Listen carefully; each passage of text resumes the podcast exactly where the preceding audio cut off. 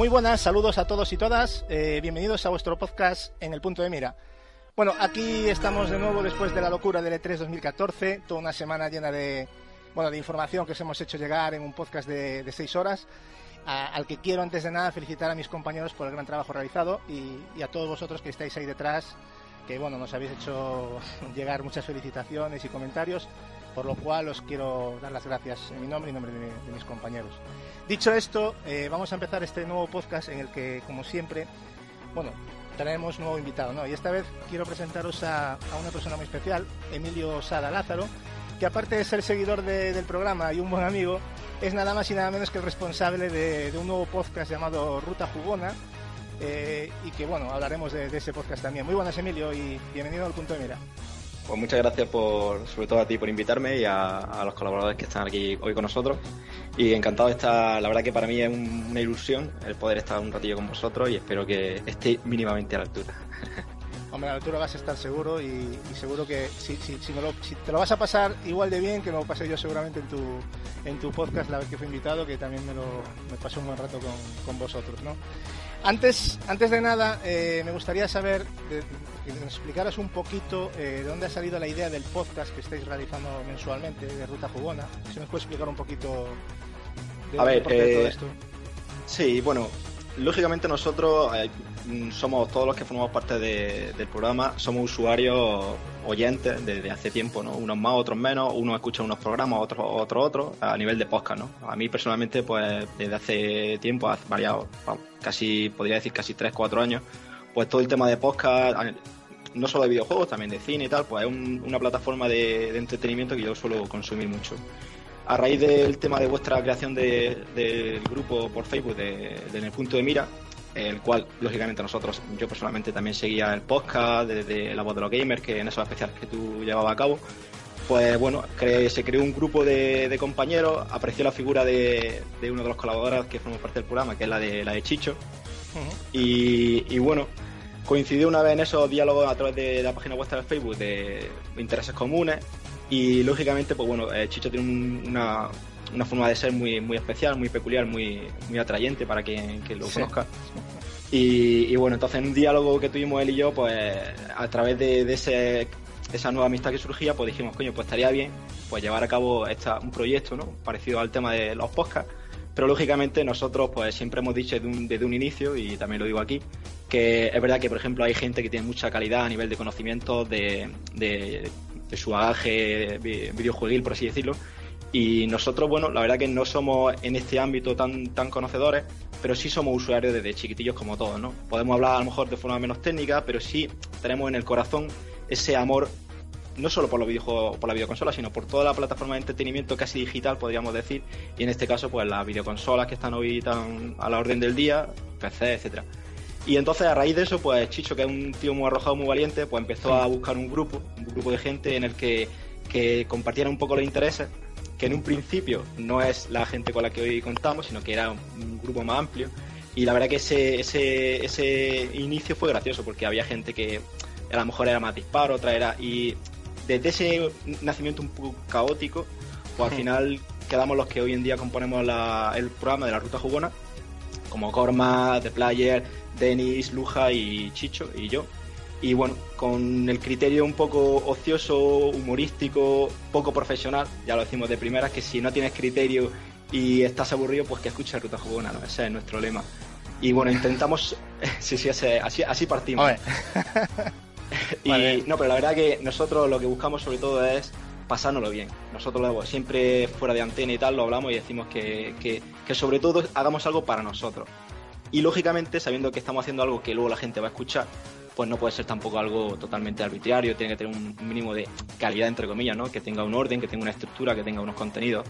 Y lógicamente, bueno, pues a ellos- aquellos que no han escuchado y que se sienten más o menos afines, pues la verdad que. Y decir desde aquí que hemos tenido para un primer programa, pues un acogimiento que no nos, no nos esperábamos. Sí es cierto que la figura tuya, que como, nosotros, como nuestro padrino, pues lo hemos valorado un montón y yo creo que también eso ha hecho que, haya, haya habido gente que no haya, no haya escuchado y haya, y haya, y haya escogido Ruta Jugona pues como un entretenimiento más.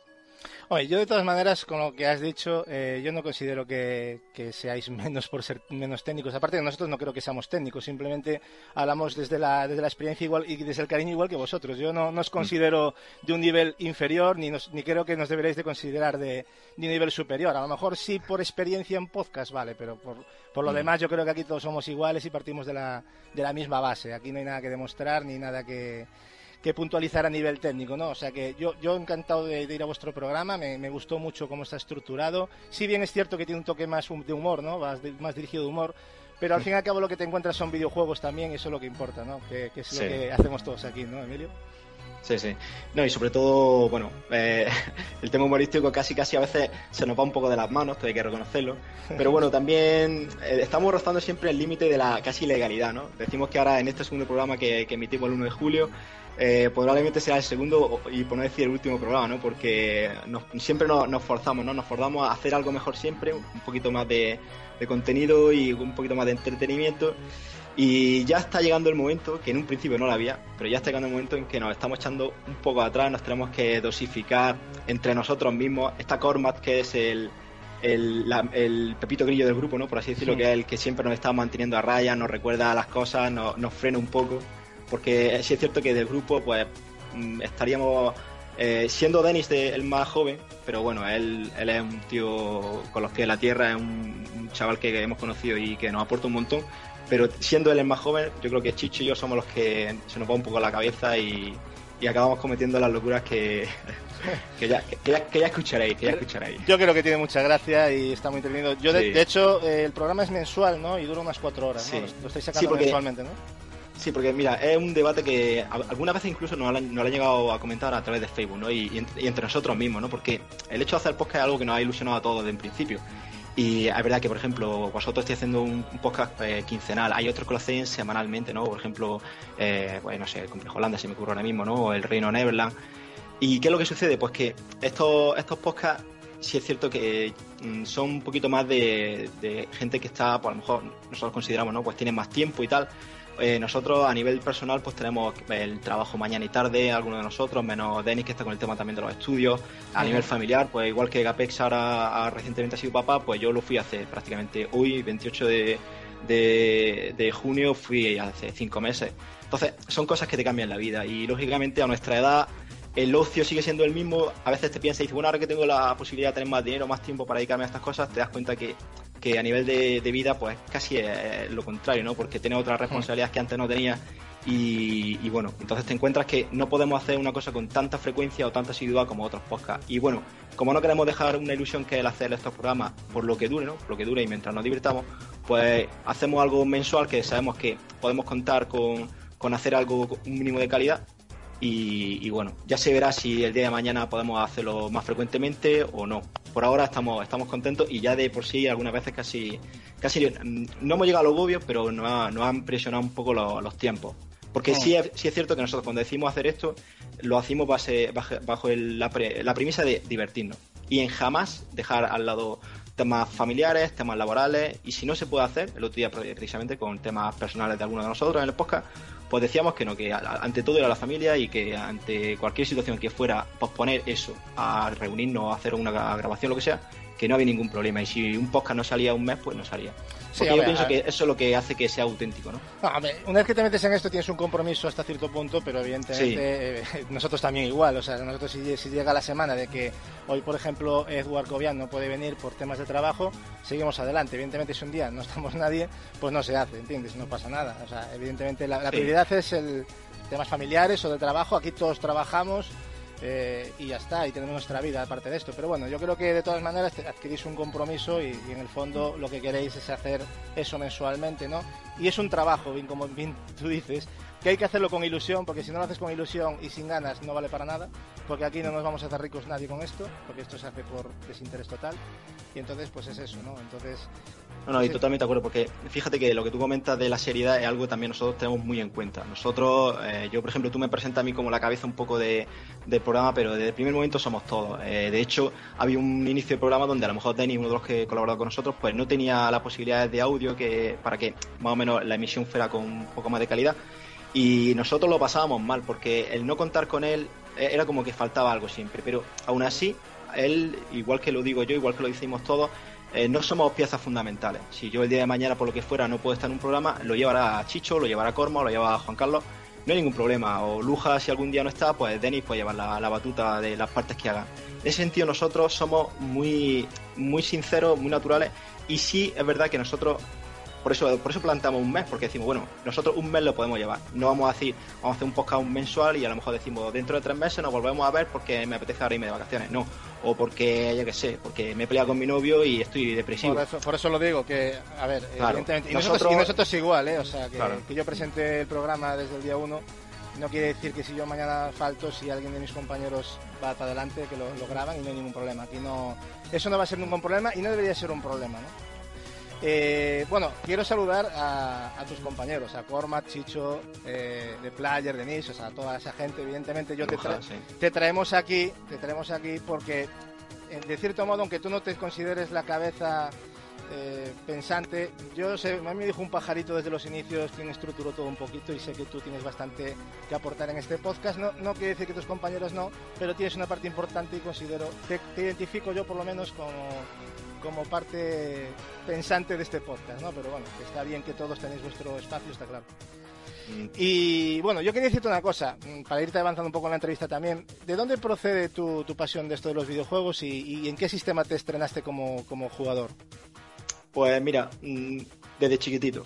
No te puedo decir a lo mejor desde. Yo creo que tendría 6, 7, 7 años desde chiquitito el tema de las consolas han estado por casa porque nosotros somos cuatro hermanos, una hermana y tres hermanos mayores, yo soy el tercero. Y desde chiquitito hemos estado en casa siempre, mm, incluso te voy a decir más, antes de que hubiera consolas en casa, pues los arcades yo recuerdo, y lo digo con pena y con casi con nostalgia, ¿no? Yo recuerdo de meterle la mano a, mi madre en el bolso para coger el 5 duro, irme a al, después de salir de clase al bar de la esquina que tenía el Shinobi y, estar echando ahí como loco porque estaba obsesionado por ese por esa máquina o los típicos barrios de, las típicas arcades de, barrio y tal. En casa, la, yo, mi padre tuvo, y de, hecho hoy en día todavía la, conserva, una Game Watch de estas de, Mario y Donkey Kong que os subiendo a mm. niveles, la naranjita concretamente, y de hecho la, mi padre la conserva. Y la primera consola que yo recuerdo siempre en casa, en la época de Mega Drive y Super Nintendo, ahí estaban, estaban las consolas. Para mí unos rayos que fueron increíbles eh, fueron cuando me regalaron eh, la Mega Drive y Sonic. Y, ese momento yo lo recuerdo, vamos, no se me quitará de la mente. Yo no he sido una persona de tener muchos juegos, porque si es cierto que costaban mucho, mis padres en ese, en ese sentido no, eh, nos tenían muy limitado el tema de gasto y consumo y siempre han sido los cumpleaños, sobre todo los reyes. Los reyes que mis padres daban el resto, pues nos hacían unos regalos y a lo mejor nos daban dos, tres jueguecillos y tal. Y luego más tarde llegó la Super Nintendo entre compañeros ¿no? de barrio, pues el que no tenía la Master System tenía la Super Nintendo, yo estaba con la Mega Drive y tal. Hmm. Y como anécdota decir que, precisamente pues uno de los momentos que yo más he vivido con, la Mega Drive fue con el, con el Sonic 2. Y te voy a decir por qué, porque eh, cuando yo soy un fan aférrimo a Dragon Ball, me encanta y de hecho quien escucha podcast puede tener ahí un pequeño guiño, ¿no? Y cuando yo sin saber nada, por aquel entonces yo no consultaba ni podcast ni revista, de vez en cuando veía alguna que te dejaba algún compañero, si tenía la suerte de haber comprado bajo y consola y tal. Pero cuando yo jugando a Sonic 2, pillé las 7 esmeraldas y me transformé por primera vez el Sonic Super Guerrero, el Super Saiyan este, te lo juro que se me cayeron los calzoncillos al suelo. O sea, ese momento lo recuerdo como algo que no podía estar pasando lo que estaba viendo, porque era una reacción de la serie que yo tanto amaba con, con el videojuego que estaba disfrutando. Y bueno, no, no, eso fue un momentazo. Y ya digo, desde, desde chiquitito Mega Drive, luego más adelante tuve Mega CD, eh, llegó ya digo, llegó la Super Nintendo a casa. Pero nosotros hemos sido bueno, eh, amantes del momento, amantes del juego, amantes del vicio, entre comillas, ¿no? Pero no hemos sido amantes de, la plataforma en sí, ¿no? Nosotros, igual que han venido consolas, pues han salido, han vuelto a entrar o ya no han vuelto a entrar y han entrado a otras plataformas diferentes. Así que eso, eso así un poco. Sí, lo importante no son los sistemas, no es la experiencia, porque a veces la también la gente, la gente también se cierra un poco a los sistemas. Lo creo que los más afortunados somos los que hemos tocado un poco de todo y podemos opinar, ¿no? Y, tampoco está claro que cada uno siempre se va a identificar un poco más con un sistema con otro, pero eso es algo completamente normal y eso no es ser un fanboy, ¿no? Eso simplemente pues es cariño propio de cada uno. A mí también me ha pasado como a ti con la Mega Drive, me siento muy identificado y, sí, fue un momentazo y como muchos, ¿no? En la época de los 16 bits también estuve con la Super Nintendo. Eh, actualmente, ¿qué sistemas tienes para hacernos una idea, Emilio? Pues me gusta que me hagas esa pregunta, Gatsu. no, ya sé por qué lo dices, pero cuenta, si, cuenta. Si, miro atrás tengo un sistema embalado, así que con eso te... Y precisamente en la Play 4, la tengo ahí embalada para mandarla. Porque, mira, eh, yo hasta hace semana, semana y media, pues te puedo decir que tenía PS Vita, la, buena, no la que ha salido ahora, la buena de la, de la pantalla guapa. La pantalla, hombre. Eh, PS Vita con bastantes juegos, eh, 360, em, Play 3, estoy pensando un poco para atrás, y luego de nueva generación, pues Wii U, a la que meto lógicamente la nueva generación, Play 4, Equipo One y, y para de contar. O sea que te puedo decir que a día de hoy hasta hace semana y media pues las tenía todas, las podía disfrutar, de hecho la Xbox One y la Play 4 la tuve de salida, con, he intentado tener hasta el día de hoy todas las, todas las exclusividades y las he disfrutado muchísimo.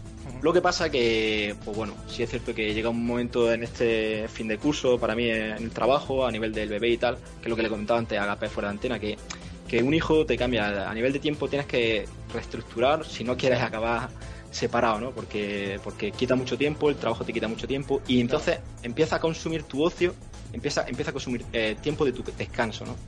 Y yo llegaba a un momento que, ya digo, eh, hacía todo el día, trabajaba, llegaba lo que sea, y el tiempo de ocio que tenía era pues, a partir de las 12 de la noche.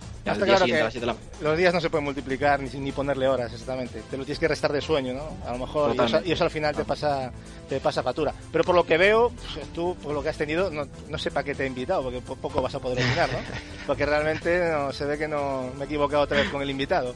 Eh, dinos, dinos tu género de videojuego favorito y un videojuego para ti referencia.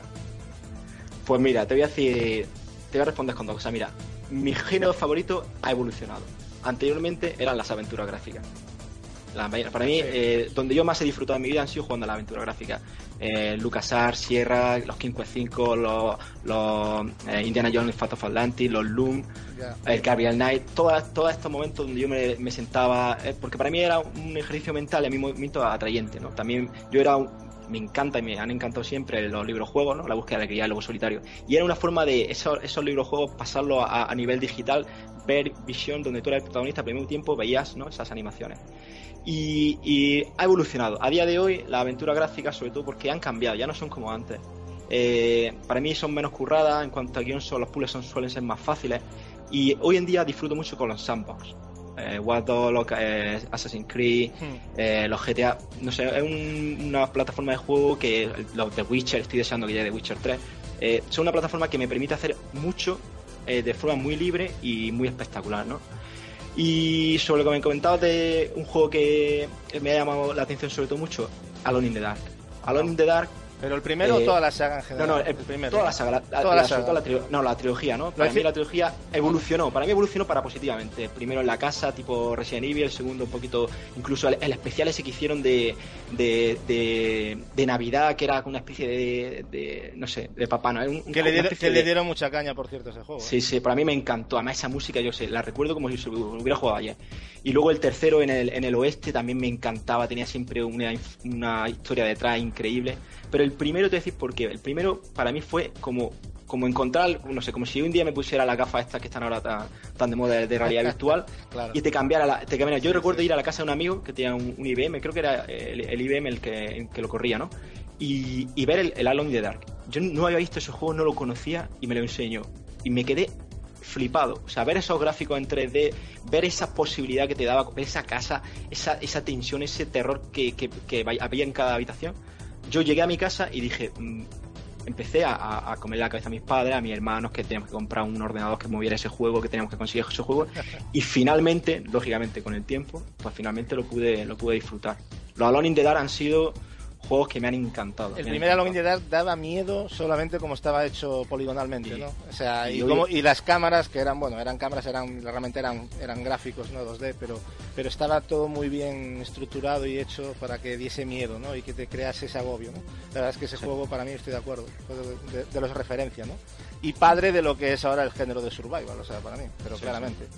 Eh, ¿Actualmente qué juegos estás jugando y cuál es el último que te has terminado?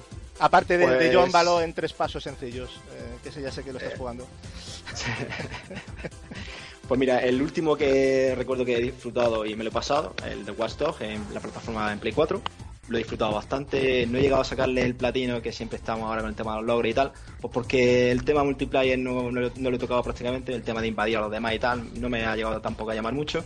Y ahora mismo estoy con PC, estoy jugando sobre todo a. Bueno, recientemente pasé el Valiant Hearts, que salió el 25 el 26, me parece, hace poquito. Es un juego, el Valiant Hearts de, Great World, que es eh, pues, con Ubisoft Montpellier. Mm. Un poco continuista con el tema de Chill Live, con el motor este nuevo. Y bueno, no me ha llegado a convencer mucho. Me ha gustado la historia, me ha decepcionado porque. Sí, te he visto, te he visto tus comentarios. Sí, porque bueno, también eh, yo soy muy de RPG, muy de mundo fantástico y tal.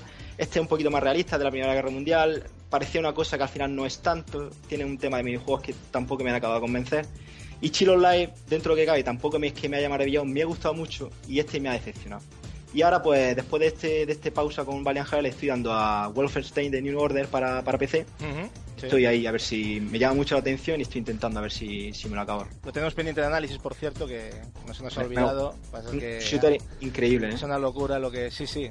Yo he jugado dos, tres horas. El que ha jugado más seguramente es Marcos, pero bueno, lo, lo, traeremos aquí al, al programa. Una cuestión. Dinos ya para finalizar dónde podemos encontrarte. Facebook, Twitter, para que la gente te pueda localizar a ti y al podcast. A ver, eh, yo soy más bien una persona consumidora, no soy, menos ahora que no vamos, no vamos a arrancar con el tema de, podcast, pues bueno, lógicamente invitaros a todo aquel que quiera conocernos o estar un poco en contacto con nosotros. En Facebook, igual que vosotros, tenemos un Facebook que es de Ruta Jugona, pues simplemente buscarlo por ese nombre y, acceder, ¿no? Eh, lógicamente estáis todos invitados.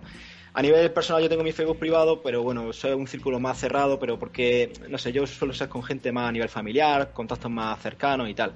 No tengo, a nivel de, Nick me, pongo siempre, me presento como más Fraggle, pero no tengo ni canal de YouTube, ni Twitter. Soy ya digo, soy más un consumidor que un, emisor de, de algo, ¿no?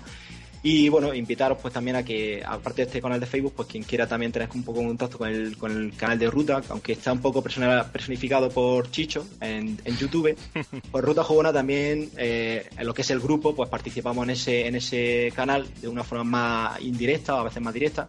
Y bueno, invitaros también que, bueno, si tú entras a Ruta a través de YouTube, los vídeos que ves te gustan, seguro que te gusta el rollo que nosotros llevamos. Sí, sí, yo, bueno, yo lo recomiendo. Sí.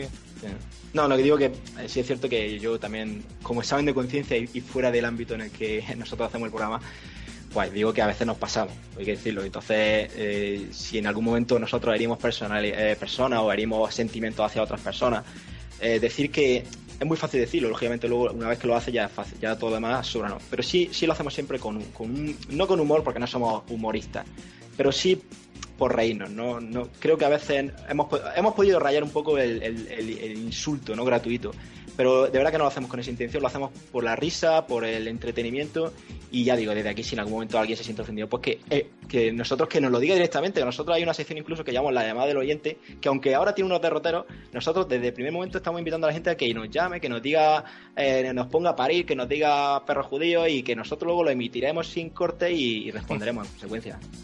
Ah, yo creo que hacéis una caricatura, pero cada uno lo puede interpretar, es como todo en la vida, ¿no? Yo, a lo mejor es porque nos, ya os conocemos y sabemos que sois gente sana, pero yo creo que no faltéis al respeto. Es más, hay gente que se las da de que no falta respeto a lo mejor y sí lo falta, ¿no? Y vosotros realmente, pues yo creo que hacéis una caricatura y, y no creo que sea nada nada nada ofensivo, pero bueno, yo puedo entender que cada uno se puede ofender con lo que sea, ¿no? Evidentemente, pero pero ahí está el tema y vuestra intención, ¿no? Luego ya eh, vosotros sois los, los que decidís si queréis seguir para adelante con el tema o no. Yo no creo que se haya montado tampoco ningún revuelo, pero, pero ahí está, ¿no? Esa sección un tanto polémica, ¿no? La de sí. comentado. Bueno, crack, pues nada, para mí un placer y para mis compañeros seguramente tenerte aquí. Espero que te sientas tan bien como, insisto, yo me he sentido en vuestro primer programa. Esta es tu casa, ya lo sabes, así que ponte cómodo, que te queremos ver opinar mucho. Muchas gracias. Muchas gracias. un saludo. Y bueno, vamos a dar paso con los colaboradores ya. Eh, en primer lugar, quiero, quiero felicitar y presentar a Gapes Gamora y felicitarlo por su, por su princesita que ha traído al mundo su esposa Violeta, una recién nacida, una niña increíblemente bonita, no porque sea la de él, es que pues, si veis la foto es que es, un muñeco.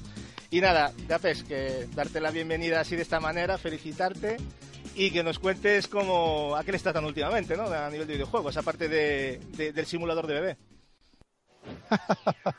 ¿Qué tal, Gatsu? Eh, saludo y también ahí extendido a todos los compañeros y a nuestro invitado, que, que pues yo soy seguidor de su podcast, amigo de algunos de ellos a través de Facebook, como el caso del Loquillo del Chicho. Y pues nada, un honor tenerlo aquí, creo que vamos a pasar muy bien. Pues sí, amigo, muchas muchas gracias. Eh, mi hija acaba de nacer hace nueve días, de por sí no, no pensé que fuera a tener hoy digamos, disponibilidad de estar, pero bueno, todo ha salido bien. Eh, la niña es hermosa, pero, pero eh, yo no tengo ninguna responsabilidad en eso y todo el mérito es de mi mujer, que es un mujerón, porque si sale parecida a mí, amigo, te cuento que, que no, no se vería así ni remotamente. Pues se imaginarán que yo jugando, jugando mucho, que digamos, pues no he podido porque eh, pues realmente la niña acaba de nacer, son los primeros 9, 10 días de vida y, y demanda muchísimo tiempo. Entonces lo que he hecho es aprovechar las consolas portátiles que me dan la oportunidad de no solo partidas rápidas, sino de poderlo hacer pues ahí al lado de su cuna, ¿no? Para estar vigilante el 100% del tiempo.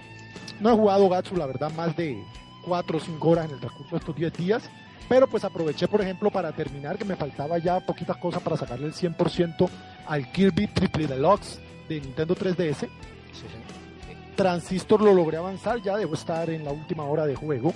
Y yo tenía en mi tablet, yo tengo una Samsung Galaxy, eh, Rayman Jungle Run, que es un plataformas con el motor este LumiArt, aprovechando que estábamos hablando de Valiant Heart, Sí. que realmente a mí me enamoró, pero es muy extenso y tiene una expansión llamada Jungle Fiesta. Yo la Jungle Fiesta no la había terminado, entonces pues aproveché ahí la tablet y terminé el Rayman Jungle Run y el, Run- y el Jungle Fiesta.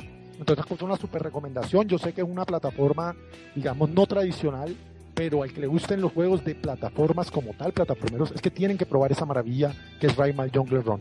¿Lo juegas a modo táctil o tiene controles también normales? No, no, táctil, es que el juego Táctil, está todo. totalmente diseñado Vale, vale. para ser táctil. Hay algunos géneros a los que no se le da bien, pero este juego fue creado y pensado exclusivamente para ser táctil. Que hay una diferencia. Y- Hay una diferencia con lo que es el cursor táctil que te plantan en la pantalla, que eso es un atraso. O sea, cuando es un juego táctil desarrollado táctil específico, bien.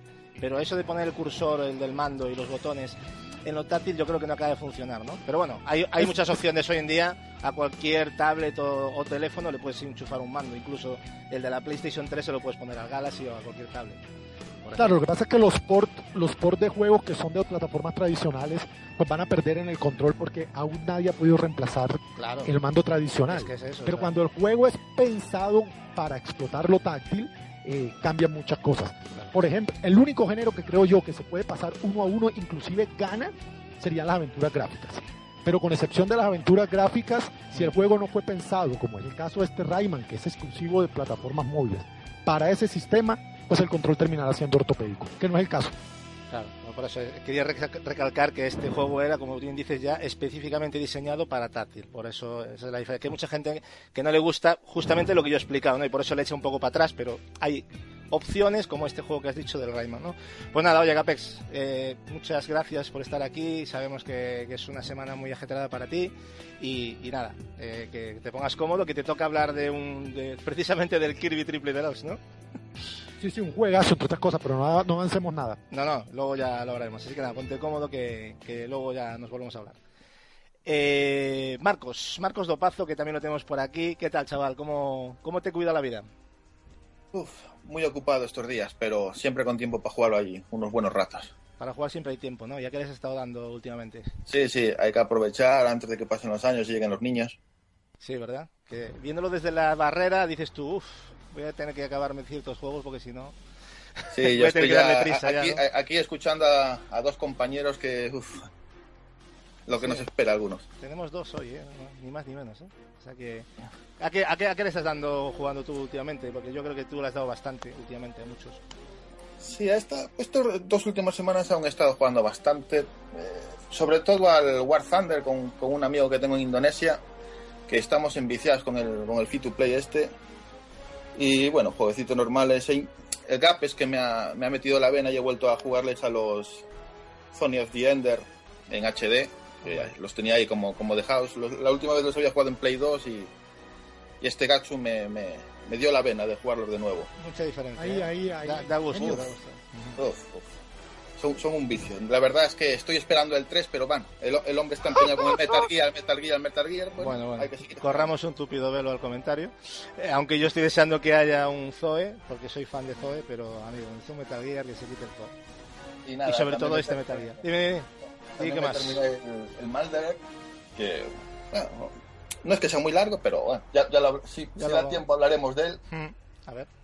Y nada, he estado también aquí dándole a, al Valiant Hearts, que aún me lo bajé el otro día. Y a mí sí me gusta porque me gustan los temas de la, de la Primera y Segunda Guerra Mundial, la historia. Y es un juego más que nada que te cuenta la, la historia de, de, la Primera Guerra Mundial, que ya dentro de poco se cumplen los 100 años. Y lo mezcla con, con puzzles. Y a mí me gusta, me gusta bastante ese, ese jueguito. Y ahí ando. Y creo que me voy a volver a enviciar aquí con el de Witcher 2, que estoy dándole de nuevo, ahí viciado total otra vez. Y ahí repartiéndome entre esos juegos ando. Bueno, pues yo creo que ya te viste bastante, ¿no? O sea que. Y seguramente los que vendrán ahora, que también vendrá algún titulito por ahí. Sí, pues bueno, después de verano. Pues nada, Marcos, eh, lo mismo te digo, y si nos da tiempo también hacer ese análisis entre los dos, lo haremos al final, y si no, pues nada, a opinar sobre lo que viene hoy, que es mucho, y queremos tu opinión también, ¿vale? Venga. Venga, pues nada, vamos a darle aquí paso al, gran Julio Herrera con su micro sincronizado y limpiado de audio, o sea, increíblemente. ¿Qué tal, Julio? Nivelazo total. Ahora, ahora, le has dado al mute ya. Eh, estábamos ahí en ello, estábamos tocando el botón. Vale, vale. ¿Qué tal, tío? ¿Cómo, cómo, va, la, cómo va la tarde? Una tarde buenísima, fresquito aquí, tremendo. 42 grados, estupendo todo, muy bien con el ventilador en la cara.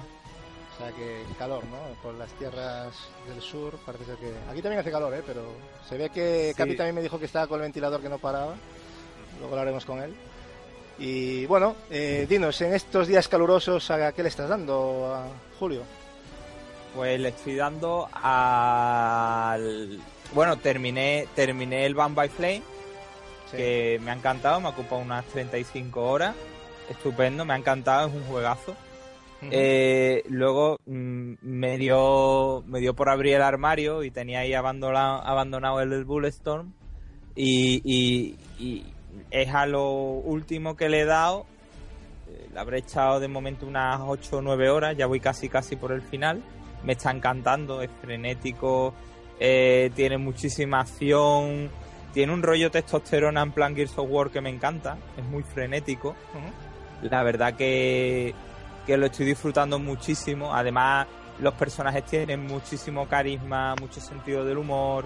Eh, lo de las 25.000 maneras de matar, el arte de matar también, que es magnífico. No sé si recordarás las combinaciones con látigo, pincho, cactus, eh, fuego. O sea, es una, es una auténtica virguería el juego. Eh, es que lógicamente pues, desde People Can Fly y, se ve la calidad, claro. Y a la misma vez ayer me pasé por un super y digo, leche, voy a probar el, Ghost a ver qué tal está ese Call of Duty. Y la verdad que me, lo que es campaña me, ha gustado. Eh, estuve tres horas y, y la verdad que me ha gustado muchísimo. O sea que también es, es muy espectacular. El primer cuarto de hora me ha encantado.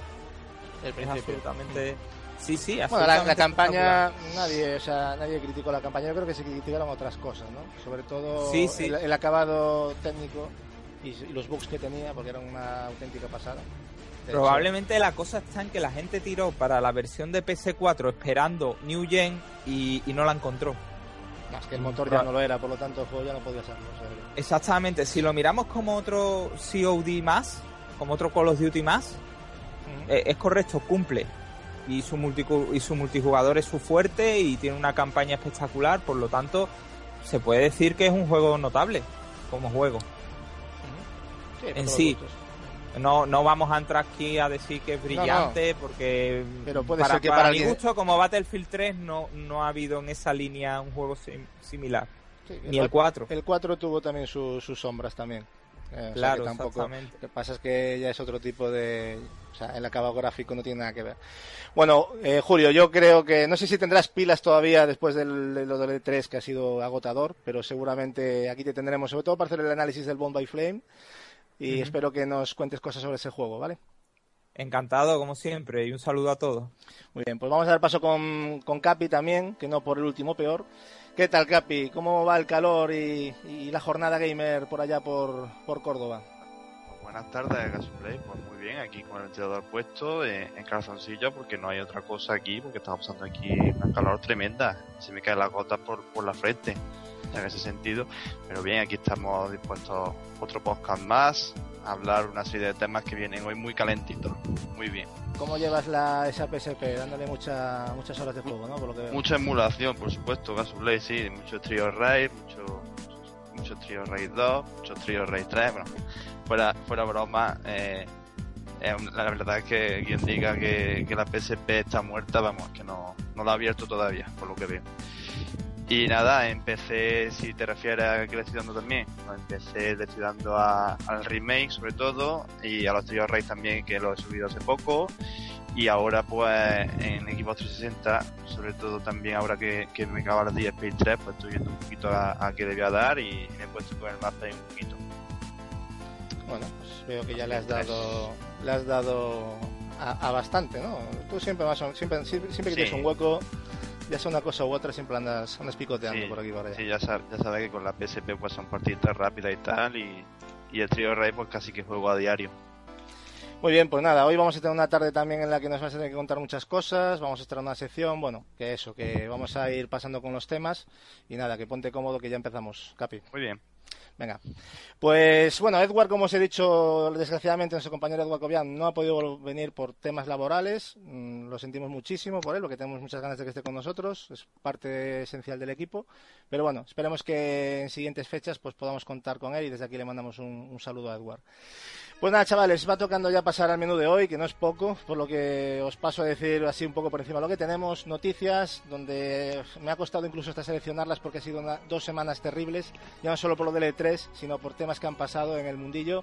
Vamos a hacer el análisis del Kirby Triple Deluxe, que nos lo va a traer aquí el amigo Gapex, y que estoy deseando escuchar cosas sobre él, porque la verdad es que no lo he jugado, si soy sincero, y quiero saber cosas sobre este juego. Vamos a tener un debate creo que bastante interesante sobre One y PlayStation 4. Eh, la pregunta que vamos a lanzar es, ¿es un dinero realmente mal invertido? Vamos a poner a debate los pros y los contras de cada sistema y vamos a evaluar eh, su futuro inmediato, ¿no? Por lo tanto, yo creo que va a ser algo para la gente indecisa sobre todo, pues que se anime o no se anime, ¿no? A ver qué es lo que qué opinan los, los colaboradores.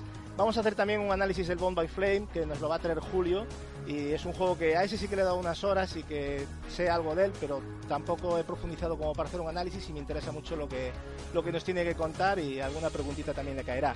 Vamos a estrenar una sección de debate abierto, que va a ser un debate, luego os explicaré, en el que vamos a hablar del sistema de logros y trofeos, si entre otras cosas si son necesarios o de relleno, y vamos a sacar comentarios de, de los, de los oyentes.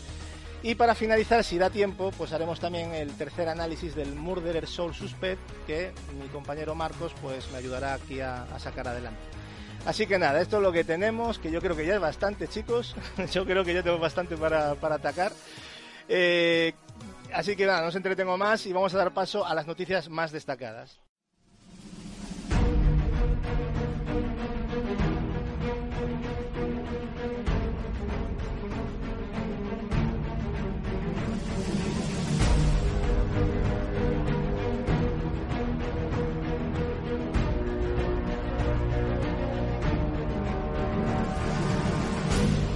Estos últimos días eh, han estado llegando rumores eh, sobre la mala situación de Crytek, eh, desarrolladora de juegos como Crysis y el reciente Rise, ¿no?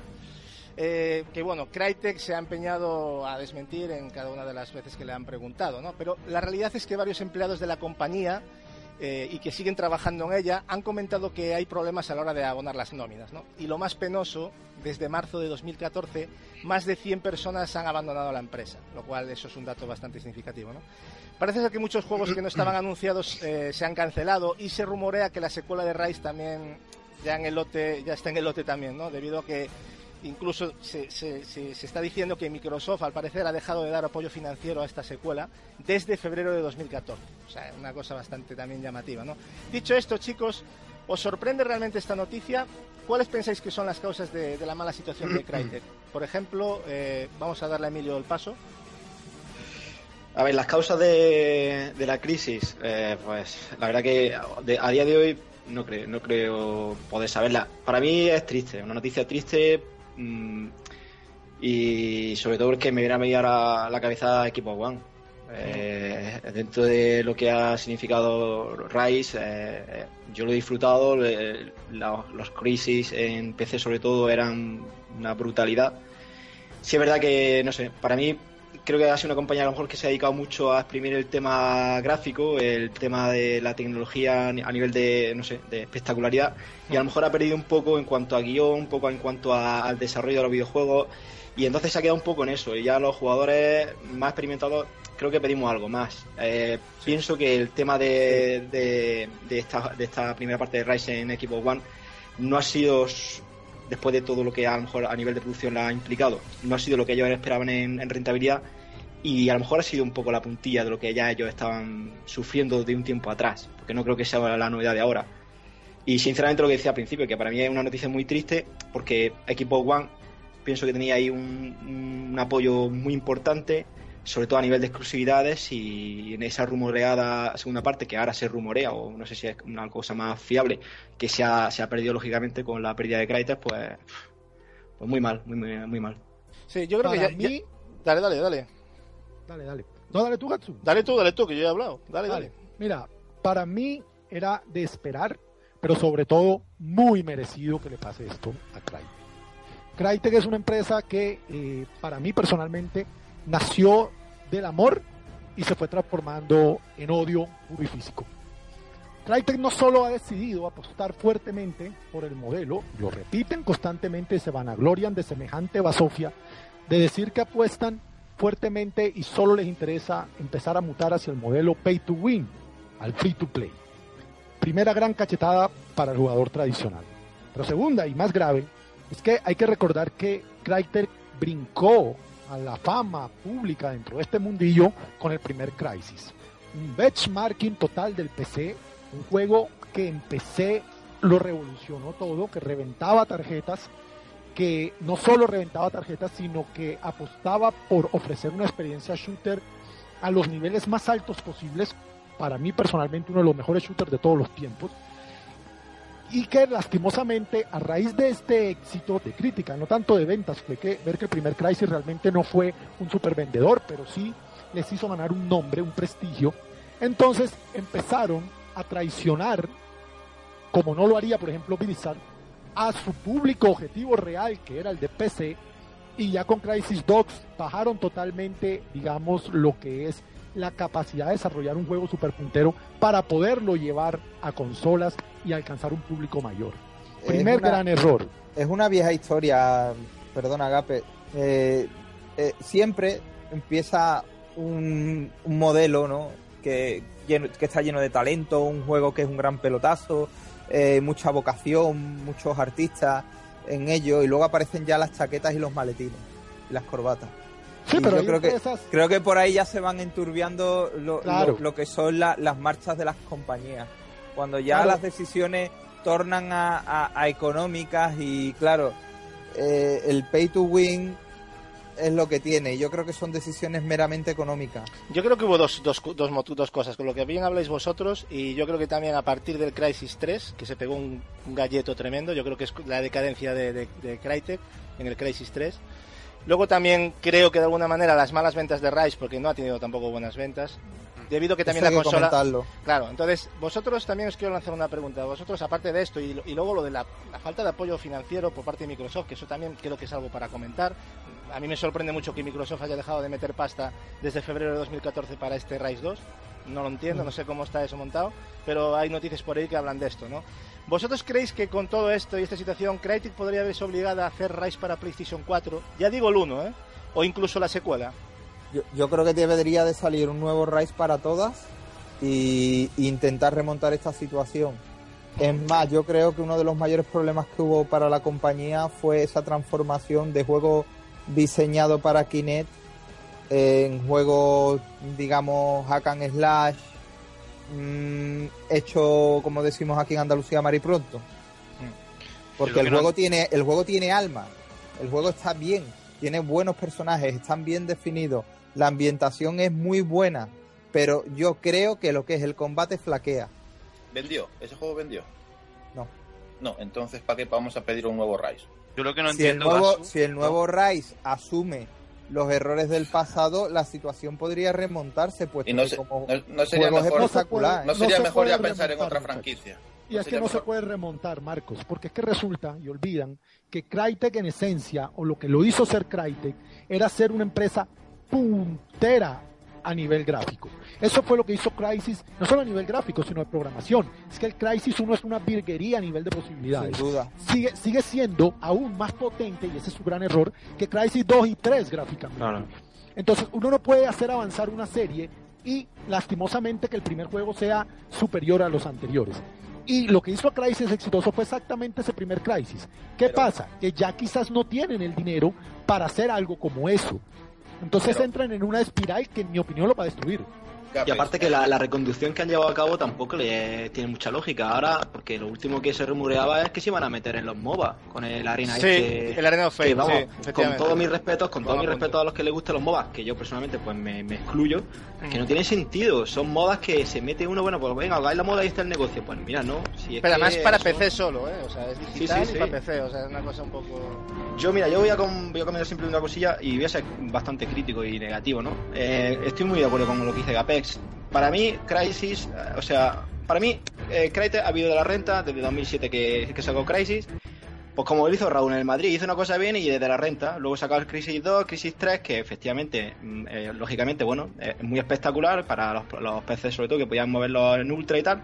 Pero si estamos hablando de lo que dice Gapé, si el Crisis 1 ya era eh, tecnológicamente superior a cualquiera de los juegos que ha hecho, y es que Crisis no, o sea, Crytek no ha hecho más que Crisis, alguna apoyada más, se ha metido en el Rise of Rome con perspectiva de hacer una secuela y ahora se mete en los MOBA. Está muy mal dirigida, es que o, las decisiones al final son muy, muy Te digo una cosa, Emilio, ya no solo son las decisiones, es que también hay que, hay que, hay que poner en la mesa una cosa que no, no habéis dicho nadie de vosotros y creo que, es parte, que hay que decirlo. El motor no ha vendido. O sea, y ellos hacen motores para venderlos, para desarrollar otros juegos. Y eso tampoco ha funcionado. Por lo tanto, eso también es algo que es una vía de ingresos que no han tenido. Es que su, su motor creo que básicamente está tirado, tirado para que lo use cualquiera de manera prácticamente gratis. El 1. Luego, el uno. Eh, eh, exacto. Luego, luego, los Crisis. Habláis de los Crisis. El Crisis 1, una maravilla técnica, ciertamente. Eh, lo último en tecnología en y un buen juego, ¿eh? Cierta, tampoco y un vayamos, gran juego. No, seamos Y un gran juego. Sí, sí, a mí, a, mí me ha encantado, pero no vendió mucho. El Crisis 2 tampoco. El 3 peor. El 3 son, No, pero mira, yo, mira, yo voy a una cosa ahí. son juegos que eh, a, los pocos meses están tirados de precio. Yo voy a hacer un comentario en ese sentido. Crisis 1, desde mi punto de vista, no vendió mucho porque precisamente su limitación para moverlo era un detrimento. Es decir, de hecho, hoy en día, a 2014, yo creo que la mitad de los PCs que hay en el mundo todavía no mueven Crisis 1. Ahí, es que es la serpiente y es más, de la cola. Y es más, claro, ellos mismos han hecho algo que es poco rentable. ¿Por qué? Porque nadie puede hacerlo, nadie puede llevarlo a cabo en su totalidad, en su espectacularidad, que es lo que realmente hace que eh, destaque. Y luego, por otra parte, Crisis 1, a nivel jugable, planteaba una serie de posibilidades que Crisis 2 y Crisis 3 se volvieron más pasilleros, más limitados a nivel de mundo abierto, y entonces, a nivel jugable, pues eh, eh, a lo mejor eran más movibles a nivel gráfico, eran más, por así decirlo, multiplataforma, pero ya no eran lo que era Crisis 1 por eso digo que son, han sido unas decisiones de evolución que no han sido muy acertadas. El 3 fue un, esperpento, para mí fue una demo técnica que sí, que muy bonito, pero fue un esperpento de juego. Yo me cabré muchísimo, cuatro horas de juego con unos bugazos increíbles. Te podías pasar niveles yendo por la derecha todo recto. O sea, unas cosas, pero... Es que no es un producto redondo para nada, y un juego tiene que ser un producto redondo. Y es una pena, ¿eh? porque yo, yo no le deseaba ningún mal a Crytek, pero lo que dice Gapex ha sido una línea un tanto peligrosa, ¿no?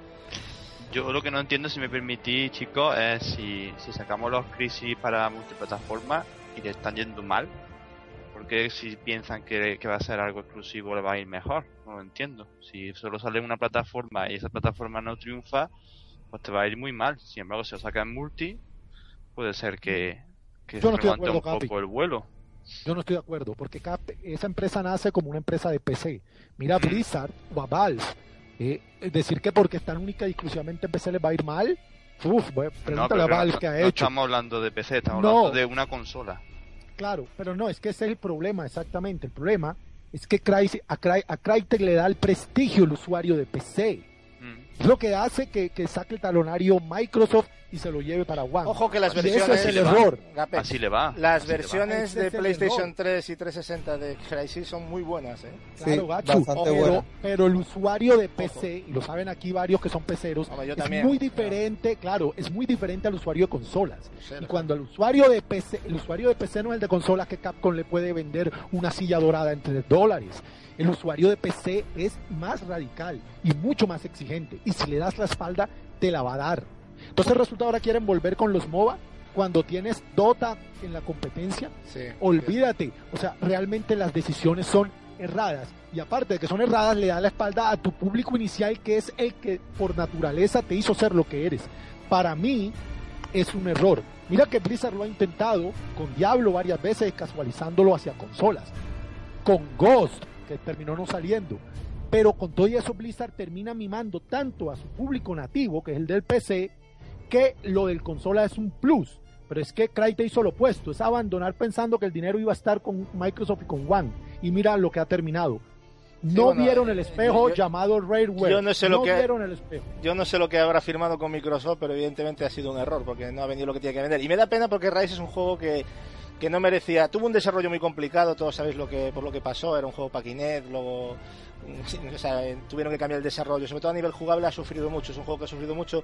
Pero yo es un juego que lo tengo ahí, lo he jugado y a mí me encanta. Y la verdad es que es una pena que mucha gente no lo haya disfrutado, ¿eh? aun con todo lo simple que es. Yo siempre lo he defendido y a día de hoy lo, lo defenderé. Y me encantaría que sacaran una versión para Play 4, en serio.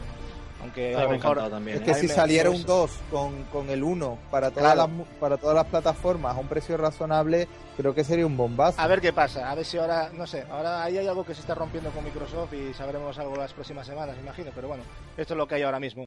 Y una cosa, ¿sabéis eh, quién ha estado de cumpleaños la semana pasada, aparte de nuestro compañero Edward Cobian, que también estuvo de cumpleaños? Pues nada más y nada menos que el erizo azul de Sega, que cumplió 23 años. Parece que, que fue ayer cuando estábamos eh, estrenando ese fantástico Sonic de Mega Drive, ¿eh, Emilio? Que el que, comentaba, Sí. el que comentabas antes, ¿no? Digo, la verdad, Capi, por cierto, tú que sé que llevas sangre azul Sega por las venas, ¿qué te parece este cumpleaños y qué nos puedes decir de Sonic? Bueno, eh, lo, lo que, lo que es raro, Gaso, es que saque a colación el 23 cumpleaños, ¿no? Que haga una noticia de ello y tal. Que bueno, no, por eh, eso por las novedades que van a salir ahora. efectivamente. Sí, más que nada por eso decir ahora. Es por, Suele, suele estar los todo- 25. sobre todo es para enlazarlo ahora con lo de Sony Boom, el tema de las series que están haciendo y, Hmm. y tal, y que están desarrollando también otro Sony aparte.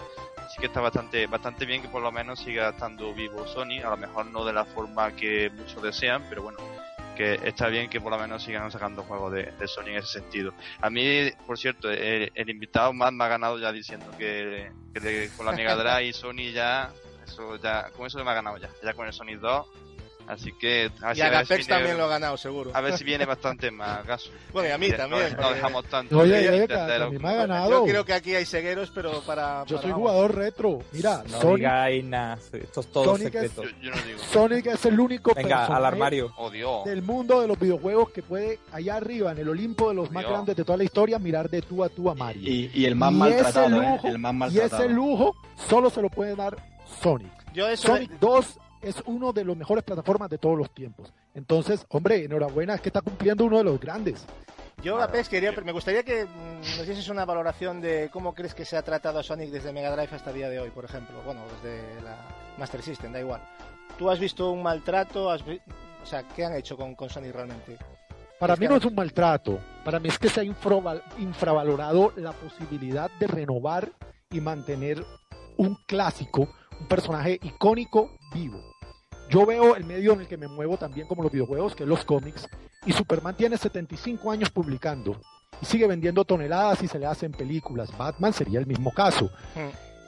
Mario, ya en el mundo de los videojuegos, del otro lado de la acera de Sega, está súper vigente y no solo súper vigente, sino que es junto a Zelda la carta que saca Nintendo siempre para salvar sus productos. Entonces uno se pregunta por qué Sega no hizo lo mismo con Sony. O, como por ejemplo, por qué Sony no hizo lo mismo con Crash the Bandicoot. Realmente a mí me preocupa que con todo el potencial que tiene Sonic, porque yo a Sonic lo valoro como eh, el espejo, el reflejo de Mario, todo lo que no es Mario es Sonic y todo lo que no puede ser Sonic es Mario. Ma- Sonic es generación X, es vertiginoso, es rápido y para mí ahí está el éxito de la creación de Sega, en no copiar a Mario, sino en ofrecer otra, otra interpretación totalmente diferente del mundo de las plataformas y de forma tan genial.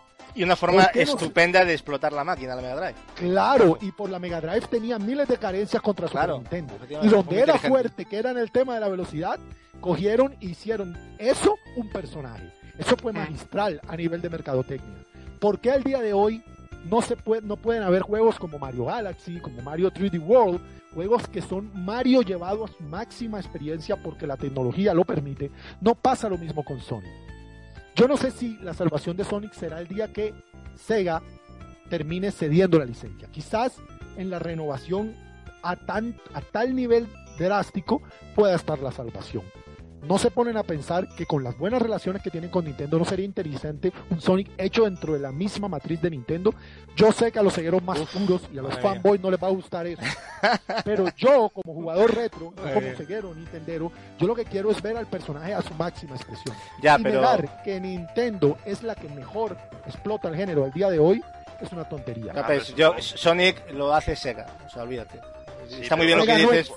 Supongo que lo dice Nintendo, pero no, no como en- hacerlo en los mundos de Mario, no, sino reflejando no, la esencia de Sega, claro. pero haciéndolo en Nintendo. Pero que es tiene como, re- eso habría que estar supervisado, tío. O sea, Nintendo puede, puede conocer al personaje, Claro. pero como Sega no lo conoce ¿Y por, nadie. qué, ¿Y por qué no puede haber una colaboración? Si se ha colaborado Se puede hacer, se puede, se puede hacer. se- mira, yo Sí, soy yo no lo veo incompatible, ¿eh? No. No, no, No, ni para mí yo soy un creyente de que aun con los errores garrafales que el mamarracho ese que religieron, yo no sé por qué, de Iwata toma con Nintendo, uno de los caminos que yo tomaría es buscar la forma de aliarse con Sega. Porque es que Sega sí fue el antagonista del pasado, pero juntos son los dos más grandes de todos los tiempos. Y juntos, aunque son diferentes, comparten la historia, el pasado, la grandeza y la visión de otra forma de entender los videojuegos.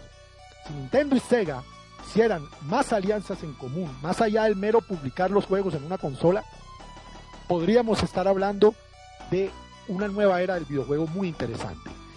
Yo personalmente creo que Sonic merece y debe estar junto a Mario lanzando los mejores juegos de plataforma. Porque es que los dos mejores juegos de plataforma los publicó cada una, Mario 64 y Sonic 2. Entonces creo que Sonic sí ha sido muy infravalorado por la misma Sega. Yo no sé qué va a pasar con Sonic Boom, no sé qué opináis, y la película que van a sacar con actores reales, que curiosamente la va a sacar Sony Pictures, con que parece que mezclará actores reales con entornos generados con ordenador. Yo no sé cómo veis esto de la película, pero eh, lo de Sonic Boom, ¿cómo, ¿cómo veis esto, Julio? Por ejemplo, tú, ¿qué te parece estas dos salidas eh, del de Yo Sonic Boom y... Sí, es que, es que yo lo poquito que he visto ya mm, en lo que es gameplay, en lo que es el modelado de personajes, no puedo estar más en desacuerdo ni me puede gustar menos. Entonces, claro, yo recuerdo otra, otro tipo de juego, otro tipo de juego que, que está muy bien recreado en el Generation, por ejemplo. A mí Hmm. me parece una muy buena recreación. Eso mm, mm, es Sony. Y, y ya todo lo de todo lo que está saliendo ahora, yo es que no lo el problema mío es que no lo relaciono, tengo un problema de identidad con el personaje y ese corte de juego. O a lo mejor probablemente es que nos estamos haciendo muy viejos. No lo sé, pero Ese, eh, Pero yo creo que va por ahí, yo- Julio. me parece una perversión del personaje. Fíjate, yo si esa misma pregunta se la hace a un chaval de 12 o un poquitín más joven, no, no tan joven, pero unos 10, 12, a lo mejor yo creo que te corresponde, o sea, te respondería de otra forma más positiva. ¿Por qué? Yo creo que es una jugada eh, muy comercial, muy comercial, lógicamente, cuando sacan series paralelas, cómics paralelos, juegos, muy, y muy inteligente, y muy inteligente, porque nosotros, lógicamente, en nuestros años, que más o menos todos coincidimos en la misma generación, eh, lógicamente vivimos de Sonic, de, de Sonic 1, Sonic 2. Hoy en día, Claro. eso, lo- esto, esta generación, la que va enfocada en Sonic Boom, yo creo, y esta serie de dibujo animado, lógicamente no conocía, a menos que sus padres se lo pongan o, o tal, el Sonic que nosotros conocemos. Con lo cual, para ellos es un nuevo Sonic. Y entonces, yo lo veo, a mí, sinceramente, y no lo digo con, con sinceridad, es decir, este juego, cuando yo lo veo, los últimos gameplay que se han mostrado de, de Wii U, me recuerda mucho a los Jack and, Jack and Duster, me recuerda mucho a los, a los Crash Bandicoot. Es decir, es una jugabilidad tipo, en fin, tipo sandbox, entre comillas, muy acción, Claro. muy arcade y tal. Y yo creo que, que, que va, a venir, va a venir bien. Que a lo mejor no es la idea que a lo mejor nosotros que vivimos en ese pasado retro, en esos juegos clásicos, nos gustaría para el personaje a lo mejor, pero mira, capaz lo he dicho, hay una evolución, a veces más o menos acertada, pero en todo hay una evolución. Y esta no es más que esa evolución y muy comercial. Yo creo que van a tener muy buenos. Bueno, muy- y, y- y hay evolución. Para mí y es una involución. y- Para mí es una involución. A mí Sonic Mm. Boom me recuerda los Zelda y los Mario de Philips CDI. Eso es lo que me recuerda a Sonic Boom. Mm. Madre mía. Madre. La comparación, Que al ¿eh? final, No, pero a veces, a veces este tipo de evoluciones, luego pasa el tiempo y echas la mirada para atrás y dices, hostia, pues sí que era un gran juego. O sea, ahora es un gran juego y antes ya lo era, como le pasó al Zelda, al Wind Waker, Ya, por pero- ejemplo, que mucha gente lo criticó, y se echó la mano a la cabeza, ¿cómo pueden sacar un Zelda Sí, así, por favor? Pero no, no puede A lo ser mejor que... pasa lo mismo con Sonic Boom, oye, yo no lo sé. Nadie puede opinar No. porque no hemos visto el juego, por lo tanto. Pero no- Hablamos de ser la que- estética, eh, evidentemente. Sí, pero también no, influye que a medida de- de- eh, del paso del tiempo los juegos de Sony cada vez están vendiendo menos. O sea, por ejemplo, el último, el Lost World, que, ha- que ha vendido Hombre, creo lo que, que ha bastante, vendido Wii bastante U ha mal. sido una desgracia, 160.000 copias o no sé O sea, en, ese sentido estoy como con Emilio y en ciertamente con, con Gap, es que a lo mejor Sony, eh, Sony digo, Sega, lo que intenta es eh, regenerar. eh, Reinventar el personaje. Exacto, reinventarlo y empezar de nuevo, a ver si por ahí tira. Yo veo que el problema está en que están reinventando el personaje muchas veces. Lo están reinventando tanto que se olvidan que tienen una esencia, que es lo que triunfó Sony, y no lo están respetando. Claro, no hay una línea, es efectivamente. que fa- lo, lo que le falta hacer es un Sony Fontanero. Eh, Es lo que le falta. Eso es lo que no va a poder ser nunca, por mucho que se quiera. Bueno, ya lo ha Es habido imposible. un DLC de, de, de Nintendo, ¿eh? Pero eso es una. Claro que una- sí. Una. Pero mira, Nintendo tiene la solución a ese problema. ¿Por qué? Pero no porque trabaje en Nintendo el Sonic, sino porque si tú miras los Mario, por mucho que se reinventen, mantienen los tótem de la esencia. Eso no se puede tocar. Cierto. Nintendo, Mario tiene la esencia. Aún los Mario más radicalmente diferentes son Mario en estado puro. Y respetar esa esencia ha sido la fórmula del éxito y de que Mario sea un personaje tan entrañable para los nintenderos. El problema de Sega es que Sega se reinventa y manda a la mierda todo lo que es Sony en esencia. Y ese es el problema. Hay que reinventarse, sí, pero hay que respetar qué hizo a Sonic grande. Pero yo voy a decir una cosa, fijaros, eh, el mismo, la misma figura de Sonic se limita a sí misma. ¿Por qué? Porque Sonic es velocidad. Y desde que Sonic es velocidad y así nos lo han comido y nos han mostrado, todo lo que salga de eso, es decir, no puedes meter a un Sonic en un RPG como han metido a Mario.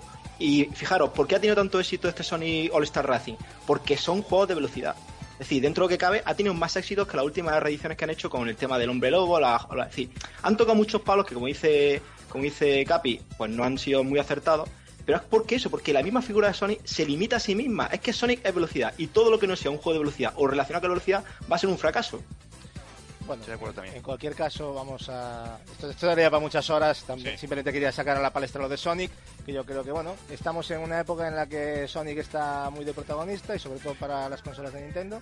Y, y nada, también hay que, siendo justos, también hay que decir que la Nintendo 64 la semana pasada también cumplió 18 años, el pasado 23 de junio. Una consola querida y odiada por otros, que para mí supuso un salto cualitativo en lo que se refiere a las tres dimensiones.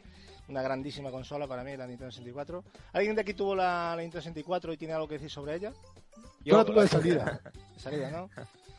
Entonces tuve de ya, salida. no, a ti Super Mario 64, Mayoras Max... Hombre, lo sabes Time. tú y lo saben los compañeros, pese a que a Capi le dé agrieras, yo considero Super Mario 64 el mejor juego de todos los tiempos. A mí un Eh, también. Yo... Que al, que, al que más le di yo fue al GoldenEye, ¿eh? No, no, pero no estoy diciendo... Es una estoy- pasada. Lo que pasa es que todos los juegos Y el Turok. eh, Uf. de plataformas al día de hoy, inclusive juegos de aventuras, se basan en la mecánica de mundo 3D que implantó ese juego. Antes de ese juego, nada era similar a eso. De por sí, el 3D que veníamos, el 3D, por ejemplo, de consolas como PlayStation 1, inclusive en la era de los 16 bits o en PC, habían cosas como Doom. Pero ese planteamiento jugable, esa forma de entender eh, un mundo en 3D, simple y llanamente sentó Es cátedra. que, Ya. Gapex, es que, es que la Nintendo 64 ya no solo fue a nivel gráfico, que fue un salto, sino es que es lo que dices tú, en mecánicas jugables. O sea, fue cambio de generación total. Eso sí que es un cambio de generación. Claro, y volviendo a Sonic. Aunque la- se equivocó en el 60 cartucho, para mí. No, Sí. es el gran error, pero volviendo a Ese- Sonic, es el Mario 64 es grande porque veníamos de otro grande como Super Mario World. Y Claro. hacer un cambio tan radical y que te salga un juego igual o mejor sin perder la esencia en el camino, que es lo que yo decía, Exacto. es lo que hace grande a ese juego. Hmm. Eh, Sonic nunca pudo hacer algo similar. Lo más cerquita que estuvo fue en Dreamcast con los Sonic Adventure y no, se re- no es ni remotamente comparable a lo que significó para la industria Mario 64. Ahí está la grandeza de ese juego. ¿Tiene bugs? Sí. ¿Hay Ah, mejores bugs. juegos en el catálogo? Quizás. Pero hay que entender que Mario 64 es una revolución como muy El golpe en la mesa que dio historia. fue increíble y yo lo recuerdo perfectamente y recuerdo a toda la gente flipando. O sea, el que diga ahora que no, pues no, no sé dónde estaba. sí. Estaría en las Bahamas, Buen juego. en una canoa, Mira, el- no sé. otro de los juegos que mucha gente considera el mejor de todos los tiempos, que no es mi caso, que es el Zelda Ocarina of Time, si te pones a pensar, son las mecánicas de Mario 64 sacadas del plataforma y llevadas a un juego de acción-aventura. Mm. Es que todos se le deben enormemente a ese juego a partir de ese momento. En mi opinión, Mario 64 es un juego por, el, por sí solo que vale la pena en la historia marcar a la Nintendo 64 como una gran consola. Y que Tuvo vendió- errores enormes, claro, tuvo error enorme. El cartucho se perdió en el camino por esa mala decisión a, por ejemplo, Square. Y no solo eso, le diste vida a Sony, que termina transformándose en el gran rival histórico. Ya inclusive más que Sega. Pero el problema de Nintendo 64 a raíz de la decisión del cartucho no te debe cortar la capacidad de analizar los grandes juegos de plataformas y de 3D que se vieron. Ahora, lo decía muy bien Julio, GoldenEye 64 fue mucho antes de Halo y fue el que demostró que los shooters en primera persona podían ser exitosos en una consola de sobremesa, que hasta ese momento parecía totalmente inviable. El mando de la Nintendo 64 también, eh, También. met- metió cátedra. También. Porque hasta ese momento ningún, ninguna consola tenía el stick. Y a partir de la Nintendo 64 todos quisieron tener stick. Seguimos al día de hoy utilizando dos sticks y el stick, el primero, aunque se rompía con soplarlo, es extremadamente revolucionario en ese control. Sí. Hombre, yo, yo entiendo que como tuvo que enfrentar a PlayStation 1, que es una consola igual de revolucionaria en otras formas, en otros aspectos, y que lastimosamente la PlayStation 1 tuvo ese boom de la piratería, muchas personas se hayan perdido la experiencia Mario Nintendo 64. sí. Pero yo tengo que resaltar siempre que no haber tenido Nintendo 64 en su momento histórico, simple y llanamente fue perder la mitad de la historia. Es un vacío. Porque es que, claro, para mí Sí, es sí. que tanto Nintendo 64 como PlayStation 1, es que para un jugador era, era vital tenerlas. Es que fue la historia en carne viva del videojuego. Eh, como lo decía con Sony, no, no queda más que dar gracias a Nintendo por esa consola y felicitar a todos los que lo tuvieron en su momento. Feliz cumpleaños. Pero le pasó algo parecido a la Dreamcast también y no se le da tanto tanto mérito, ¿eh? O sea, y la Dreamcast también en su modo también se me parece mucho a la Nintendo 64, ¿eh? En muchas cosas. Y podemos hablar de catálogo, pero bueno, no, no es el momento. Pero sí, bueno, hay una consola que vendió 33 millones de consolas. Yo creo que es una cifra bastante respetable, aunque bueno, hoy en día con lo que se está vendiendo eh, con lo que se ha vendido con Play 1, Play 2, o sea, evidentemente se queda nada, pero bueno, en fin, que quería también decirlo porque yo creo que es una consola que hay que, hay que marcar. Y siguiendo en la línea de, de Nintendo, vamos a continuar con Nintendo, el presidente de Nintendo América, el todo conocido Reggie, ha saltado a la palestra a defender a Wii U diciendo cosas como que nuestra filosofía es que el software impulsa al hardware. Muy bien, acaba de inventar la piedra el señor Reggie.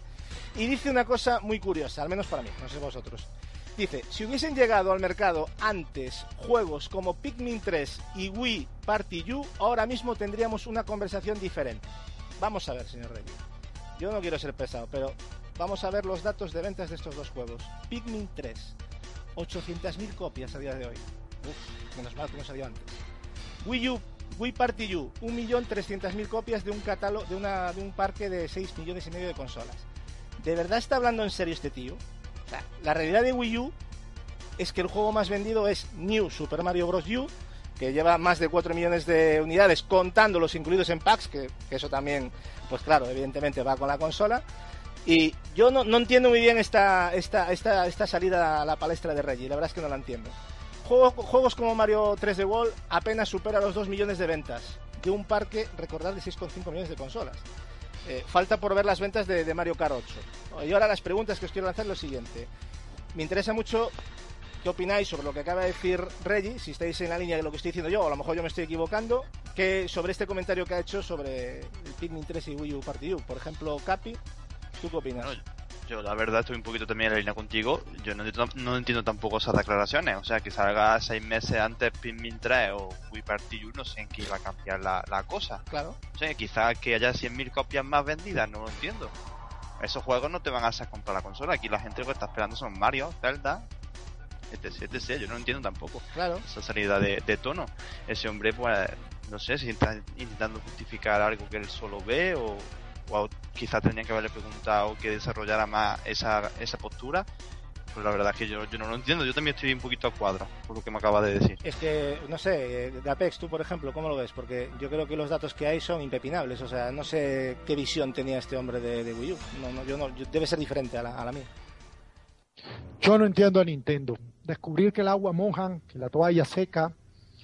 O sea, yo no entiendo. O sea, que cuando una consola va a ser exitosa, si salen con juegos potentes de salida, me parece ridículo a nivel de declaraciones. Pero aparte que elija Pikmin y otro tipo de juegos que realmente no Sí. harían exitosa la O sea, eso. si tú me dices, si hubiera salido Mario Kart el día Claro. del lanzamiento y hubiera salido X y hubiéramos anunciado Metroid Prime 4, la hubiéramos roto. Pues sí, obviamente lo hubieran sacado al estadio. Y si hicieran Super Nintendo 2, pues todo el mundo se baja los calzones. Pero Claro. la verdad, amigo, es que ni fue un éxito con lo que sacaron, mucho menos sería un éxito con eso que nombras. Es, es- ridículo esta Pero, pero ¿a qué viene de a qué viene decir eso cuando ni siquiera han sido capaces de explicar de lo que va su consola? Sí, sí, es que yo... Ni la línea a tomar. Hombre, si ¿Y, religen y por qué, Iwata, ¿qué, qué se y puede se quejan? Es que no lo entiendo. ¿Y por qué se quejan? O sea, ¿de qué se quejan? Vamos a ver. O sea, si hubiéramos sacado tal juego, tal juego, mm, bueno, señores, ¿y por qué no lo han hecho? Claro, es que Mira, no entiendo esa, ese Es que, es pretexto. que de verdad, No es- tiene- Esa directiva de Nintendo que relige Iwata es que realmente no me queda muy claro. Es que la mesa directiva y accionistas de Nintendo todos son unos cegueros. Porque esto no tiene sentido. Eh, mira, del Pero- tema de pero- Nintendo yo pienso que es que es prácticamente lo mismo de siempre. Nintendo vive en su mundo. Yo pienso que el tema este es más una mera defensa de su catálogo, que no deja de perder sentido porque de- de hecho hoy en día todo lo que hace Nintendo tiene poco sentido y yo cada día me doy más cuenta que es que ellos viven en su mundo, les da igual todo lo que pasa alrededor y pues, fijaros ahora con el tema de- del nuevo Zelda, parece que están descubriendo el, el- el sandbox y, y lo- y cuando hablan del sandbox y de la- las posibilidades que van a encontrar con el mundo, que antes era más lineal con el Wind Waker y tal, en fin, parece que están descubriendo algo que ya llevamos nosotros disfrutando en... pero por eso, porque yo creo que ellos viven en su mundo. Y no es más que una defensa de su catálogo que, que no tiene mucho sentido. Porque fijaros ahora con el tema del Mario Kart 8, eh, acaba de salir y ya lleva dos millones de ventas hechas. Que hay que ver lo que vende. Hay que ver lo que vende Pero- también porque... Sí, sí, Está bien, digo que está muy si bien, el juego pero- es bueno, el juego puede- va a vender. Va a vender. Yo, yo puedo defender la- la- las palabras de ese hombre si, hombre, cada mes me sacan un juego o, o dos juegos, pero que, que más me da que, es, que la consola salga con Pikmin 3 y el Wii Party U y todo eso, si luego pasan seis meses hasta que salga un nuevo juego. No, claro, Marcos, es que a eso, es que si, Pero, el Nintendo, claro, si Nintendo, Nintendo es la única que le está dando vida a su consola, porque es que a este, hombre, este hombre podría hacer- decir esas cla- declaraciones si hubiese dicho, si hubiésemos tenido multi de, de salida como Play 3 y Xbox 360, de otra cosa estaríamos hablando. Pues sí, pero Esa era una juegos, declaración más acertada. Esa sería más Si acertada. dicho, Yo, yo también. Si nosotros hubiéramos tenido Watch Dogs de salida, si hubiéramos tenido exclusivas de, de multi, si hubiéramos tenido también Metal Gear en Wii U. Castlevania, Esa te esa puedo decir mucho. Otra historia, otra historia Variedad. estaríamos hablando porque esa variedad sumada a nuestros Claro. títulos potentes como Eso. Mario Kart nos haría líderes. Entonces uno diría, sí, quizás. Pero es- es que- pero es que pero no es que te sale este mandril a decirte esa barbaridad, por Dios. Es que es de Eso porque de la pelea que que, yo- tuvo en el E3 con Iwata se quedó tonto de las hostias esas que se dieron al principio del E3 y todavía no, levantado cabeza. Pero si yo, yo siempre digo lo mismo, es que Wii U eh, es una consola, para mí, y eso que la compré, eh, muerta porque es que solo vive de los juegos de Nintendo, no existen los multi. Eh, el, el E3, yo es, que me, yo es que me enervo cuando aparece como ganador en algunas encuestas Nintendo, pero Nintendo presentó ocho juegos para año y medio. Sí, efectivamente. Que eso nadie se acuerda. Y los es cuales tres son horribles. y no, y no tienen Batman, no tienen... Y un downgrade, pero- Pero es que ahí es lo que yo siempre estoy opinando Gear, últimamente. Es que. Nintendo está haciéndolo bien y le están valorando muy positivamente porque las demás lo están haciendo muy mal. Es que Play 4 y Xbox One lo están haciendo muy mal y en el E3 lo hicieron muy mal. Con lo cual, dentro de lo mal que lo está haciendo Wii U, pues resalta positivamente. Pero Emilio, a ver, no- lo están haciendo mal la otra en temas de exclusivos, pero con los multis que tienen pueden ir tirando de sobra. ¿Quién no va a querer jugar un Metal Gear, un The Witcher 3, un Batman, un Assassin, un Far Cry? Claro, pero ahí no sobresale, ahí no sobresale la consola, ahí sobresale el videojuego. Pero bueno, que da igual Sí, que se vende igual la consola, que no tiene que sobresalir, lo que tiene que. La sobresalir es el catálogo. tiene cuidado. en A mí este- me hace una consola el catálogo. A mí me da igual que Efectivamente. lo Los juegos, desarrolle. siempre los juegos. A mí En me da este, que en este desarrolle. E3, en este E3 lo que quedó claro, y creo que todos estaríamos de acuerdo, es que quien ganó el E3 fueron los multiplataformas. Sí. Y quien tiene los multiplataformas son PlayStation 4 y Xbox One. Y PC. Efectivamente. Y pensé, Entonces, Mira, a, y- par- a partir, a partir de, de que finalice este verano, ya van a comenzar a venir los juegos de nueva generación, uno tras otro, uno tras otro, uno tras otro, de aquí al 2015. Pero es que Wii U, que tiene ocho títulos para año y medio. Marcos, te la pongo así de fácil. Si yo te digo que te cambio tu Wii U por la edición coleccionista de Witcher 3, ¿con qué te quedas? Pues con la edición coleccionista, para que... ¿Así? ¿Es así, Qué amigo? cabrón. Qué buena comparación, Gapés. Toma mi Wii U. En fin, pues eso, que yo creo que un tema bastante polémico. Este, este Reggie, no sé, a veces no sé en qué está pensando. Y bueno, y luego lo que dice Gapés, lo de la renovación de Iwata ha sido un poco sorpresivo, ¿no? No sé. Pero bueno, los que dirigen son los que ponen la pasta y no vamos a entrar. Eh, bueno, como sabéis, el próximo día 9 de septiembre la consola One de Microsoft sale en Japón. Y las expectativas eran en general bastante bajas, ¿no? Pues bien, eh, se ha sabido que la consola ha agotado sus reservas en Japón en su versión Day One Edition y el pack básico está a punto de hacerlo también. Aunque no han dado datos de las consolas puestas para reservar, que eso también sería muy interesante, ¿no? Pero bueno. Hay que decir que la, que la Day One Edition eh, vendrá con el Titanfall y el Kinect Sport Rivals. Y saldrá a un precio de 360 euros al cambio, lo cual me parece un precio de cojonudo, vamos. Con esos dos juegos y se supone que va el Kinect, claro. Si va el Kinect Sport, se supone que ya es una consola con Kinect. Preguntas. Eh, ¿Qué os ha parecido esta noticia? ¿Os parece extraño este cambio de rumbo inicial de ventas de One? ¿Creéis que guarda relación con ese pedazo de precio que acabamos de decir de 360 euros más dos juegos y Kinect? Hombre, claro. Totalmente. nota, ¿no? Totalmente. A ver si, si saliera la misma versión que salió aquí, otro gallo cantaría. Claro, es que han- Claro. tenían que estimular al mercado japonés de alguna manera y a lo mejor con esto lo han logrado, ¿no? O sea, es que ha sido una cosa un poco... no sé cómo lo veis. Yo- Yo creo que la primera y segunda semana será la consola más vendida y luego volverá a la normalidad. Sí. Porque Abran los es- ojos y vean el catálogo. Eh, no, pues no, básicamente porque yo estoy eh, viéndola normalmente cada semana eh, la- las cifras de ventas de consolas en el mundo y yo lo que detecto de Japón es que hace mucho tiempo las consolas de sobremesa pues venden, pero ya no es lo más, lo, lo más desea- deseado ahí en Japón. Bueno, bueno. Vo- ¿Vosotros entonces le veis posibilidades reales de triunfar en Japón después de las ventas de Play 4? Ver, Yo que volviendo- sí, ojalá. hacerse un hueco sí, pero ¿Sí? para ahora mismo no, porque supongo que la mayoría de las personas tendrán Play 4, tendrán Nintendo, tendrán... ¿Por qué? Porque ha tardado bastante en salir allí. Pero Play 3, Play Sí, sí. 4 también salió hace muy poco, Capi. pero lo ya la gente es- la ha comprado, capaz. Claro, claro, no, no, y es que, eh, hombre, Japón es territorio, primero Nintendo y todo lo que sobra es para Sony, pero a mí sí me parece sano y ojalá, yo no estoy diciendo que le va a ir bien, pero mi deseo es que, los, que así sea, ¿por qué? Porque a Microsoft dentro de su política de las tres consolas, la primera Xbox 360 y esta One, eh, le ha faltado un poco de esencia japo, tener catálogo japonés también de consola.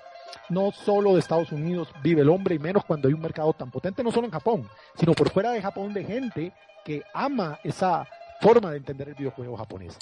Y creo que el hecho de que Microsoft haya renegado tanto de esto ha hecho que se dé los dos batacazos que se ha dado. Quizás si One empieza a vender mejor, empiece eh, Microsoft a apostar por estudios japoneses y a ofrecer un poco de variedad en el catálogo de juegos. Quizás veamos en One un catálogo mucho menos shooter que el de 360. No sé, a mí me gustaría que, que por el bien y la salud de la industria del videojuego, eh, a Microsoft le vaya bien en Japón. Es que es lo ideal. De- Pero, es una, eh, es una entrada muy potente y además tener en cuenta la apuesta que han tenido con Platinum. Hmm. Y, y puede ser que vuelvan otra vez a hacer otra intentona como la que hizo 360 en su momento. Que vale que no tuvo éxito, pero dio grandísimos juegos, ¿eh? Pero grandísimos juegos. De todas maneras, yo creo que nadie lo ha comentado, pero ¿no os parece un poco extraño el precio? A mí Titanfall me parece un acierto para lanzarlo en Japón por el tema de los mechas, ¿no? Es, vamos, a, a los japoneses les vuelve locos, o sea, ese tipo de juegos. Pero que Pero lo, te- lo pero en versión digital. No, no se ha especificado, es la Day One Edition que si nos hacemos caso de la que salió aquí en, en Europa y en Estados Unidos, es física. Y se llama igual, o sea, se llama igual.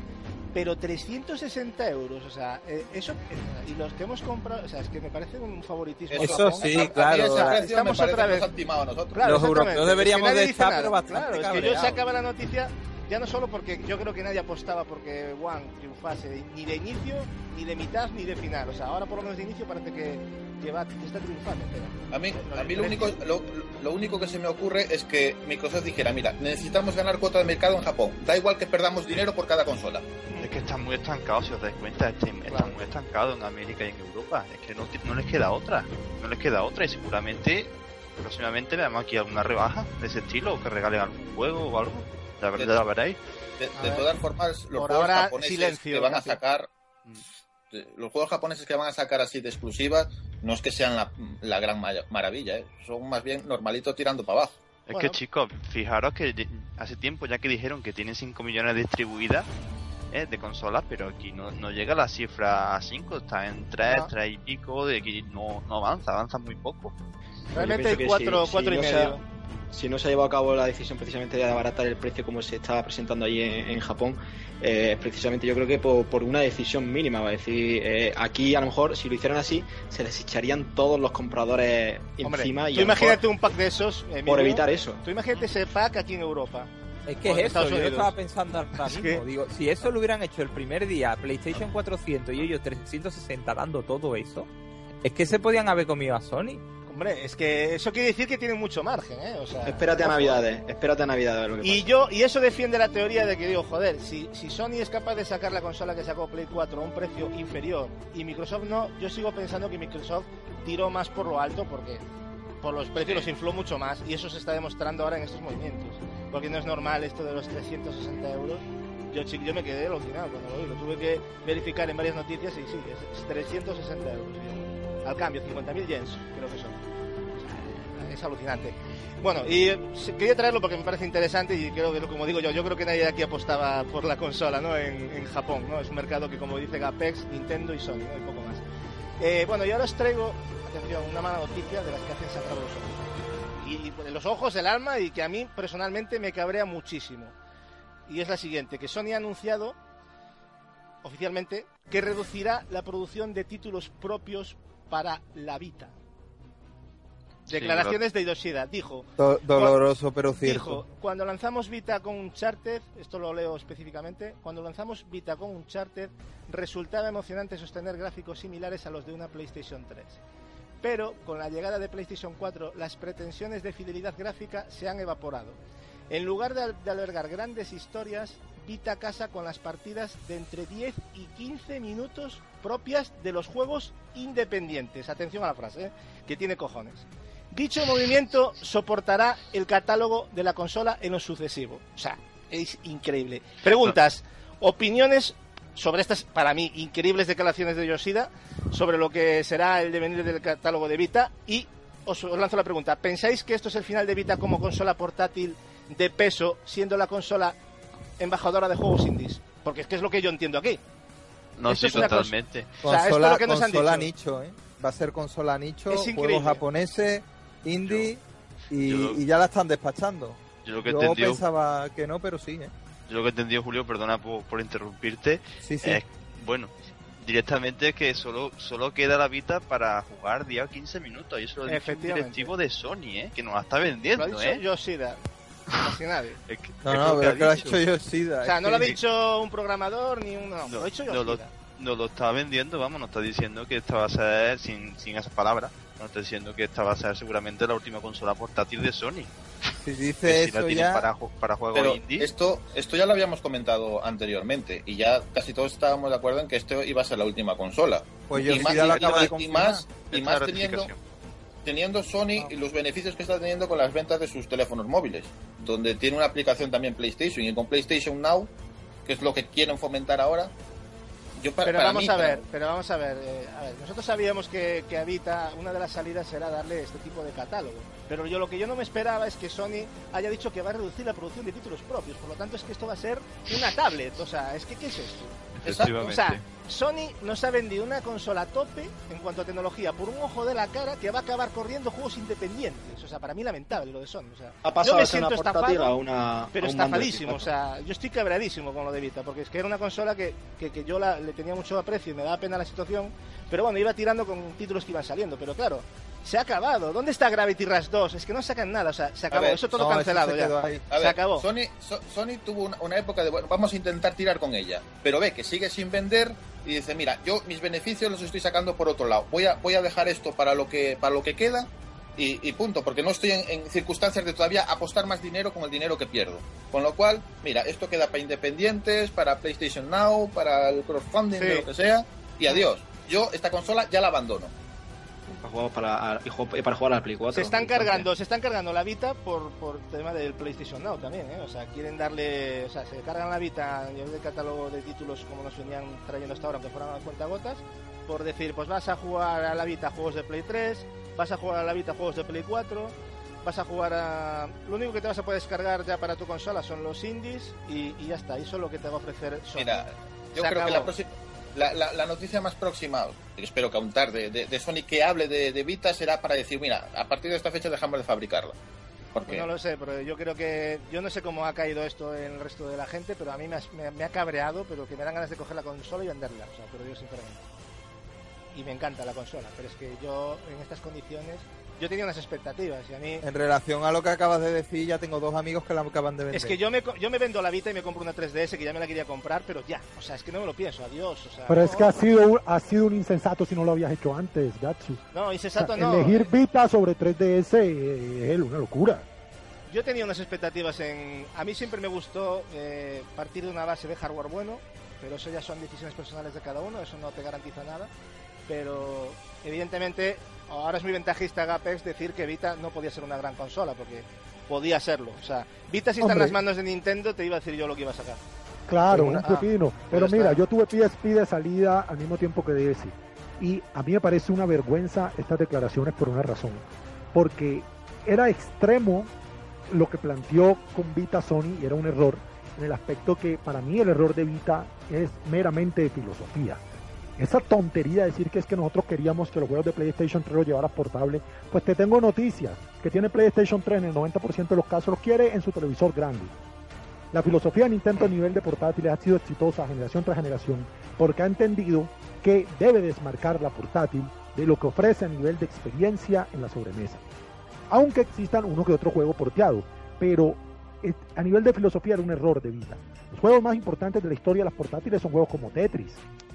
La, la DS tiene sagas exclusivas como Layton, como Pokémon, que no vas a ver en la de sobremesa porque están configurados y pensados para portátiles.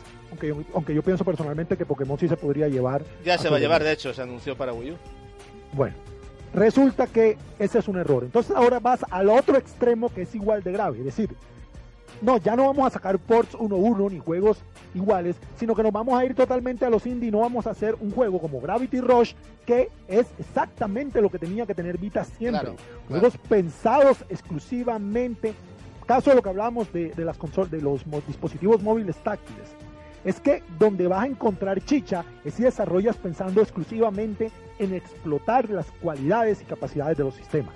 Ahora Sony no solo deja de, de hacer juegos que estaban mal enfocados, sino que del sopazo deja de hacer juegos. Simple y llanamente que los indie nos mantengan este elefante muerto. Efectivamente. Eso Para mí lo es una que- vergüenza. para mí ese es el mensaje que han lanzado. Mira, eh, yo ya te digo una cosa, ya empezó la Vita perdiendo el exclusivo de Monster Hunter que se fue para Nintendo. Mm, cierto. Ya ahí ya, ya empezó ya empezó mala cosa. Los Final Fantasy y Dragon Quest eh, también, las reediciones se iban para Nintendo, ya no se iban para la, la PlayStation. Que ya, ya, ya vamos empezando, vamos dejando para atrás exclusivos que antes eran de, de PSP, ya se van para Nintendo. Pero es que Marcos, ¿cuál, cuál es el juego de lanzamiento de Vita más potente? De- si lo recuerdan. Hombre, Uncharted es una. Mira, Uncharted Uncharted, es una maravilla. Bueno, y Killzone. Es Exacto. que Que tú bueno, lo ves. Ambos aplican perfectamente para el ejemplo que voy a poner. Killzone y Uncharted, sagas consagradas de PlayStation 3. Sí. Cuando tú coges el catálogo de PSP, el cual yo tengo unos 40 juegos, yo te puedo decir que, ya me voy a auto-spoilear a un video de mi canal que voy a hacer, eh, el mejor juego de PSP en mi opinión es la saga Patapón. Que si hubiera salido en PlayStation 3 hubiera dado un batacazo, hubiera fracasado totalmente. Porque ese juego rítmico musical con esos gráficos tan sencillos, en PSP, cuando te estás movilizando en el tren, en un transporte o estás en la fila de un banco, es divertido, rápido, es interesante y lo termina consolidando como el mejor juego de la consola. Entonces, si tú vas a sacar Vita, tú no puedes pretender lanzar un charter lanzar Killzone como la apuesta más dura. Si eso llega a complementar, formidable. Pero a PSP le hace una gran consola, no eh, los ports de juegos grandes. Y los hubo en toneladas. Porque si algo tiene PSP es port de juegos de PlayStation Sí, 2 y son PlayStation ports, pero también tienes el Gravity Rush, que es un ejemplo muy Claro. bueno. Tienes, bueno, El Tiraway, el Tiraway. Uno, Tiraway. Hombre, el el Wipeout, el es un juegazo igualmente. ojo. Y la mejor Claro, versión de la Dragon de- Ball fue Tiraway. la de Vita. Y el Tiraway también, ¿eh? Sí, el Tiraway. hay que hacer Ah. más Gravity Rush, más Gravity Rush y menos un charter portátiles. Pues yo Yo pienso que por lo línea, menos. la línea precisamente era la de Tiraway, que era un juego que te ofrecía todas las, Aprovecha. las posibilidades, sí, sí. Y, y- y esa es la línea que yo pienso que deberían de haber seguido. Pero ahora no, pena ahora lo que que... vamos a sacar son juegos de 3 dólares, 5 dólares para, para poder rasgar algo de dinero a los 3 o 4 tontos que se queden con la consola. Me parece una falta de respeto para el que creyó en Vita. Y ojo, lo sabe Gatsu, yo iba a comprar esa consola porque yo quería la versión física de Child of Light. sí. Pero es que, es que esto es desmotivante totalmente. Es que este anuncio para mí, una persona que se haya pensado comprar la consola, acaba de meter un stop ahí, pero vamos, un frenazo increíble. Y es una pena, a mí me jode que la saga Gravity Rush no continúe, porque claro, es un, además es Gravity Rush en concreto, los que lo habéis jugado lo sabréis, es un juego que está perfecto para Vita, es perfecto para Vita. Por el tema Claro. es de todo, por todo lo que ofrece la consola, a nivel táctil, sensores, todo, ¿no? Entonces, ¿qué pasa con, el- con la saga Gravity Rush? ¿Ahora la van a pasar a Play 4 o que van a, o van a sacarlo para... No sé, es que ¿qué van Yo a creo que para- se ha terminado Gravity Rush ya, es in- vamos. pues es una pena, ¿eh? Es una pena. Es una pena porque además estaba en desarrollo y, y- y yo no, yo me extrañaría, no me extrañaría nada que, que que anunciasen que lo cancelan entonces.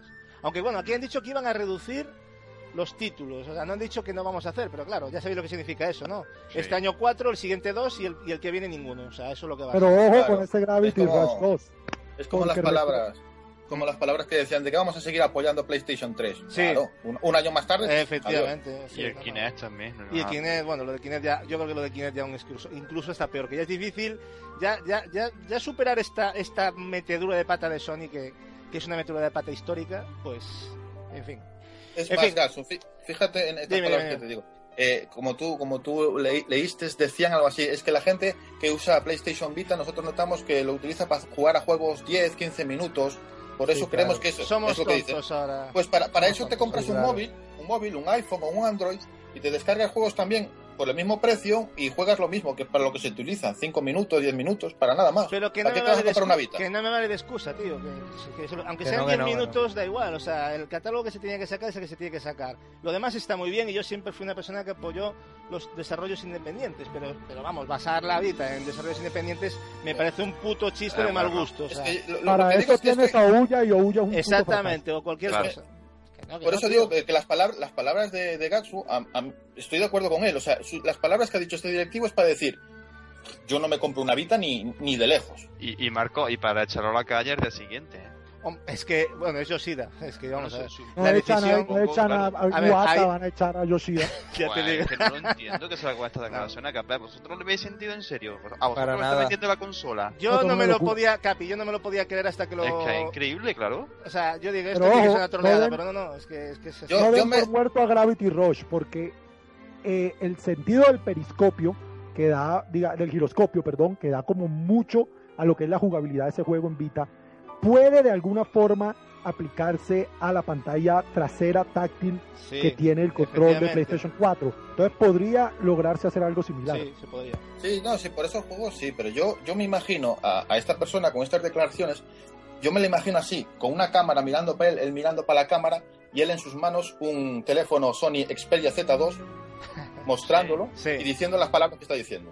Que parece de Nintendo, Porque Marco, en vez de Otra Sony. cosa no, no tiene Pare- sentido. parece No, no, que es de- a Nintendo. Nintendo las declaraciones. Y a Sony las dirigen Nintenderos. Estamos todos locos. Sí, estamos A todos mí, so- locos. a mí solo me queda decir que Gatsu no edite el programa todavía que en Ebay no me ha empujado por la mía, o sea que espérate que la puja. Pues ya te digo, bueno, yo yo no sé si sabéis de esta noticia, pero yo me quedé muy, muy jodido cuando la leí, la verdad. Dije yo, esto no puede ser. Y para mí es el fin de Vita, ya por las declaraciones en sí. Pero bueno, ojalá me equivoque. A lo mejor hay un mercado por ahí detrás y estoy ahora aquí lanzando las No, campanas al No vuelo. lo sé, Gasu, no, y, no se y- ve. y luego, luego va a vender más. A lo mejor, pues, pues pero si pasa ve. eso. Mira el reflejo de Emilio, que ha puesto todas las consolas en venta, la han comprado todas menos la, la PlayStation Vita? Vita.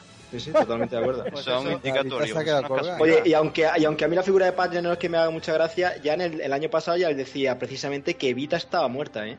Y totalmente de todas, acabada. De todas maneras, Emilio, chicos, eh, yo creo que en el E3, si ahora hacemos, recapitulamos un poquito para atrás, yo creo que se ha visto claramente el camino de Vita que le querían dar. ¿eh? O sea, ahora si lo pensáis bien Sí. fríamente, porque ellos tenían la ocasión de, aunque sea un CGI de mierda del Gravity Rush 2 o de cualquier otro título, y no lo han hecho. Si os fijáis es que no lo han hecho. Entonces es que ya están encaminando. ya. Sí, no, eso qué les desperdicio de potencia, qué desperdicio de posibilidades, qué desperdicio de hardware. Pues ahora que me devuelvan O sea, el dinero que me gasté cuando salió la consola. o ¿Tú sea, te porque, imaginas que 3DS fuera así de potente como Vita? O sea, Imagínate. viendo lo bien que hace Nintendo las cosas con 3DS, Pues si imagínate Sony lo que te digo hiciera yo. igual, tendríamos un consolón para la historia. Es una lástima. Sí, efectivamente. Pero bueno, en fin. No quiero tampoco tirar más piedras, pero yo creo que se merecía un buen palo, pero un palo, vamos, yo creo que estamos siendo bastante hasta sensatos, de no, de- no insultar y todo, porque vamos, es que vaya gentuza, vaya gentuza y estas iniciativas, pero en general las compañías están haciendo unas cosas que luego seguiremos hablando de cosas que yo me están descolocando mucho. El mundo de videojuegos está volviendo un poquito turbio en ciertos temas y no me gusta nada. Y aprovechando que hablamos de Sony, eh, vamos a informaros que, bueno, se han anunciado oficialmente, ya sabéis, los juegos como cada mes de- del PlayStation Plus del mes de julio para, para Play 4, Play 3 y Vita, ¿no? Para Play 4 nos van a traer el Striver, que os acordáis del juego de Mega Drive, eh, Tower Fall Ascension. Para PlayStation 3 van a traernos Dead Space 3 y Bessel, buen- buenos títulos. Y para Vita, Lego Man 2, eh, DC Super Heroes y el Doki Doki Universe. O sea, esos son los juegos que, que nos van a traer. Yo creo que un mes más, pues, eh, con cosas interesantes, ¿no? O sea, en la línea de, PlayStation Plus. Y, recordaros de si no os habéis bajado los del mes de junio, pon- aunque no lo vayáis a jugar, ya os lo dije en el anterior programa, ponerlo en la, en la descarga para que lo tengáis para siempre ahí, pues si algún día queréis jugarlo, porque si no, desaparecen, ¿vale? No sé si queréis decir algo sobre los títulos o pasamos a la siguiente noticia, chavales. Yo lo único que puedo decir rápidamente es que llevo desde septiembre con Play 3 y no he visto ningún mes interesante para hacerme para hacerme con el Plus. Y ese tampoco, porque ya el 10 Play 3 lo tengo y lo he jugado ya en 360. Así que nada. Pero yo, Ya, yo, pero a, bueno, cola- yo a cola- a pero- colación de la anterior noticia de PlayStation Vita, sí diría que los que aún la tienen, pues que teniendo el Plus beneficia todavía más porque vas a recibir ahora juegos buenos, gratuitos cada, cada mes.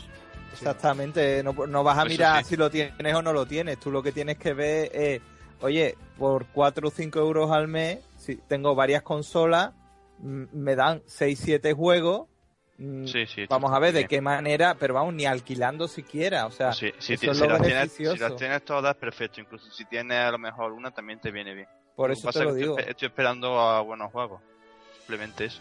Por lo menos un mes que tenga un juego bueno o dos. No, a ver. Capi, Capi. hay A ver, bueno, exactamente. No, no- digas que no son buen buenos juego, juegos, ¿eh? claro, son juegos que a ti No, para no mí te... no me gustan. oye. Pero, pero, son, pero no es lo mismo que no te gusta que no sea buen juego, o sea, eso no tiene buenos que juegos para mí, para Vale. mí. Buenos juegos para Claro. mí. Yo Buenos hablo juegos, por mí, yo no hablo Por eso, por eso te digo, para mí... Bueno, Para cuando tú dices que no sacan buenos juegos, pues no es realmente, creo que no está bien explicado, por eso yo intento que lo aclares, porque yo creo que no estás diciendo eso, No, sí, lo, lo voy a aclarar. por eso. Buenos juegos han sacado y llevan sacando siempre. Pero para mi gusto, desde septiembre o lo que sea, pues no he visto una serie eh, de juegos indie o lo que sea que no me han, no me han atraído la atención, otros que sí. Y, y no he podido hacerme todavía con el Plus porque ha, ha habido también juegos que aunque son buenos, como por ejemplo 10 Space 3 y algunos otros más, pues ya los tengo. Claro, ya los tienes. Simplemente por es, eso.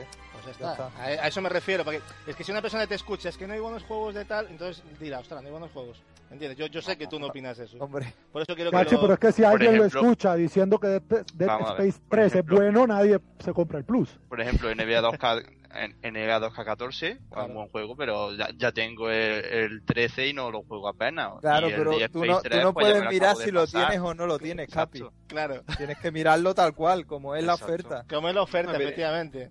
Yo ahora No, mañana sacan el, sacan el, yo qué sé, el. Infamous Second Son en PlayStation 4 y digo, joder, no sacan buenos Claro. juegos, joder. No, perdona, es que... Ya, pero por ejemplo, eh, pero por ejemplo, Capi, Capi solo tiene la, la PlayStation 3, o sea, de dos juegos recibe, Es que Plus- recibe al mes. Yo creo que Plus, eh, yo siempre, Pero siempre Plus, lo si hemos- tienes las es- tres, Siempre lo hemos dicho, cuantas más consolas tengas es mejor, Claro. porque evidentemente Claro. con teniendo todas las consolas es una puta maravilla cada mes. Claro, Gaso. Además, yo, por ejemplo, en Strader me, me, me gasté, creo, unos 15, 20 euros y, oye, gratis, Sí, ¿eh? ¿sabes? efectivamente. No solo Ah, eso, volviendo Ya a con Vita, eso está todo Vol- dicho. volviendo a Vita, a Vita le dio vidilla y no murió antes de tiempo el Plus exactamente. Tú, Sí. tú mira, mira el mes pasado, Sí, sí, Dragon's eso es Crown, cierto, y el eso es anterior, una realidad. Ramasa. El Muramasa es un Y, titulazo. y gratis, gratis. que o sea, vamos, si el- ya la versión Pero, de Wii era una pasada. pelotazos gratis da mucho que pensar, ¿eh? Y el Dragon's Crown, que, chavales, pelotazo. no fastidiéis. El Dragon's Crown Por es eso una maravilla. Ah, Sí, pues sí, por eso, sí, han dado muchos juegos muy buenos en Eso. el Plus, Tomb No Raider, vamos el DLC, Plus. el Remember, sí, es que por eso no, no- he tenido que matizar porque no creo que no lo había entendido bien, pero bueno, ya quedó claro, ¿no? Efectivamente, por eso yo quería insistir, porque el decir no hay buenos juegos, claro. No, que va, me da mucha lástima ahora que no esté, por ejemplo, Metro Last Live, porque ya que estaba antes, pues Remember Me, todo. Ese es el problema que tengo yo. Remember, me, eh, Remember Me es un juego que será atizado, pero y a mí me ha encantado, ¿eh? Y será Justamente, muy buen juego. Madre mía. Si no lo tenéis... ese, problema, ese problemilla que tengo yo ahora, que estoy esperando a esa clase de juego. Ah, pero el Remember Me lo tengo yo en, digital y te lo paso yo. A ver cómo haremos un día para migrar los juegos, que sé que se puede hacer, pero tienes que tener el plus. Así que ya, ya, eso ya lo hablaremos. bueno, y, y si por si no teníais suficiente con lo que hemos hablado, porque ya, ya es para cabrear si ya acabar aquí el programa, tenemos polémica y de las gordas también. Recientemente se ha descubierto en el código de Watch Dogs de PC que el juego venía muy capado muy uh, uh, el, tema, el, tema, ha despertado opiniones para, para todos los gustos. Eh, ¿Qué ha dicho Ubisoft? Lo siguiente, y voy a citar textualmente. Bajar la calidad gráfica de Watch Dogs fue por su repercusión en la, jugabilidad. Bueno, aquí ya la primera que ya nos llaman tontos ya. la primera, la primera frase que nos llaman tontos a los usuarios una vez más. El juego es mucho más estable y fluido con la configuración a la que se ha lanzado, mientras que esos viejos ajustes encontrados podrían dar muchos problemas. Eh, sin duda unas explicaciones que convencen a muy, pocos y que han incluso, yo creo que incluso han empeorado cuando se ha filtrado eh, intermitentemente que esto será una dinámica que afectará a juegos como The Division. Sí, señor. Que, ese es el otro tema, ¿no? Que, que, sufrirá también recortes gráficos con el objetivo de que las versiones de consola no parezcan tan separadas de del PC. Efectivamente, para estimular las ventas de las consolas de Next Y, Qué daño le han hecho los consoleros Y atención, atención, Gapes, lo que han filtrado un empleado, ¿eh? lo que ha filtrado un empleado que sobre este tema en concreto. Dice, fijaros porque esto sí que son palabras bastante interesantes. Hay mucha presión de las editoras para hacer que la experiencia no sea tan distinta en consolas. Y con The Division simplemente no podemos tener una gran diferencia entre la versión de PC y la de consola. Las editoras nunca admitirán que han rebajado de manera activa un juego. Es mucho más sencillo decir que han quitado cosas por la estabilidad, que a menudo es una mentira. Con más claro agua. Y esta fuente trabaja en la división técnica de gráficos de Ubisoft. O sea, no lo ha dicho Manolo el de los... ¿Sabes? O sea, increíble estas declaraciones. O sea, no las últimas son las únicas palabras sensatas, Gasu. Mira, ¿me permitís que diga una cosa a colación? Sí, sí, claro. Eh, fijaros, eh, yo mira, y sé que me van, me van a caer palos, pero os soy sincero, tengo que hablar desde la experiencia jugable. Mirad, y además, el otro día precisamente, esta misma, este mismo comentario que voy a hacer ahora ya lo hice y saldrá en el programa porque nosotros ya lo, hemos grabado. Eh, mirad, estas declaraciones de Ubisoft en relación a Watch 2 sobre... Yo estoy totalmente en contra del downgrade, eh, me han tocado las pelotas como no lo podéis imaginar y, y, tal. Pero yo os voy a decir mi experiencia. Yo he jugado a Play 4, en Play 4 al Watch 2. Me lo he pasado, lo he disfrutado prácticamente en su totalidad, como he dicho antes, y, justo después de jugarlo, haberlo disfrutado entero, tal, toda la, en fin, secundaria y tal. Pues recientemente, con el tema este de la modificación, ahora como estoy centrado en el PC y tal, pues bueno, me lo he vuelto a adquirir en PC, lo he, bajado con el parche ese que decían que también mejoraba un poco la calidad gráfica y tampoco era nada del otro mundo. Y es verdad que gracias a Chicho y tal, algunos contactos con Juan Carlos y tal, pues bueno, hemos seguido el tema este de la modificación que va por la 0 o 1.8, 0.8 y bueno, han ido retocando esa, esa modificación que no es más, que no es más, según parece ser, que activar algo que estaba desactivado o bloqueado para la versión eh, PC, no sé si para consola.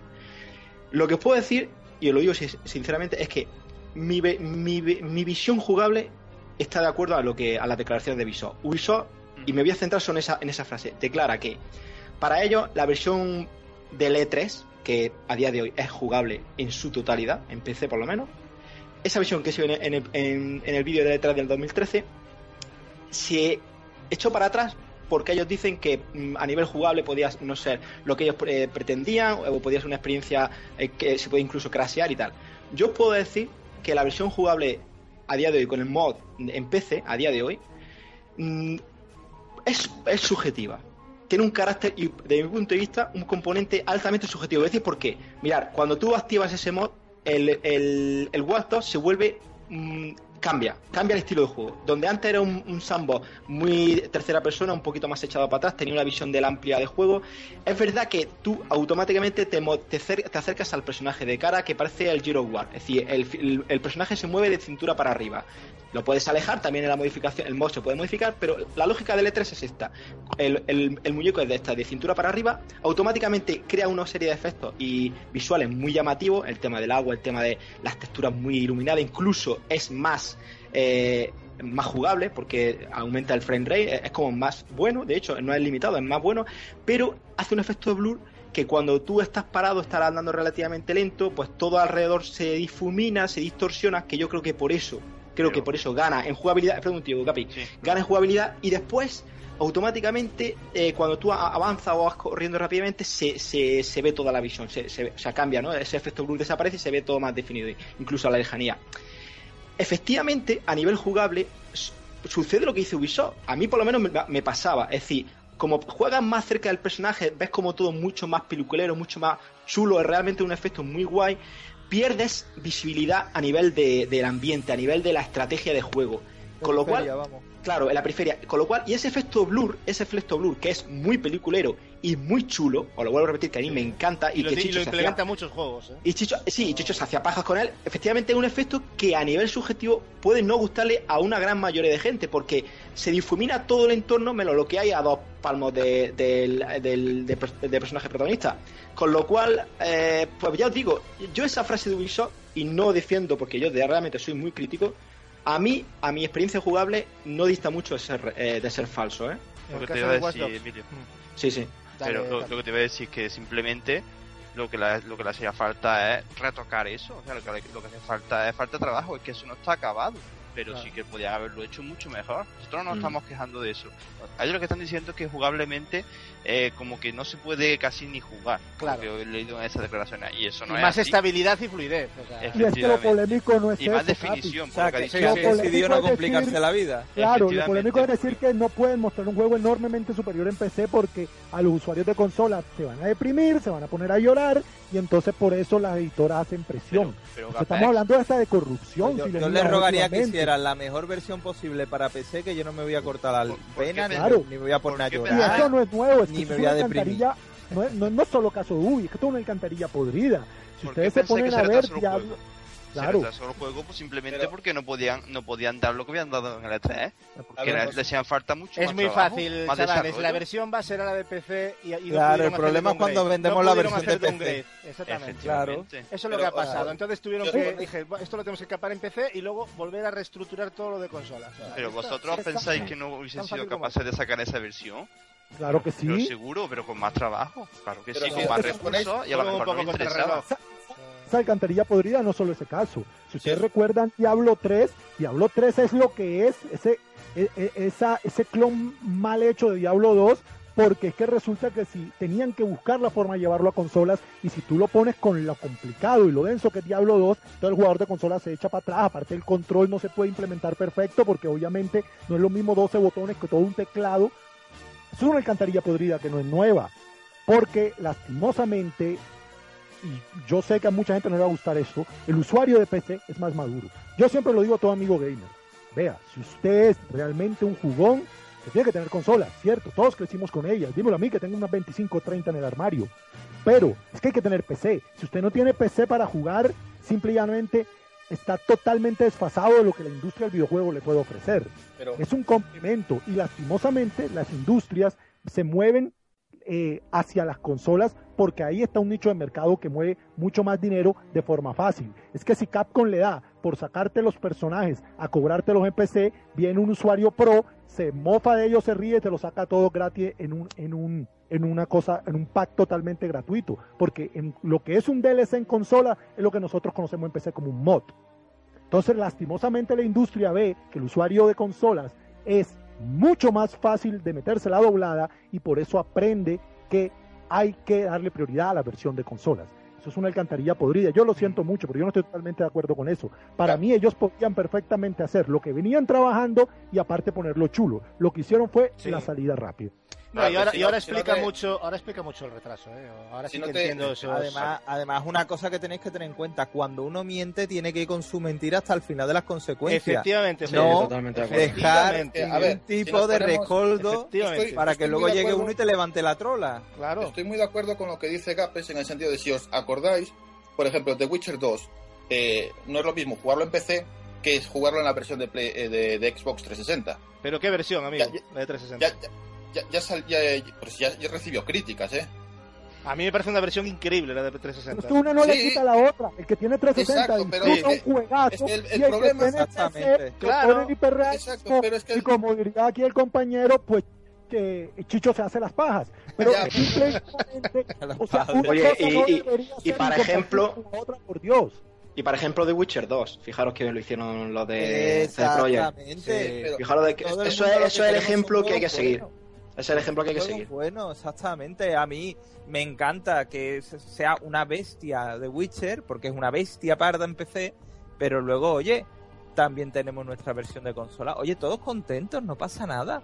Sí, sin más Ya, pero a ver, eh, el, el problema reside en que si eh, comienzas a hacer los juegos primero en PC, dándole todo el potencial que tiene el PC, que es muchísimo, y luego los portas a consola, eh, van a comenzar a llover críticas por todos lados.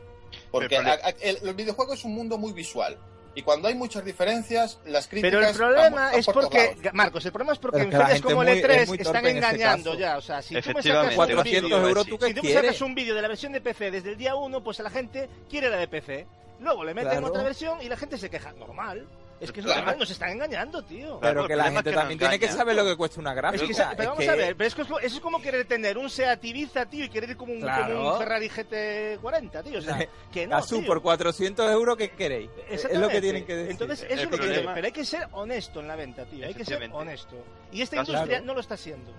Dime, dime. Para nada, nunca lo Caso, el problema es que nos engañan. Luego Claro. nos toman por tonto y encima después se regodean. Ese Ese es el tema. el, el ese es problema que hay. Capi. Y lo- Es lo que quiero yo que, que quede como problema y como raíz de que nos están engañando, joder. Nos están tomando a ver qué pasa. Con estas declaraciones más todavía. A ver qué pasa con este Assassin's Creed de Unity, ¿eh? Sí, con Ya Cry, veremos, ya. con The Division. Ya veremos, Sí, ya exactamente, veremos. Exactamente. Que lo que pienso yo que tienen un problema de target porque se creen que están vendiendo a críos. Y, Sí, y bueno. ya Nada, críos que saquen la de. algunos, Que saquen. pero la mayoría yo creo que no son críos. Que, que saquen de Down Vision y ya está. Y la versión de consolas y, y Ya han está. avisado, Gasu. Ya por lo menos estamos avisados. Así que Nah, cuidadito. Yo lo que a pido, yo lo que pido y ahora también, o sea, a mí estas cosas ya me estoy enterando un poco, pero yo lo que pido es sensatez. Joder, hay que, hay que pedir, somos, estamos gastando nuestro dinero en vuestros productos, o sea, no nos tratéis como gilipollas. Que sí, habrá muchos gilipollas que compra con los ojos cerrados, pero hay mucha gente que no es gilipollas y, y que y joder y nos estáis tomando el pelo, o sea, nos estáis tomando el pelo. Y es lo que no puede ser. Nosotros tenemos, nosotros como consumidores exigimos que no nos tomen el pelo. Claro, cuando punto. estuvimos hablando de Assassin's Creed Unity, que me acuerdo perfectamente, creo que fue Game Square, que nos dijo, oye, pero tú has visto cómo se mueve esa, esa túnica según baja, y, y- y yo ya me quedé así parado como diciendo, tranquilos que esto es Ubisoft, vamos a tomarnos las cosas con, con pies Es de que- plomo porque que nos la van a liar. Luego hay gente que dice, ah, es que los ¿qué más da los gráficos? Yo quiero tener el juego. Pero entonces, si, no es si, si eso no importa, ¿por qué si a ellos les importa y siempre muestran lo mejor? O sea, y lo venden como lo que no es. Entonces sí que importa. O sea, Es saben que publicidad venden. engañosa. Es publicidad Es engañosa, exactamente. Y eso, eso debería de ser delictivo. O sea, yo voy a una conferencia de, de, de PS4 y planto un Assassin's Creed de versión PC, todo el mundo flipa, alucina y se echa las manos a la cabeza diciendo, oh Dios mío, lo que han hecho con una PS4 y en verdad lo que estoy haciendo es engañar al personaje. Eso ya Mira, yo voy a decir una cosa. Yo voy a decir una cosa. Yo cuando estaba trabajando de estudiante estuve trabajando en Carrefour y, y allí lo- todos los veranos y todas las promociones sacaban su publicidad de los productos. Y ahí llegaban, ya sea leche, sea arroz, sea lo que fuera. Y tú tenías un producto en el papel que habías imprimido y que había hecho millones de copias para hacerlo, para luego repartirlo por la ciudad. Y en ese papel había, por ejemplo, la caja de, de yo qué sé, de Titan Lu a tal precio. Y, y realmente en el, era un error, o lo que fuera. O Te puedo decir cualquier producto. Y a nosotros nos llegaban los, los compradores diciendo, mira, eh, esto está a este precio. No, no, señora, eso es un error de, de imprenta, el precio realmente es este. Puede ser el error que sea, el producto que sea. Automáticamente, por haber emitido un papel donde tú ponías que tal cosa valía tantos euros, pues esa persona se lo llevaba al precio que estaba publicitado. Así de claro. Y si Claro. no, te metían, te, te metían un puro y te metían una denuncia a- al Carrefour, en este caso a la tienda que, que había hecho. Pues esto es, es lo mismo. Es publicidad engañosa y debería de tener sanción. Y a Sí, conciencia, pero ¿eh? todo el mundo hace de- vista para otro lado. Todo mira hacia para Claro, otro lado y hasta claro. ahí es normal. Y se está normalizando una cosa que cada día sangra más, o sea, pero bueno, en fin. Eh, antes de dar carpetazo a las noticias, quiero dar un dato. La versión alfa de, Destiny en PlayStation 4 ha alojado un total de 6 millones y medio de partidas en los cuatro días que estuvo online, o sea, del 12 de, de junio al 16, creo. ¿Cómo veis estas cifras sabiendo que solo podían jugar la alfa aquellos que lo tenían reservado? ¿Os parece una, una interesante. Una auténtica, salvajada. Me parece una burrada. que hay, ¿no? Para cuatro días, fijaros, ¿eh? 6 millones hay y ganas de, Destiny, ¿eh? Y, solo de PS4, ¿eh? Solo hablamos de PS4. efectivamente, Capi, es que, es, que el dato es muy. Sí, sí, bueno, bueno, ¿eh? y de gente y de gente que me está intentando convencer para que lo reserve. Y ha sido una alfa muy completa, ¿eh? Oye, hablando de alfa, es prácticamente un juego terminado. Yo, ya, yo lo tengo reservado. vamos, a ver, vamos a ver una cosa. ¿Cuántas Play 4 hay? 6, 8 millones, y medio. 8 y medio. Y 6 millones y medio de reserva, increíble. Es un éxito. Esos son los datos, Capi. Esos son los datos que, que hacen despegar una consola, joder. O la gente compra hardware y, software. Es que estamos hablando de reservas, de juegos de lanzamiento, ¿eh? Señora, que esto no es comprar luego como yo, ¿eh? No, a ver, yo no sé si hay 6 millones y medio. A ver, el dato son que hay. De, de El dato es que son 6 millones y medio de partidas, no 6 y medio, 6 y medio ah, de reservas, ¿eh? Pero da igual, o sea, son un huevo de partidas. A lo mejor pueden ser. Es eso? Yo que sé, un millón y medio o dos de reservas. A mí me parece una Hombre, que estaba yo pensando. no nos olvidemos de Halo y la gana de verlo no de Bungie, eh, que ahí también tira mucho eso. ¿eh? Exactamente. Pero solo Play 4, ¿eh? hay que decirlo. Ya me parece una cifra. Es solo Play 4 y 4 días. Y 4 días. O sea, que a mí me parece muchísimas partidas. Hombre, pero si es que es lo mismo. Tú imagínate que los de Last of Us, los de. Eh, empiezan a desarrollar un juego para multiplataforma. Pues lógicamente, los que no han podido disfrutar Last of Us en, en Xbox One, pues se van de cabeza. Se van de cabeza. Fíjate que es un juego multiplataformas, pero creo que va a ser un juego que va a hacer vender muchas PlayStation 4, fíjate. Además, hay una, hay una enorme set de nuevas IPs, que eso tampoco lo hemos dicho. Sí, hay, muchas, hay muchas quiere cosas nuevas, frescas. Efectivamente. Y aunque sea más de lo mismo, en cierto modo, Julio, yo creo que este juego está creando eso, ¿no? Ganas de ver cosas de Destiny, ¿no? Y tampoco lo han quemado excesivamente, o sea, tampoco es que hayan mostrado una variedad, pero bueno. En fin, lo dicho, que hasta aquí hemos llegado hoy con las noticias, había muchas más, pero no podemos perder más el tiempo porque de hecho ya vamos a tener que recortar el programa. Pero vamos a ir con el primero de, de nuestros análisis de hoy, el Kirby Triple Deluxe.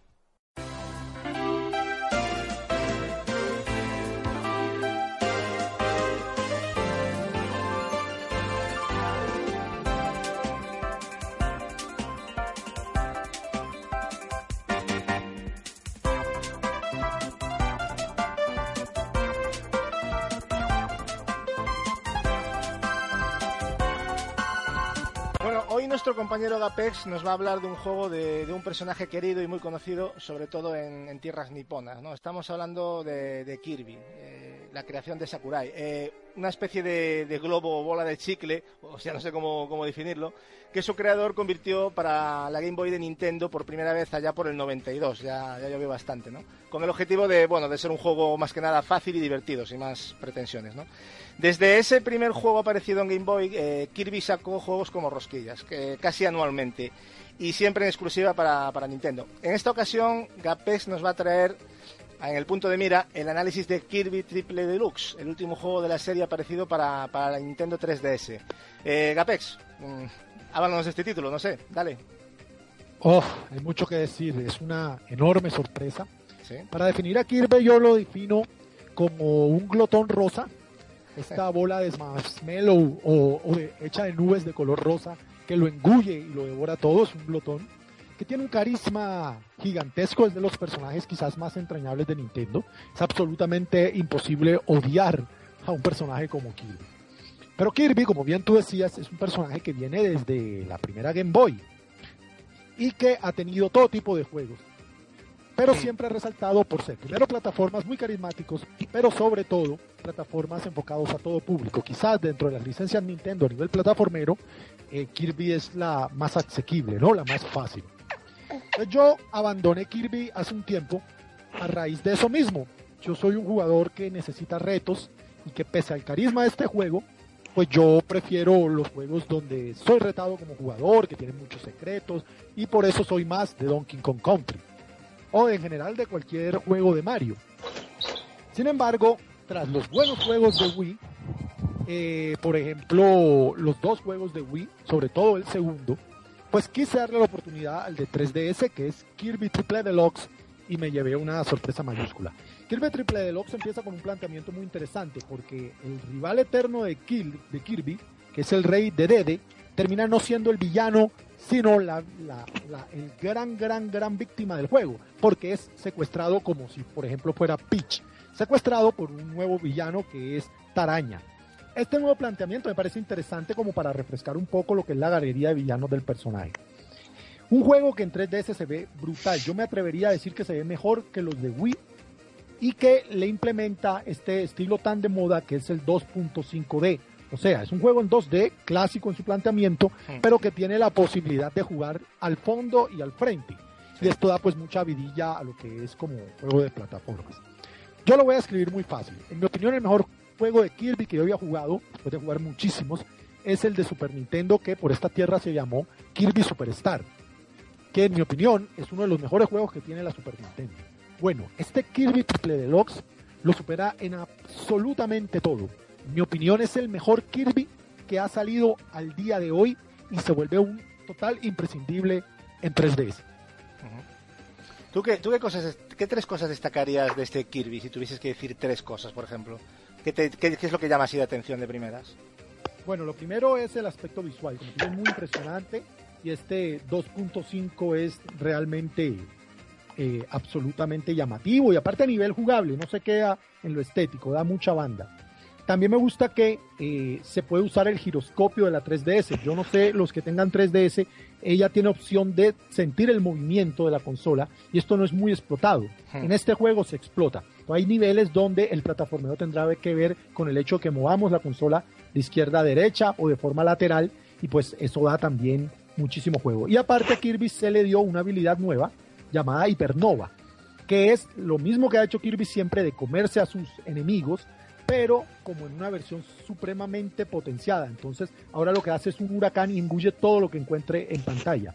Esto para algunos puzzles, para jefes, eh, es, es, primero muy divertido, pero aparte está muy bien implementado y, y, es como un plus que se le añade a todo lo que Kirby siempre ha podido hacer. A mí me, me, ha encantado lo que han hecho y este juego yo te voy a decir así, para mí es una gran promesa. El juego no como tal, pero es la promesa de que Kirby va en aumento. Como ya tenemos anunciado uno para Wii U, es la promesa de un enorme plataformas que se va a venir en la consola de sobremesa de Nintendo. ¿Tú crees que la dificultad de Kirby se ha evolucionado respecto a otras entregas o es, o es fiel a lo que nos ha demostrado hasta ahora? Uf, eso, eso es lo que más me sorprendió, creo yo, del juego. Kirby, uno, el que se enfrenta a Kirby sin conocerlo, quizás se desilusiona por lo sencillo que es. Pero el consumidor natural de Kirby sabe que el objetivo de Kirby es la diversión directa. Claro, por eso lo digo. claro, este Kirby no. Katsu, te va a sorprender porque yo creo que es el Kirby más complicado de todos. hombre, no vas a encontrar Donkey Kong Country Tropical Freeze sí, sería... plataformas tan duro. Claro, pero sí aumentó un par de peldaños la dificultad y eso lo hace mucho más interesante para jugadores más tradicionales. La dificultad de los Kirby siempre no ha estado en pasarlo. Este juego, si tú te da por jugarlo de largo, te va a durar 5 horas, una tarde. Pero si quieres encontrar todos los secretos, eh, digamos, sacar el 100% del jugo del juego, siempre ha sido como lo que hace interesante un Kirby.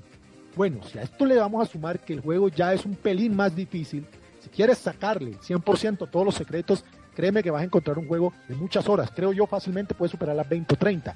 Y eso en un juego de portátiles es mucho. Para mí, te digo, el subirle la dificultad a este Kirby, lo impresionante que es a nivel audiovisual, de que a nivel jugable se, se toma todo lo bueno del, del Kirby Superstar y se le suman cosas nuevas hacia este Kirby, el mejor Kirby de todos los tiempos, en mi opinión. ¿Y qué nos puedes contar? Porque mm, me consta que tiene un modo cooperativo, incluso uno competitivo, ¿no? ¿Has podido probarlo o crees que está bien implementado? Hombre, yo no lo he podido probar porque, pues, como dije, lo juego en mi portátil, lo juego solo, no me conecto a internet, no tengo a alguien que por medio de conexión directa con otra 3D se pueda jugar. Pero este modo no es nuevo porque Kirby de por sí, uno de los grandes puntos fuertes del Superstar era que tenía minijuegos a lo Mario Party. De por sí había uno muy popular que al día de hoy sigue siendo muy divertido, que es como una especie de duelo western pero entre samuráis. Y esto se mantiene y ahora no solo lo puedes jugar, digamos, de forma local, sino también por medio de otra 3DS conectarse Sí. y jugar a nivel competitivo y cooperativo, eso me parece que es un puntazo. Debe ser muy divertido porque si de por sí era muy divertido jugarlo contra la CPU o en una Super Nintendo con un compañero al lado, pues esta nueva opción va a hacer que, es que lo que te digo, es todo lo que se ha hecho en los Kirby anteriores, más un par de puntos nuevos, llevado todo super potenciado. Un gran juego. se está hablando de que son seis horas de duración, pero por lo que tú me estás comentando, no es un poco más largo. es que ¿no? se- claro, porque es que la gente te, te- em, eh, los speedrunners quieren pasarse un juego. Yo te escuché a ti alguna vez decir que alguien que terminaba Metal Gear 2 en dos horas, pues no tenía ni puta idea que es Metal Gear. Hombre, claro. porque Y Metal Gear es historia. Si te vuelas la historia, ¿para qué coño estás jugando Metal Gear? Pero incluso el gameplay tampoco te lo acabas en dos horas, ¿eh? O sea, Claro, incluso quitando las escenas, o sea, hay que disfrutarlos, o sea. todos los grandes plataformas, y no solo Kirby, Mario, Sonic, encuentran su punto más alto en explorar todo, en sacar todo. Nos contaba aquí el compañero invitado la gran anécdota de cuando Kirby se vuelve, eh, cuando Sonic se vuelve Super Saiyan. Es que si tú te vuelas eso, pierdes una parte importante del juego. Para mí, si juegas Kirby a pasarlo de Speedrunner en 6 horas, pues es un juego mediocre. Pero si te pones a sacar, que es donde está la dificultad, todos los secretos, y más con este Kirby que están mucho más escondidos, son mucho más exigentes, pues vas a encontrar un plataformas de casi 20 horas. Yo, si tendría que calificar este juego dentro de su género, plataformas, para mí de 8.5 no baja. Es un gran es una juego. buena, una buena nota, ¿no? Por lo que veo. Te iba a preguntar precisamente qué nota le dabas también. De todas maneras, antes de... pregunta, Gasu, también. Sí, dale, di tú la pregunta. Eh, Gapex, de- dentro de tu top de Kirby, ¿dónde estaría este juego? Para mí es el mejor Kirby de todos los tiempos, ya lo decía. Sí, yo lo Eh, dije, sí. Para mí es el número uno. Se Por le- delante del de Super Nintendo, que has Sí, dicho Sí, antes. es por encima del Superstar. Mira, aquí este juego se le, se le incluye una cosa llamada, bueno, ya vienen en Kirby, pero las piedras solares, que son como las cosas, una de las cosas que están ocultas, eh, sacarlas todas, encontrarlas todas, realmente jodido, Capi, pero jodido, jodidísimo. Entonces, claro, cuando, cuando uno es un jugador tradicional de plataformas, como es tu caso o es el mío, que ya está muy curtido, si el juego no te exige, pues tú te terminas aburriendo. Resulta que este juego no, este juego te va a poner a prueba años y años de plataformeo. Eh, yo te puedo decir que este Kirby no solo es, en mi opinión, el mejor Kirby de todos los tiempos, sino que es que es uno de los imprescindibles de 3DS en lo que a su género respecta. Gasu, vamos a tener que ir a por la 3DS, ¿eh? Pues es que yo cada día tengo más, más motivos, o sea, yo Ojo, ya... a 60 frames super fluidos, aún con el 3D Y- arriba. Y, y se ve, es un sí, problema sí, de 3DS. eso, efectivamente. el 3DS tema- cuando subes el 3D a veces pierde eh, y se baja un poco, se vuelve inestable los frames. No, esto lo vas a ver 60 frames fluidos en un juego que es tan colorido. Eh, es realmente, como decía yo, un espectáculo audiovisual. Dapex, y una cosa, eh, ya aprovechando que, que tú controlas mucho de este tema, ¿hay algo que nos puedas contar acerca de las series animes de Kirby? ¿Tienen importancia realmente en Japón o cómo las ves tú dentro del tema de, del anime? A ver, eh, Kir- Kirby tuvo series animadas, inclusive también tuvo, tuvo manga y cómic norteamericano, algo Sí. parecido a lo que pasa con Sonic o con Mario. Son personajes tan icónicos, eh, pues aprovecha para hacer mucho, mucho merchandising. La serie animada de Kirby de los 90, de finales de los 90, principios del 2000, es realmente muy buena. De por sí está inspirada en el juego de GameCube, en el Art Right. Eh, no sé si jugaron ese juego. Y realmente es, eh, hombre, es que el universo de Kirby es muy colorido, es muy rico. Se prestaba mucho, ¿no? Para hacer lo que son juguetes, series animadas. Pero en el caso puntual de Kirby pasa algo que no pasa con otros personajes, que muchas veces cuando se adaptan, y yo creo que va a pasar con Sonic Boom, eh, los conceptos del videojuego a otros medios, cine, televisión, series animadas y ese tipo de cosas, pierden, ¿no? Pierden un poquito la esencia o son productos eh, fanservice, ¿no? Para sacar dinerillo Mm. fácil. Sí, Esta sí. serie no, realmente es una serie de animación súper entrañable, divertida, pues tampoco vamos a buscar algo súper complicado a nivel de guion, pero que para los amantes de Kirby, por ejemplo, si uno es un niño pequeño, es una serie de animación de mucha calidad. Por eso. Cacho, se me olvidaba algo. Mira, Dime, dime. el jefe final es orgásmico, es épico. No spoilees, Mira, es eh, para- recuerda que hay mucha No, gente no, es- que- pero es que es para la posteridad. Les tengo que decir que es una de las batallas a nivel de plataformeo más increíbles que yo he tenido la oportunidad de disfrutar.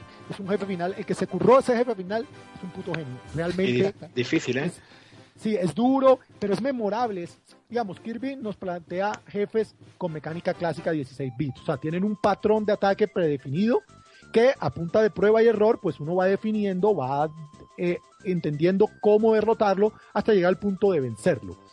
esto se ha llevado a su máxima expresión con un patrón que es súper diverso, que es súper divertido porque Kirby siempre ha tenido el humor como uno de sus bastiones en lo que ofrece como juego. También podría decir con este jefe que es el mejor jefe de la saga Kirby. Es que realmente es un juego muy redondo. Ya lo decía yo, si el de Wii U va a ser así, esto es la promesa de un plataformas enorme protagonizado por Kirby. Bueno, pues yo creo que ha quedado bastante claro. Incluso ya se me está quedando corta la, nota, porque con lo que has dicho, un ocho y medio, yo, estoy, yo, estoy en el 9, 9 y medio ya, por lo que has comentado. Hombre, lo que pasa es que yo no lo subo a 9, que era la calificación que originalmente hubiera dado por la dificultad. es el Kirby más complicado. Yo, a mí me gusta el reto y obviamente no me ofrece lo que me ofrece, por ejemplo, Donkey Kong eh, Tropical Freeze o el Donkey Kong Returns o, otros juegos de plataformas de Nintendo que, eh, digamos, suben un poquito la dificultad y que son toda una oda a los jugadores clásicos, porque es que los jugadores clásicos nos, nos criamos, nos curtimos con el reto. Y eso Kirby nunca lo ha tenido. Y Tropical Freeze también quien critique la, dificultad de este juego, que se pase la tercera fase del rey del, del, reino este de, o sea, del rey de DB en el, minijuego, el, el, minijuego este de musical. Ah, la, tercera fase, el que se la pase que me escriba, que le voy a dar un aplauso. Bueno, eh, Emilio, ya que estamos, ¿qué, opinas tú también del juego? Que tú también lo has jugado. yo escuchando a Apex simplemente, ah, bueno, me quito el sombrero porque además estaba escuchándote, yo lo jugué también, me lo pasé hace, hace poco y he, disfrutado tu análisis porque aparte es que da un montón de información y realmente es un juego muy entretenido, muy divertido y comparto la totalidad todo lo que ha dicho Apex yo simplemente anotar eso, que realmente las críticas de, juego, efectivamente un juego llevadero, porque realmente yo creo que eso es lo que le hace atractivo, porque si fuera más difícil, perdería a lo mejor en diversión. El final es difícil, la batalla final es muy épica, es muy difícil, y luego en estos minijuegos es en donde tú te encuentras que aquellos que han, echado de menos esa dificultad, pues bueno, pues ahí tienen, tienen retos que ya os digo, que quien se los pase, que me llame. Pero bueno, de todas maneras, ya lo decíamos que la esencia era la dificultad como era, es que de esencia era así, o sea, nadie se puede extrañar. Yo lo que preguntaba más que nada era si había evolucionado de otra, a otros términos de dificultad diferentes, que es lo que había escuchado. Y parece ser que sí, ¿no? Que un poquito sí ha superado un poco lo que es la... cambio lo que decía Emilio Gatsu, este es un minijuego, el Rey de Dede, que es el rival por autonomás, por antonomasia de Kirby, que realmente no es el villano de la historia, termina siendo la princesita en apuro, lo cual es muy gracioso. Tiene un minijuego que es de como de unos tambores, un juego rítmico musical, género que a mí me gusta mucho también. Mm. Y me recuerda un poco a Patapón, que ya yo exaltaba como un gran juego. Entonces, aparte, es un juego variadísimo, porque, yo te decía, los Kirby son juegos de plataforma clásicos en 2D, pero que tiene algunos elementos de juegos de party. Así ha sido desde la época de Super Nintendo, que eh, con Kirby Superstar pues sentó esta cátedra y a partir de ahí eso se imitó y se volvió seña indiscutible de la serie. Hombre, si a usted le gustan las plataformas, si a uno, si uno se crió en la era de los 16 bits, es que este juego es todo lo que era bueno en la era de los 16 bits llevado a punto a tiempos modernos. Si alguien tiene para criticar a Kirby, es que está loco. ¿Cómo criticas a esta pelota rosa? Y aparte yo diría como comentario complementario que precisamente Nintendo está haciendo con este juego lo que lleva haciendo también con los juegos. Por ejemplo, en Mario 3D World veíamos que eh, tenías como desbloqueables para logro y tal, el 100% del juego y tal, el jugarte, el rejugarte todas las misiones, todas las, todas las, fases con los diferentes personajes, porque cada uno de ellos realmente, aunque la fase era la misma, aportaban jugabilidad diferente, aportaban características diferentes y por lo tanto te daban un juego diferente, con lo cual eso alargaba la vida del juego. De cara a Kirby pasa, pasa lo mismo, no voy a spoilear, pero sí es cierto que cuando tú te pasas el juego, sucede algo, se desbloquea algo muy interesante que da otra rejugabilidad de nuevo desde el principio hasta el final del juego y que realmente es muy interesante. Varía el juego y te hace alargar la vida del mismo. por eso, Emilio, decir que este juego dura 6 horas es una pelotudez. No, no, por eso, totalmente de acuerdo. Incluso tú has dicho 20 30 horas, yo diría que jugándolo como hay que jugar los juegos, que es disfrutarlo, porque aparte tiene un musicón, ese juego dura más de 20 horas y más de 30 horas. Pues eso es lo importante. Yo creo que es una buena ración de horas ahí de plataforma, ¿no? Y además por lo que veo muy variado y con puzzles y... Bueno, un reto, ¿no? Al fin y al cabo. Eh, Gapex, eh, un lujazo de yo me he quedado con ganas de comprarlo. Ya ya tenía ganas de él pero pero bueno ya veo que entre lo que has dicho tú y lo que ahora ha postillado aquí Emilio pues yo creo que es un juego que, que es recomendado 100% no no hay mucho más que, que hablar. Eh, bueno creo que, que, es un buen momento también para pasar al primero de nuestros debates de hoy en el que hablaremos de PlayStation 4 y One y debatiremos entre otras cosas si hacerse con una de estas consolas es o no una mala inversión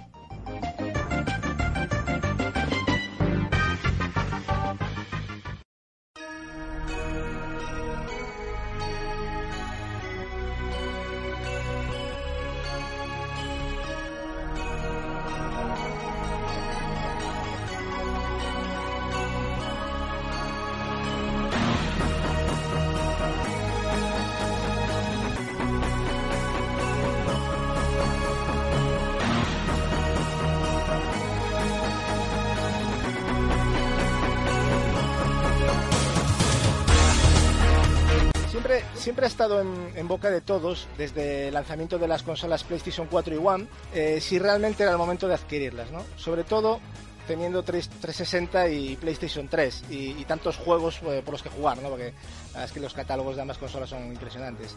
Esto, aderezado con los flojos catálogos de lanzamiento de ambas consolas, echaba para atrás bastante a, posibles compradores, que es lo que igual en cierto modo pudo pasar, aunque las ventas están ahí, ¿no? Bien, esto no es nada nuevo y, está más que hablado, pero recientemente ha pasado algo por las miradas de toda esa gente indecisa eh, y ese algo se llama E3 2014. Eh, Yo creo que ha sido un punto de inflexión ahí. La idea de este debate es principalmente ver si las máquinas ahora son más atractivas y si podría ser quizás el momento de hacerse con una de ellas. Pero, ¿con cuál? Y lo más importante, ¿por qué? En esto me van a echar aquí una mano mis, mis compañeros y nuestro invitado de hoy, Emilio, ¿no?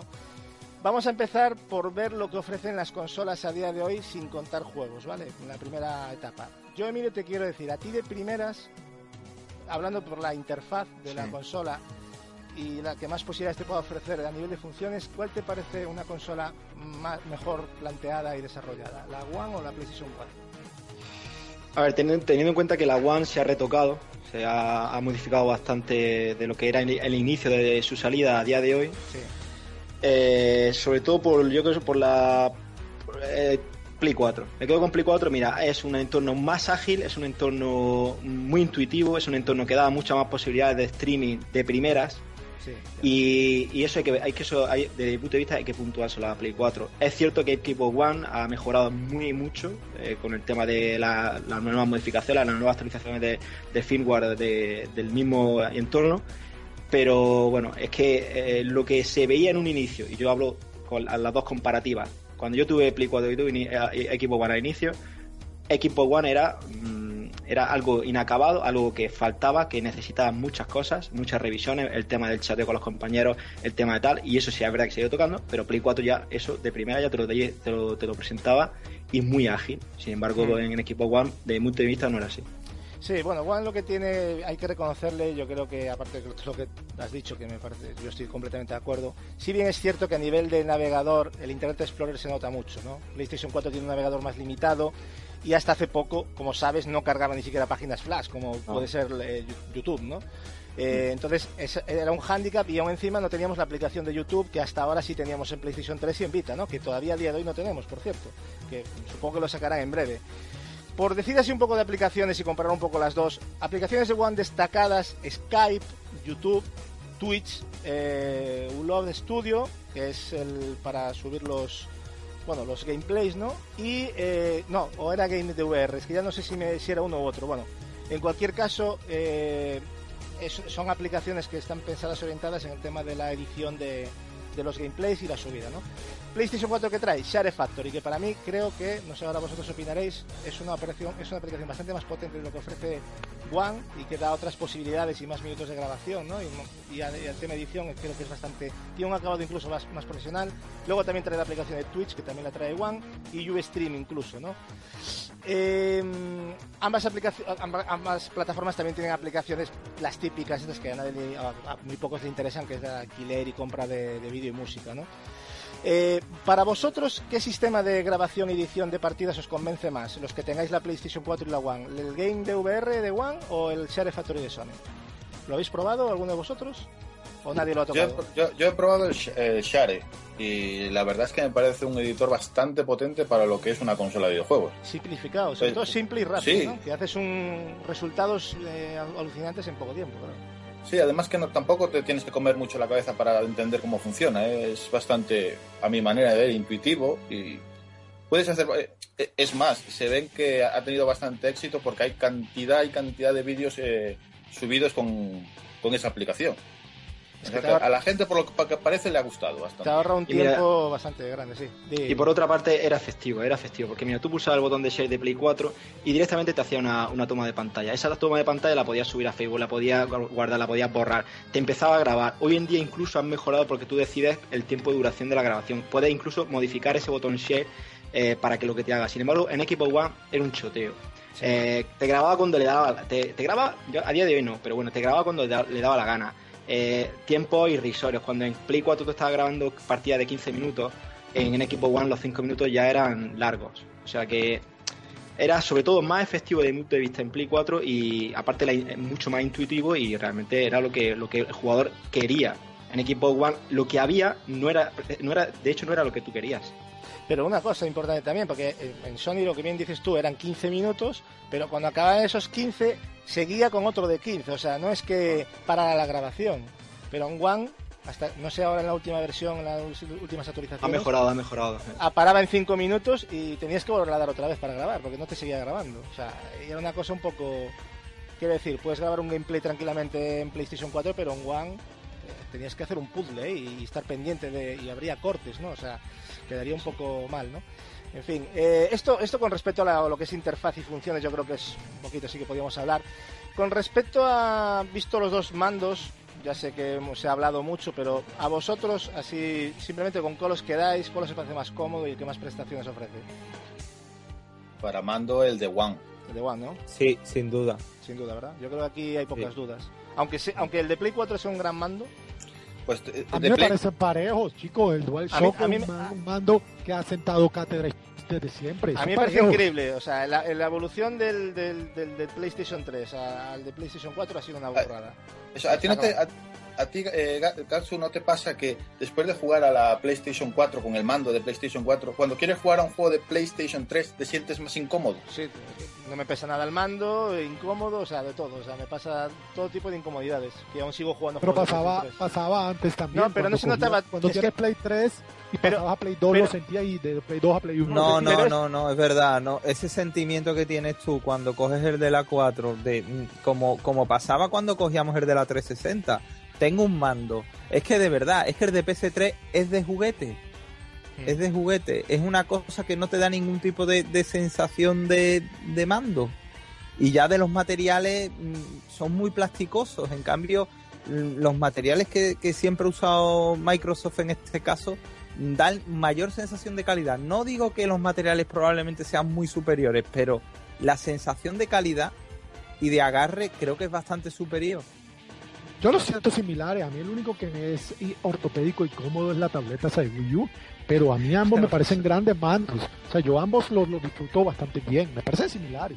Yo, yo me decanto un poco más por el de Xbox, pero lo hacía también en 360, nunca más el de 360 que el de PlayStation Está, estás diciendo similares, entiendo, el de PlayStation 4 y el de One, ¿no? O sea, el de One, de One, de One. Vale, vale, no, pensé que estabas hablando del de Play 3 y de Play 4, estaba flipando. Digamos, no, no, no, no, no, yo creo que Sony... la comparativa entre los mandos de Microsoft y los de Sony. Bien, bien, bien. Yo, creo, que, Sony ha mejorado mucho y que, y que, y que Microsoft lo que ha hecho eh, em, es continuar esa mejoría, pero continúa siendo mucho mejor el mando de Microsoft. Así de claro. es que mejorar, mejorar el de Eso es, Marcos, eso es. Ya el de 360 era difícil de mejorar. Es, que, eh. es, un gran mando. ¿eh? Oye, no, no olvidéis también. Es, el mando por antonomasia, con el que incluso ahora hoy en día se juega en PC. O sea, coges el, mando de. Sí, sí, yo lo estoy disfrutando ahora. ¿eh? 360 y lo utilizas para PC. Es como que ya la gente coge esa ergonomía y, se siente cómodo con ese mando hay una mejora. También ten en cuenta que el mando de Play 4, eh, donde el, de Xbox One ha mejorado y, lo que ha hecho ha sido a mejor, el de, el de Play 4, recuerdas que ha tenido crítica. Recordad el tema del LED, que en un principio ya incluso la gente quería taparlo. Ahora parece que va a tener, eh, eh, va a tener utilidades para el tema como los mandos de Move. En ese sentido, Play 4 ha tenido críticas, lo que no ha tenido el mando de Xbox One, siendo los dos mandos, como dice Gapé, muy buenos. Yo me quedo con el de, el, de Play 4, de hecho, el de 360 que lo tenía para PC en inalámbrico, le he dado carpetazo, estoy disfrutando ahora con el de Xbox One en el de PC porque me compré dos. Lo malo que ahora mismo va por cable, hasta que salga la aplicación de esta de, de wireless, pero el de Play 4 es un muy buen mando. ¿Eh? Y todo lo que es crítico del tema de que se desgastaban los mandos, para mí, eso ya, para mí, es una leyenda urbana. ¿eh? Es una leyenda urbana, igual que lo de los líquidos de la consola de One, o sea, o los humos había gente que se aburra, se aburre mucho. ¿Ustedes no sienten que Microsoft tomó las ideas o la esencia de lo que era el control de GameCube. Yo siempre he sentido que eso es lo que es el control de 360. Una evolución de esos conceptos. sí, sí, sí, sí, sí. Pero tened, en cuenta que si es una idea brillante, eh, eh, el copiar ideas brillantes no me parece para nada, ¿no? Es un Mikami, ¿no? Y, no, no, y lo vergonzoso aparte, es que lo que argumenta la abandona para cambiar el eh, sistema de control mientras Microsoft la potencia. Una locura. pero eh, más que, GameCube, el, casi el primer mando que se utilizó para Xbox, eh, la primera Xbox, viene tirando más de, Dreamcast. No, hay que hablar también de una cosa muy importante que, es el, almacenamiento externo, ¿no? Que, que, a día de hoy solo es posible en One. O sea, por lo tanto, un punto yo creo que aquí a favor de la One y es una, una función que mucha gente está quejando, porque yo creo que las consolas, viendo las instalaciones, aunque hay gente que argumenta y tiene razón de que no tienes que instalártelo todo, yo también lo pienso, pero oye, nunca está de más tener acceso a almacenamiento externo. Yo creo que ahí está hasta ahí todos llegamos, ¿no? Y hay que hacer la anotación, eh, Cacho, que te corte, que a día de hoy, a día de hoy, teniendo en cuenta que yo pienso que también porque la mala calidad de los, de los discos duros de One eh, es lo que van a evidenciar y han evidenciado, como un compañero Raúl Causa en Facebook me comentaba el otro día precisamente, que al conectar un disco duro externo a la consola, los juegos que se cargan desde ese disco duro van más rápidos y de hecho las copias de la, del disco duro interno al disco duro externo es prácticamente automática y hay una mejora en rendimiento. ¿eh? Qué fuerte. Hay una mejora en rendimiento. Qué fuerte. Eh, también hay una cuestión que, que, está que yo creo que, le, que, le puede venir muy bien, que es que ahora finalmente ya, aunque en PlayStation 4 ya se podía de inicio, pero hoy en día a las dos consolas se les puede conectar un teclado y un ratón, ¿no? lo cual las hace más funcionales, sobre todo para tareas de navegación. ¿no? ¿Os gustaría que se implementara como opcional el uso del teclado y el ratón para manejo de juegos en ambos sistemas o lo veis innecesario? En los shooters sería la hostia. Yo creo porque que sí, un, un, shooter es un género nativo del PC, está hecho para disfrutarlo con teclado y ratón. De por sí cuando uno juega contra, cuando se han ocurrido hacer la tontería de poner juego cruzado entre consolas y PC, en las torretas que son los usuarios en consola, contra lo pro que puede llegar a ser hasta un usuario medio, nada más con un teclado y un, ratón, eh, no tiene color. A mí me parece que los shooters, si en consola lograran eh, ponerles a funcionar con teclado y ratón, ganarían mucho, muchísimo. Hombre. Bueno, pero, pero eso ya sería para jugar en, en un escritorio, porque la mayoría de la gente tiene, tiene la consola en el pero, salón. Pero eso, este, son, Marcos, esas son circunstancias de cada uno. Estamos hablando de la funcionalidad. Evidentemente, si yo lo tengo en una estantería, la consola, pues no, y solo juego con. Pues claro, pero es que estamos hablando de si la juego En cama, si ya luego cada uno pone sus normas, entonces ya no sacamos nada, que cada uno decida. O sea, estoy hablando de sería bueno que hubiese un manejo opcional del teclado y ratón, porque yo creo que el teclado y el ratón hay que darle hay que darle su, su, hueco y su importancia, sobre todo como bien dice Capex, en juegos como shooters, o sea, es que es evidente. O incluso aunque no fuera, pero, coño, aunque no fuera el teclado, el teclado y el ratón que hoy en día conocemos, a lo mejor algún tipo de, de hardware específico con esa intencionalidad, ¿no? Claro. es que mira Move, mira Move, ya nada más con Move, los pocos juegos que fueron shooter y tenían la opción de Move ganaban enormemente enorme. sería la primera vez que se hace eso. Claro, y en Wii te puedo poner ejemplos también muy similares. Pues muy, muy, digamos, no se explotó bien, pero uno ve Metroid Prime y es que es hasta natural como se juega con el Wii Mando. Digamos que lo más cercano que yo he visto al teclado del ratón realmente son el Wii Mando y Move. Estoy también a favor de la implementación del teclado de ratón para hacer un cajarro, te vendría bien.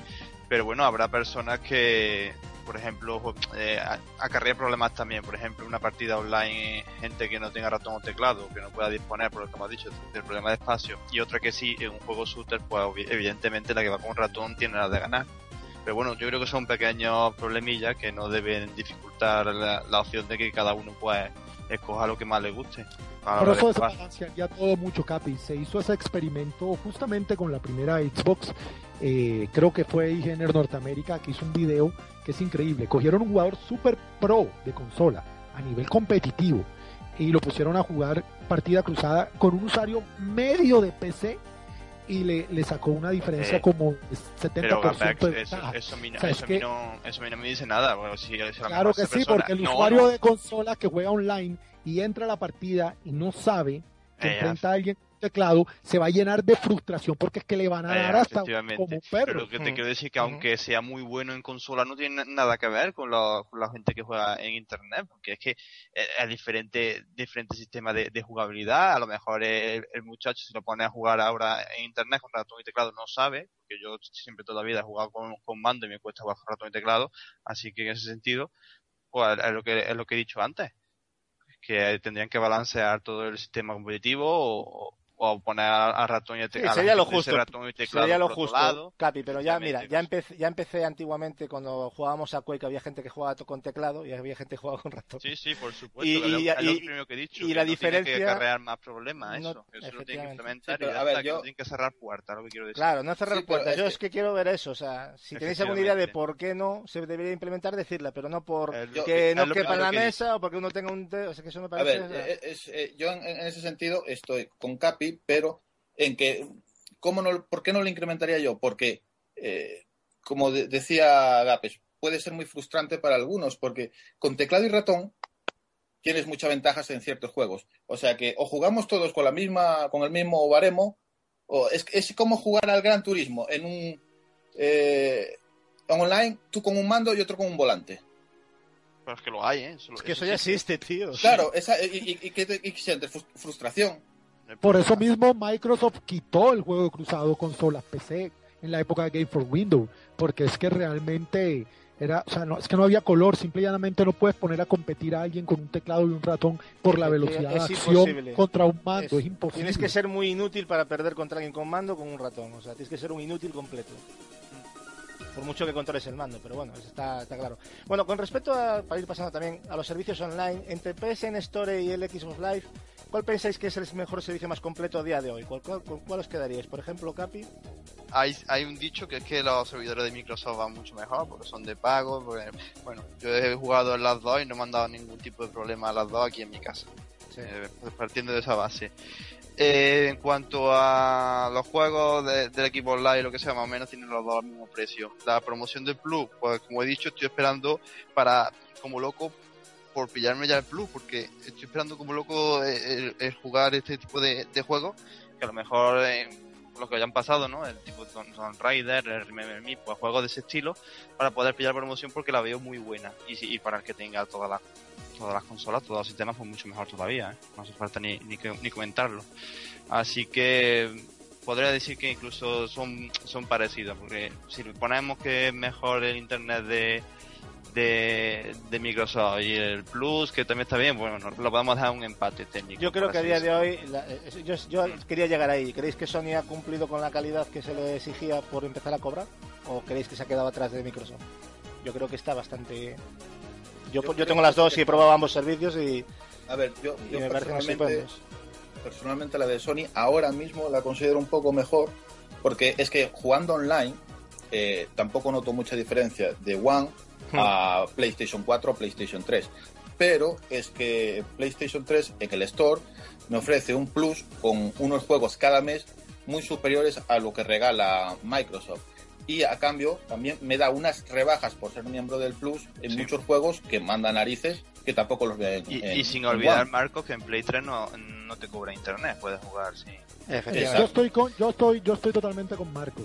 Si no existiera Steam el Plus sería el gran modelo a seguir en esta industria para mí el Plus desbalancea la balanza a favor de Sony Sí, yo estoy de acuerdo también. El plus, hombre, es que eso ya. En general, si nos quedamos con un servicio, yo creo que para mí ganaría Sony en este caso. Si tenemos que juntarlo todo, para mí Sony. Pero bueno, yo creo que ambos están dando un gran servicio, pero en plus yo creo que no hay mucho más que hablar. Solo hay que ver cómo los títulos que trae Sony y los que está regalando Microsoft, ¿no? O sea, que tampoco hay mucho más. Pero eh, hay que aplaudir a One, ¿eh? Hay que aplaudir a Microsoft. Que, sí. haciéndolo bien. Pero vamos, estando en la cima, yo creo que a lo mejor One se durmió un poco en los laureles, ¿no? Tenía un gran servicio y Sony tuvo que apretar más el culo, porque claro, también Es que el Phil Spencer tiene, tiene mucho que hacer ahora. Tiene mucho que hacer de lo que ha, se ha encargado. Bueno, a ver, hay que darle tiempo al hombre. Eh, parece que va por el buen camino, pero bueno, a ver. Eh, ha tenido que tomar decisiones complicadas, yo lo entiendo, pero... Sobre todo solucionar despropósitos, ¿no? sí. sí. Efectivamente. Eh, vamos a pasar esto de puntillas porque tampoco creo que haya mucho que decir. La potencia de ambas máquinas, sin entrar en detalles. ¿Hay alguna duda de cuál es la más potente respecto a hardware? Wii U, Wii U. Creo que aquí no, hay, nadie que pueda decir a día de hoy. creo que nadie puede decir que nada, ¿no? Vale, yo creo que pero es que te lo digo, lo digo porque aún hay gente que se cree que si el DirectX 12, que si no sé qué, y hace cálculos. Cacho, aún hay gente que dice que Mega Drive es más poderosa técnicamente que Super Nintendo. Bueno, el que diga siempre existirán. El que diga eso, pues oye, pues eh, tiene un peligro, un, problema, no más que otra cosa, pero bueno. Y vamos a hablar de lo que ya aquí yo creo que es para también para decidir mucho y mucho, ¿no? yo creo que esto es lo, vital, de los juegos exclusivos que tenemos a día de hoy y los que tendremos 2014 y 2015. A día de hoy tenemos como exclusivos más destacados, digamos, en One, Rise, Dead Rising 3, Forza 5 y Titanfall. Por PlayStation 4, yo creo que Killzone Shadowfall y Infamous Second Son, ¿no? Si nos vamos a lo que nos va a venir para One en 2014 como exclusivos, Forza Horizon 2, que sale el 30 de septiembre de 2014, Sunset Overdrive, 31 de octubre de 2014, Fable Legends, que lo han puesto como en otoño de 2014, si tenéis fecha decírmelo, me interrumpís, ¿vale? Halo de Master Chief Collection, que sale el 11 de noviembre de 2014, y para 2015, sin fecha, tenemos Phantom Dust, que eso va a ser un pelotazo, parece ser, Scalebone, de Platinum Games, poco que decir también.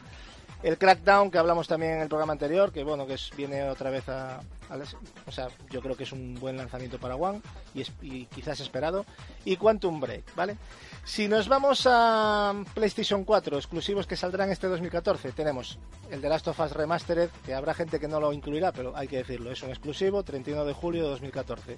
Drive Club, 8 de octubre de 2014. Little Big Planet 3, noviembre de 2014. Todavía yo no tengo fecha, no lo he encontrado.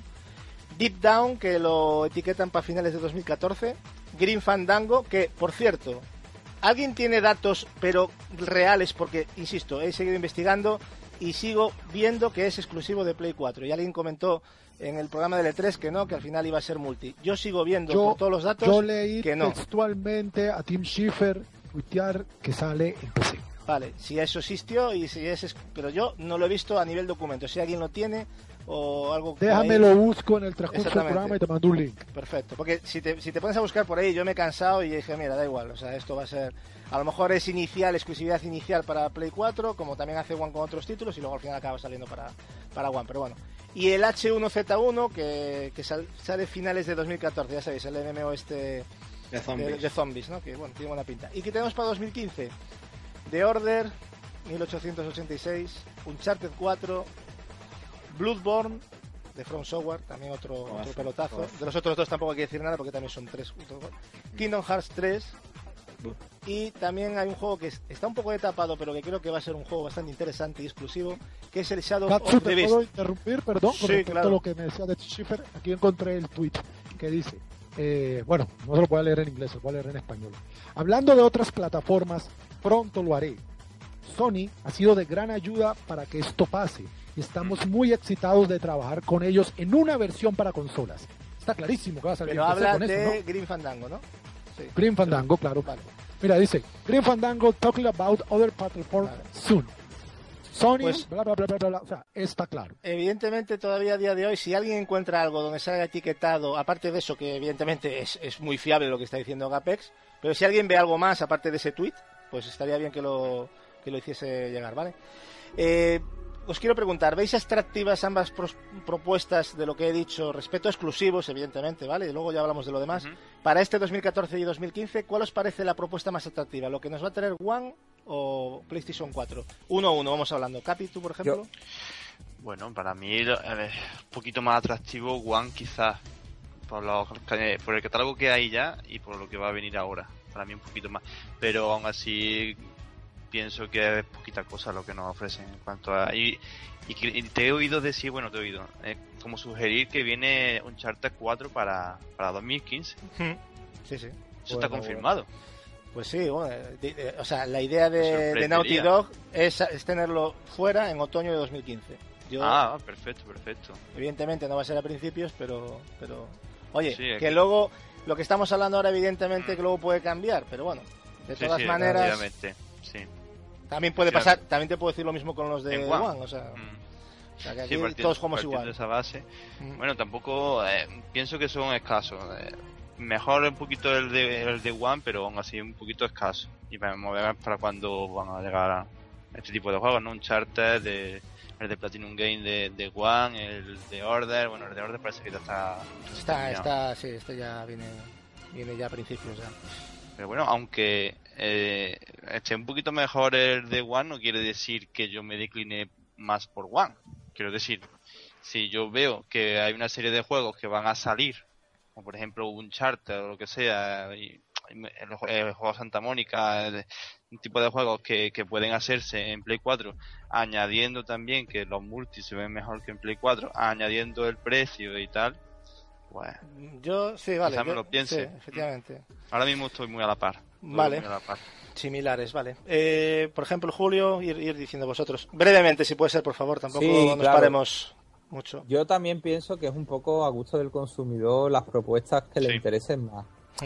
A ver, yo veo una muy buena variedad de juegos en, en la One, lo que pasa que es que, si te digo la verdad, me interesan el 10%. En cambio, a mí me dicen Infamous, eh, Killzone, The, Order, eh, Bloodborne, Deep Down, eh, ¿qué quieres que te diga? O sea, yo no me lo pienso. Es, gustos, claro, efectivamente. Y, estoy hablando de gustos personales, ni hablo de Pero es que la pregunta, la pregunta es, es, personal, no tienes que justificarlo. A ti te gusta más, es una, pues está. es una cuestión de gusto. Y, y, claro, está clarísimo qué tipo de juego nos suele gustar a, a los que solemos consumir Sony. Y, claro, en los exclusivos siempre es donde Sony marca las diferencias. Eh, si te pones a mirar la propuesta de, Microsoft, eh, la, para mí sería eh, este Halo que va a salir, pero mm, ya los tengo todos en 360, entonces, ¿qué quieres que te diga? Aunque puede verse, mm. puede ser, puede verse como queramos que se vea, pero es el mismo juego. Es la misma experiencia. Lo mismo de las tofas y lo mismo, efectivamente. Yo no, exactamente, fíjate que no he contado en ningún momento de las sofás como, como, como juego porque no me interesa en absoluto. O sea, lo doy, ya, por jugado y por visto. Exactamente, la experiencia ya, ya se cumplió. Pero, pero, las nuevas propuestas, o bueno, Infamous no es una nueva propuesta, pero sí es un juego nuevo mm, y es exclusivo y de verdad me, me está gustando mucho. Entonces, es que para mí no hay color. Muy bien. Eh, brevemente también los demás, os ruego por favor, Marcos, ¿con cuál...? Yo estoy en cierta manera de acuerdo con, Julio, es que va, mucho por gustos. Eh, podría decir que un poco mejor One eh, por cantidad de exclusivos, pero opinaría lo mismo que opiné con lo del E3. Yo es que veo muchos, bueno, los pocos exclusivos que hay y que van a salir, no son de gran entidad, a mi manera de ver, excepto el, el que es muy parecido al, Dark Souls que va a salir en Play 4. El Bloodborne. Exacto, pues excepto ese, yo es que el resto los veo Uncharted, fíjate, lo, lo de Uncharted, yo si pudiera ir a una tienda de estas de apuestas y apostar a que en realidad va a salir en 2016, a primero de 2016, pues me gastaba mi dinerito. Yo lo firmo. Pero eso ya son quinielas, efectivamente. Vamos a ceñirnos porque yo también con lo, con lo cual, Sí, no, sí, por eso. Con lo cual yo eh, en exclusivos, ahora mismo yo no me tiraría por una de esas dos consolas por los exclusivos que hay o por los exclusivos que van a salir. Yo, lo que más me está tirando a comprar una consola son los multis que van a salir. Y para eso pues me busco la, la que mejor me, técnicamente. A, vamos, a, eso vamos ahora. Si podéis centraros por favor en los exclusivos, os lo agradecería, porque es que es que son dos partes totalmente diferentes. O sea, es una parte de decisión, por eso hay que separar la decisión de por los exclusivos y después añadir el tema de los multi. Entonces, tú por los exclusivos, Juan, ¿no? Por lo que veo. sí. Vale, perfecto. Eh, eh, yo, me yo... yo me quedo con Play 4 Gasu rápidamente. Play 4, vale. Perfecto. ¿Y los demás, Gapex y...? Yo con ninguna de las dos. Eh, yo creo que el momento de No, no, a mí me parece que ninguna de las dos convence por exclusivos. El momento de comprar esas consolas es, y lo, y lo fue siempre 2015, y a mí la mediocridad rampante de ambas no me convence. Muy bien. ¿Y quién queda por hablar ahora? ¿Queda alguien más? nadie, nadie. Julio, nadie. ¿no? no listo. Vale. No, que Julio, que tú lo dijiste, es verdad. Eh, bueno, eh, respecto a lo que se nos viene en multi para ambos sistemas, eh, vamos a citar los más importantes que saldrán en 2014, para que os hagáis una idea, y valoremos si es un buen momento para comprar, ya no solo esos proyectos de 2015 y lo poquito que sale en 2014, vamos a ver qué tenemos en multi para 2014. Metro Redux, Destiny, Alien Isolation, bueno, este juego de la Tierra Media de Sombras de Mordor. Eh, Dragon Age, Inquisition, eh, NBA 2K15, eh, Battlefield Hardline, es el juego este que estuvisteis probando la beta de Marcos, el Evolve, Evolve, como lo queréis llamar, Devil Within, Assassin's Creed Unity, Call of Duty Advanced Warfare, The Crew, Far Cry 4, Grand Theft Auto 5 para, las, para la versión HD, que también se considera, yo insisto, puede ser un título que llame, porque recordad los datos que dimos el otro día del 31% de gente que no tuvo que no, o sea, que, que compró PlayStation 4 no tenía PlayStation 3, o a lo mejor no tiene el GTA eh, el Grand Theft Auto 5, ¿no? Y el No Man's Sky también, que es un juego indie que, que va a salir también en, en, este 2014. ¿Qué os parece esta lista? ¿Suficientemente como para adquirir una de las dos consolas de estos multi? No, para mí... Para mí estaría ahí, ahí, estaría ahí, ahí. Tener en cuenta, Capi, que estamos a mediados de 2014 no. y hemos dicho una lista de más de 20 títulos más exclusivos, ¿eh? Que son 4 o 5 más. O sea, no me parece tampoco más o sea, lo que hay ya, bueno, de multi, ¿no? Script Black Flag, alguno por ahí que también que, que merece la pena. Uh -huh. Bueno, eh, yo como poseedor, a ver, hablo de mí, como poseedor de sí. PS3 de hace poco, me esperaría un poquito más, pero sí que es cierto, y aquí lo voy a recalcar, que si yo no tengo una PS3 o una 360, me hubiese comprado ya la Play 4, con alguna oferta y, y sobre todo pudiendo financiarla a plazo. Ahí lo dejo, ¿eh?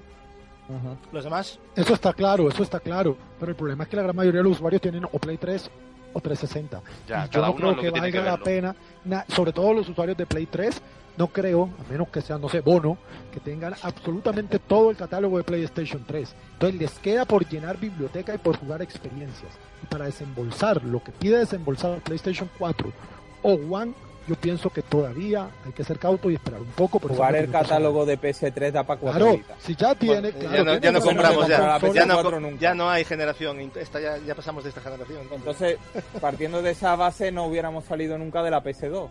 Bien, eh, ahí acabas de dar en el clavo, porque la PS2 cuando tal había para jugar, vamos para tarde y hemos pasado a Play 3. Pero bueno, pues yo he hecho algo yo... similar.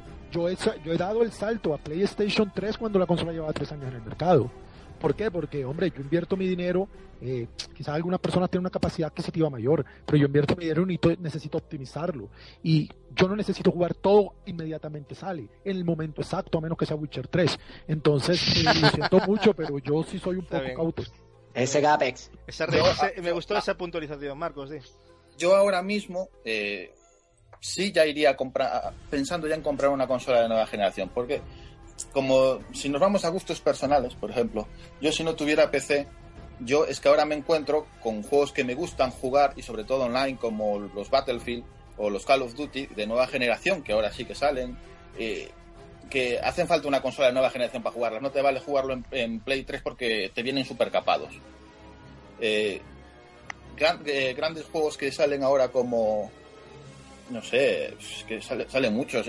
Por ejemplo, el Ay, que no me, no, me, no me sale la palabra en la boca. ¿Cómo es? Entonces, eh, Assassin's Creed, el Far Cry 4. Es que todos esos te hacen comprar una consola. Claro. Y aparte las versiones que de nueva generación va a haber una diferencia con las de Play 3, aunque salgan algunos para Play 3 y 360. Ah, es que, es que yo considero que... O sea, Casu, eso también, quieras que no, es lo que me hace que no me compre la consola. Porque sé que voy a tener mi versión. Vale, pues, y es respetable, o sea, yo entiendo no, no, que te, sí. lo decía, te lo decía porque en realidad lo que está pasando es, es eso, ¿no? Que mucha es cierto. gente no da el salto porque están llegando estas versiones. Pero siguen saliendo los juegos. Sí, sí.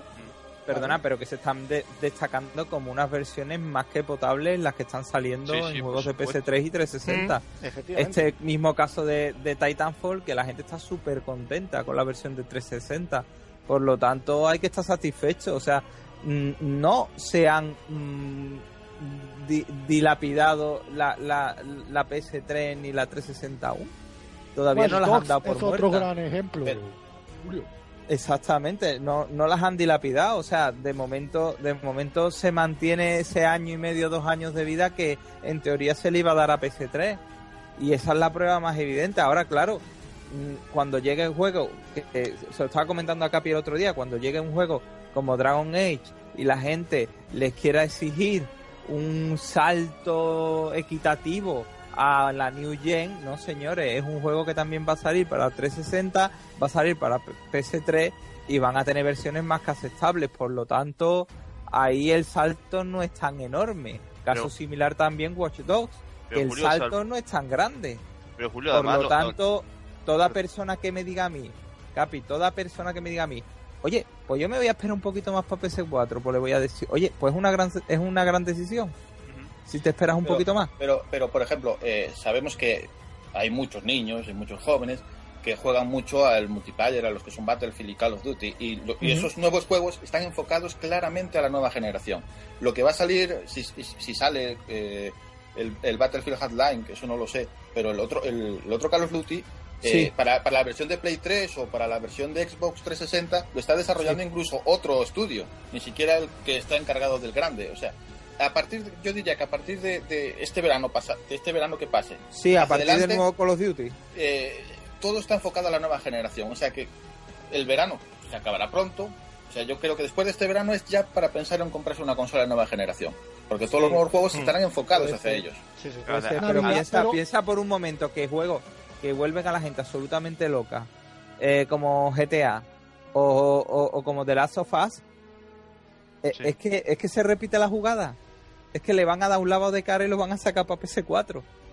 Eh, Es que mm, hay, hay que valorar, porque la gente no se compra 1500 juegos, la gente se va comprando juegos y que sean largos para aprovecharlos al máximo y disfrutarlos. Entonces, claro, el gran público yo creo que lo que va a hacer es esperar un poco. Decir, oye, Navidades, quizás una fecha más adecuada, Navidades 2014. no, sabría, no, hombre, yo, yo no, yo no sé la fecha de cada uno, pero yo creo que mm, eh, el cliente que decida esperar un poco más, yo creo que no se está equivocando en absoluto. Es más, es que va a encontrar el Killzone lo van a encontrar tirado de precio, el Infamous lo van a sí, encontrar sí. tirado de Claro, es que precio. Eso es cierto, necesito- mira, va- A mí Infamous me trasnocha, me trasnocha Infamous Second Son porque Claro. tiene toda la historia y la ambientación de un cómic, que obviamente es una de mis patas cojas. A ti te iba a encantar, ya te lo adelanto Claro, yo. Claro, Ya pero Gatsu, yo. yo tengo una cosa. Yo de niño rata no tengo nada. Yo no Ya. necesito jugarlo ya. Yo lo puedo jugar Lo en sé, un lo año sé. y lo voy a disfrutar igual. Yo no necesito jugarlo ya. Sí, sí, sí. Lo sé, lo sé. Y es muy inteligente esa postura, ojo. ¿eh? Claro, es que Pero también, que también tener digo una cosa, lo, he- lo he dicho el otro día. Si todo el mundo tomara esa postura inteligente, no existiría Play 4 ni One. No, claro. No, no, Es lo Claro, que os digo. a- ahí estamos nosotros. Es que, claro, entonces, gracias a gente como nosotros, por eso... No, no, no confundo nada, o sea, es ¿eh? clarísimo. Si la gente no compra, si tú estás diciendo que ahora no compensa Sin comprar máquina no hay juego, eso está no hay claro hay juego. que el debate, Gatsu, el debate iba, o lo que plantean eso que tú dices, no lo plantean por catálogo, lo plantean por el hecho de decir, no, es que yo me espero a que la consola baje de precio, o yo me espero a que los primeros sean los que les salgan las consolas defectuosas. O que los juegos porque bajen son de unos- precio. Porque son unos tontos. No, no, no, no, no, no, no. Yo no me compro One o un Play 4 por dos razones, que no tienen nada que ver con eso. Una, dinero. Si tuviera dinero, me las compro. Es que me da igual, es que es una cuestión de dinero, entonces es una decisión que hay que tomar en el momento en que pueda tomarla. Pero Dos, quieras una cosa, Capés, tienes, catálogo, que no les veo catálogo tienes para que yo razón, haga pero, pero tú ves que es un mal dinero invertido, o sea, tú incluso No. ves que es un mal dinero O- invertido hoy en día. No, Compras no, una Play 4 o una pero, pero Esa es una pregunta que también interesante. mal dinero no es invertido. Ya Vale. te lo he dicho mil Ya veces. está. Ni siquiera comprar la puta carilla Jaguar es un dinero mal Bueno, invertido porque es muy discutible. juega- o sea, No por, claro que no, porque siempre, mira, yo no creo que exista una consola con mal catálogo.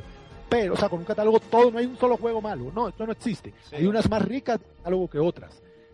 Pero, sí, sí, sí. mal dinero no es invertido. Pero si es tu único dinero por el momento, o si te va a significar, hombre, tú sí puedes esperar un poco y Claro. comprar en el momento en que esté un poco más barata o que tú veas que la inversión es mucho más amortizada por un catálogo de juegos mucho más extenso y algunos Hay que tener en cuenta que las economías no son bollantes, entonces claro, No, si fuéramos claro. gente de economía muy bollante, pues diríamos, pues venga, y todo de estreno y venga para adelante, pues claro que sí, pero como no es en mi caso, caso como suramericano. O sea, así lo veo yo y, y- me veo una, obligado. una pregunta, Es que- Capes. ¿Tú desde qué momento empezaste a... Esto como pregunta personal, eh, simplemente. De, de- ¿En qué momento dejaste de comprar las consolas de lanzamiento? ¿En qué consola?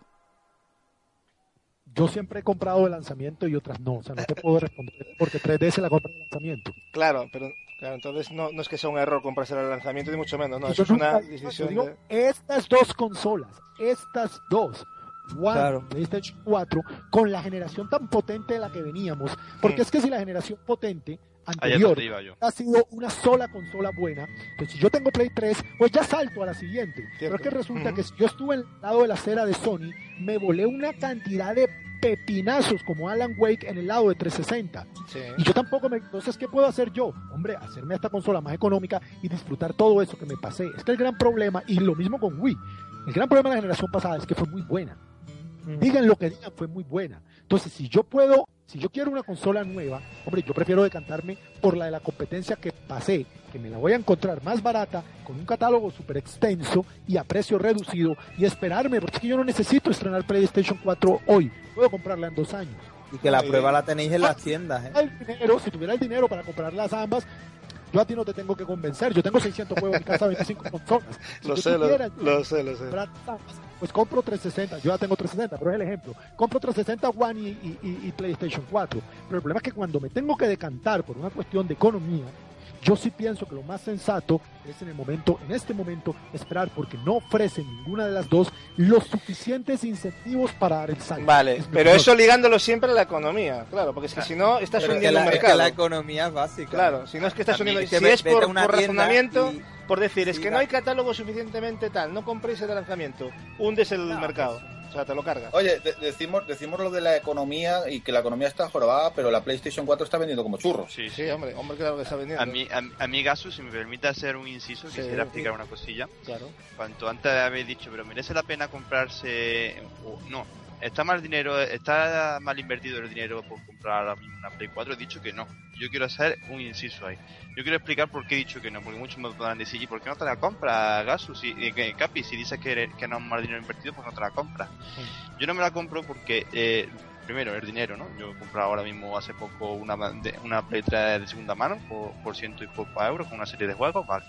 Eh, dejando de lado ese tema, yo he dicho que no, que no es un dinero mal invertido, porque si tú vienes de PlayStation 2 o de Xbox 360 o lo que sea, y te has perdido juegos o no lo has jugado todavía, juegos como The Last of Us o GTA V Sí. o la colección de, de Metro que va a salir también, eh, le junta al Infamous o la o, o no has jugado los Halo porque has venido de PS3 y, y te sale la Master Chief Collection que, que parece que tiene buena pinta con ciento y pico mapas y con remasterizaciones de la, de la leche, vamos a ver.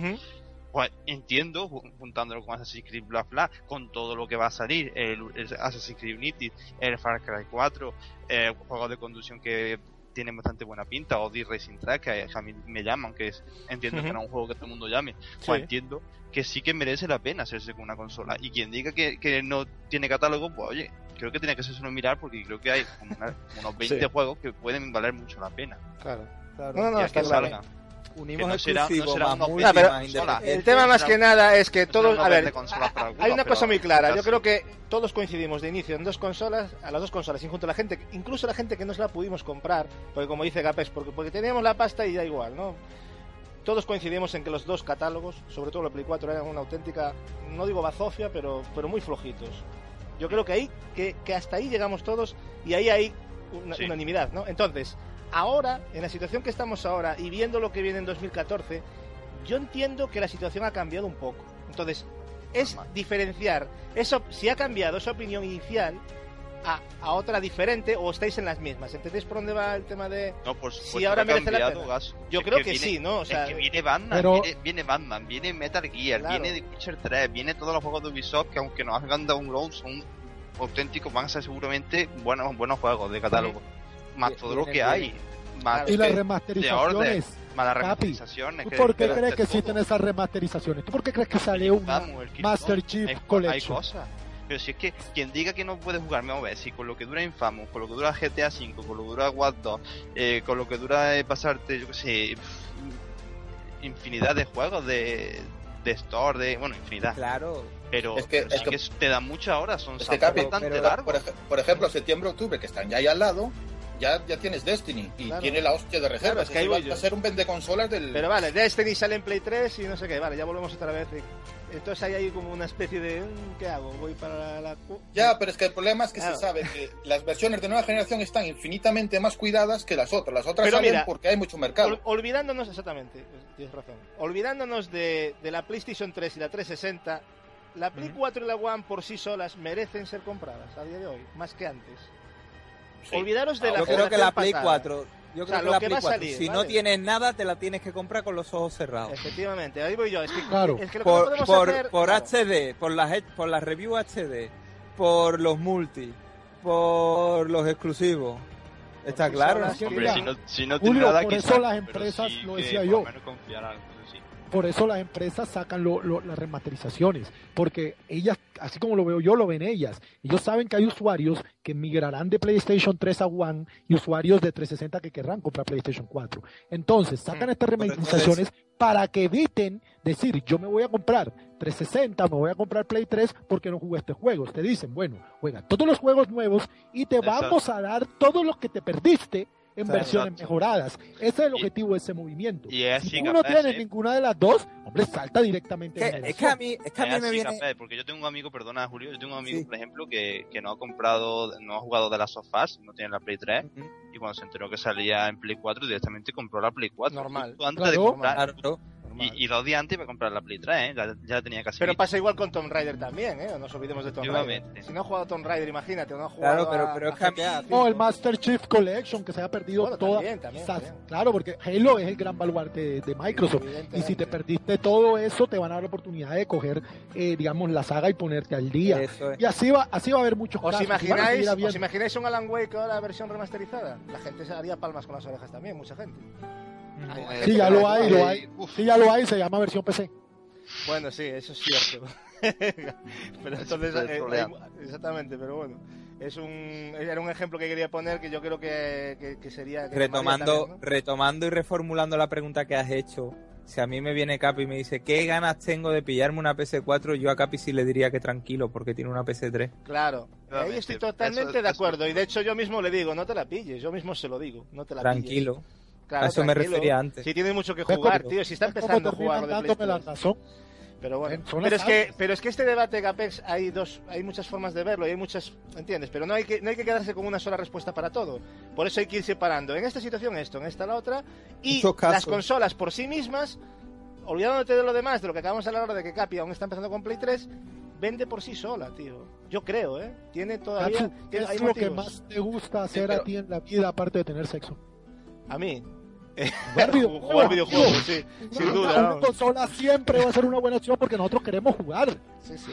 Pero también reconozco, y, so- y también eso también me- en mi alma en gamer también, también me toca los huevos, que yo he tenido las consolas también casi de pisapapeles, mucho tiempo. Y eso, Pero también Eso jode. caso, caso- y eso también pasa, eso también hay que decirlo y no vamos a hacer aquí Caso, también te lo voy a decir, pero ¿sabes por qué eso? Porque tiene un PC pepino. Claro, Porque Es- juega los juegos en PC. Si no tuviese un PC pepino, no tienes la, cons- la consola nueva generación de papeles porque pero es mi caso. en consola. Claro, claro, claro. Hay, hay que matizarlo también. Es cierto. es cierto. Excelente. Bueno, una cosa, que y esto que sea rápido, simplemente tenéis que responder One o, o- o- o PlayStation 4, ¿vale? Eh, porque quiero hacer una encuesta de lo que ganaría en cada apartado la consola, a ver cuál, cuál sale vencedora en, aquí en, en nuestro podcast. Vale. Sí, eh, vamos uno a uno. En interfaz y funciones, ¿a quién dais ganadora? ¿Agapex? Para mí es un empate. Sí, empate. Pero, joder, es que bueno. No, no, hay que Entonces, posicionarse. Joder, es que claro, es que empate. Bueno, da igual, pues nulo. Voto nulo, voto nulo. Siguiente. Interfaz y funciones, eh, Capi. Yo, O Marcos, da Eh, igual, venga. Me voy a quedar por poco con, con Play. Con Play, vale. Marcos, yo play. Play también. Eh, Julio, Juan. Juan. ¿Y tú? Eh, yo Play 4. Play 4. Perdón, Emilio, te digo tú, joder, como si estuviera No. aquí a mi lado. Estamos en familia, estamos en familia. Vale, eh, potencia en hardware. Yo creo que aquí podemos darle ya directamente Play 4 a todos, ¿no? ¿O hay alguien que quiera decir lo contrario? Porque antes no lo dijisteis. Play 4, ¿no? Wii U. No, Empate, Play. empate Eh, también. Hombre, no troleéis. Vale. Esto no es serio. Eh, juegos exclusivos 2014 y 2015. Eh, Capi, Eh, One por poco, por One. cantidad. muy bien. Gapex, Con mi dolor, Juan. con, con tu dolor, mi ¿pero dolor, qué dice. tiene? ¿Sangre No. Sonia o qué tiene? Madre mía. Marcos, Juan. Juan también. Vale. Eh, Emilio, Por afinidad de estilos de juego, Play 4. Play 4. ¿Y tú, Julio? Por calidad y no por cantidad, Play 4. Play 4. Muy bien, y si vamos a valorar la consola a día de hoy por calidad-precio, One y PlayStation 4. Eh, Gapex, PlayStation 4 en mi color. ¿vale? Eh, Capi, Eh, Play 4 más que nada porque todavía no, ha sa- no ha salido sin quitar la consola. vale, pero aún, aún pensando que fuera con Kinect, eh, vamos a Eh. ponerlo en la mejor posición ventaja para, para One. Eh, Play 4 mejor. Play 4 hardware. igual, ¿no? Vale. Sí. Eh, Marcos, Play 4. Play 4. ¿Vosotros? Yo, mira, yo mañana me encuentro la, oferta que va a salir ahora de equipo One en Japón con un equipo con, con Kinect a 300 y tal y con dos de regalo y aún así Play 4. Muy bien. Y, Julio. Emilio me la ha quitado de la boca, o sea, salvo o pese a paz milagrosos Play 4 de calle. Mm. Pues las votaciones en general en nuestro podcast dan clara vencedora a Play 4, pero por bastante. O sea, son pues son 10, 12, 14, 15 votos a favor de PlayStation 4 y eh, 4 y 4 votos, o sea, 15 contra 4 contra Play, contra One. O sea, eh, realmente eh, se da por ganadora como interés de compra y por lo que ofrece, no solo por, por eso, a PlayStation 4. Y para finalizar todo esto, eh, quiero que también a nivel de 1 a 1, pero también por favor muy rápido, eh, que digáis dos pros y dos contras de One y de PlayStation 4. O sea, por ejemplo, Gapex, ¿tú qué cosas ves a favor de One, 2 y dos contras y de PlayStation 4? Bueno, de en contra de One. A favor, yo, no, primero en contra, ¿no? Vale, vale, en contra o favor, da igual. los, dos, los dos en contra de One, la primera es la filosofía. Yo, el hecho de tener desconfianza pura y física por esa empresa hace que no me confíen. Ellos echaron para atrás una serie de medidas, pero a nivel consumidor a mí nada, nada me garantiza que en cualquier momento puedan reactivarla o inventarse algo nuevo, porque a ellos los avala y los protege. Eh, digamos, el contrato cuando se adquiere la consola. Entonces, a mí esa incertidumbre de tener un producto en que siento que en cualquier momento todo puede ir a peor, pues me, limita de comprarla. De por sí a mí no me interesa comprar One. Vamos a hacer una eh, cosa, Agapes, perdona. Vamos a hacer mejor un pro y un contra, ¿vale? Porque si no se va a hacer muy Vale, vale. Esa contra me parece estupenda. No, no lo digo porque tú te estés liando, digo que estoy pensando ahora bien y se no se nos va... No por ti, ¿eh? No era por ti. Eh, y a, favor de One, hombre, Microsoft entró a esta industria del videojuego a punta de talonario, entendiendo que las licencias son muy importantes y sobre todo si son exclusivas. Siempre ha intentado eso, en algunas cosas lo ha conseguido, en otras no. Y yo creo que arrancó con un mejor catálogo y seguiré creyendo que en estos primeros años va a pasar lo mismo que pasó entre 360 y PlayStation 3 y el catálogo de One será más potente. Al final de la generación, quién sabe, mira cómo PlayStation 3 termina remontando y venciendo. Pero para estos primeros años sí creo que el catálogo de One es el gran incentivo a comprar. ¿Y de Play 4 qué dirías a favor y en contra? Hombre, a favor de PlayStation 4, yo veo el hecho de que no tiene catálogo, exactamente lo opuesto.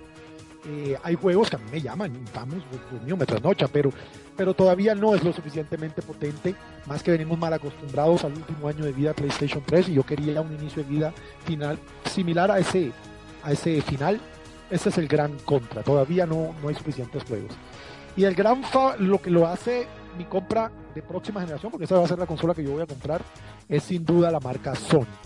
Sony ha ganado prestigio. Sony PlayStation 1, consola revolucionaria que marca la historia. Sony PlayStation 2, la mejor consola de todos los tiempos. Sony PlayStation 3, qué final de vida y qué petazo de catálogo. Yo creo que Sony se ha ganado a pulso tener confianza. Lo que perdió ni Microsoft en aquel E3 de hace dos años, lo ha ganado Sony con el pasar de las décadas. Por eso yo quiero Sony PlayStation 4. Vale, entonces ya me respondiste también lo que quería preguntar, que te comprarías PlayStation 4, perfecto. Eh, muy, muy bien argumentado, Capi, lo mismo, pro y contra de One y pro y contra de Play 4. Ah, eh, a favor de One quizá un poquito más de catálogo exclusivo y un poquito más de, interés pues, en, realizar, en realizar juegos que quizá eh, Sony, aunque luego a lo mejor Sony le gane exclusivo como ha pasado esta generación, quizá, no sabemos. En contra, el precio con el que salió y el Kinect, el precio con el que salió la consola con el Kinect le ha pasado factura y yo creo que lo va a lastrar en esta generación. A, favor de, Play 4, sobre todo la relación calidad-precio del producto, en combustible mucho mejor, mejor hardware. Eh, en contra, pues precisamente lo que le he dicho a favor de Xbox One, que quizás no está, no está cumpliendo con el catálogo todo lo que esperamos hasta el momento. Muy bien. Y te comprarías Play 4, entiendo entonces, ¿no? También es la... Si tuvieses que por, por hardware, si tendrías que comprarme una por hardware y por precio, Play 4. Muy bien. Eh, Emilio, eh, cuéntanos. Eh, pues, hombre, yo básicamente, para resumir, negativo de One, toda la, toda la directiva, toda la gestión que han llevado haciendo desde la salida del, desde el anuncio del E3 del año pasado hasta su salida en noviembre. Eh, para mí ha sido un engaño al consumidor, a todos los usuarios e incluso eh, a los fanboys, que haya fanboys de Microsoft y a los usuarios que han sido nuevos. Y pienso que han tenido una, una filosofía de engaño, de vender humo y de ahora, bueno, intentar parchear todo aquello negativo que han estado planteando. Como positivo, pues me quedo con el hardware, sobre todo destacar el, el mando. Me encanta el mando de Equipo One, me encanta. Y es un hardware, una consola con muchas posibilidades. Que la exploten o no la exploten, pues bueno, ya dependerá de, de la política que lleven a cabo a partir de ahora. De Play 4 positivo, pues me quedo con, con, una, con lo que es el concepto de consola al que no hemos estado acostumbrados toda la vida, que no nos han intentado cambiar las cosas, aunque en este 3 pues han salido con temas de serie y tal, que bueno, yo entiendo que a nivel comercial siempre vende. Pero bueno, eh, es una consola, es lo que yo como que me considero jugador hardcore busco, más o menos, y, en ese sentido el hardware, pues para mí es lo positivo de la consola. Y negativo, pues que como en One y como una de las, aparte de otra serie de motivos, es lo que me ha hecho deshacerme de las consolas, es que mm, vivo en el futuro.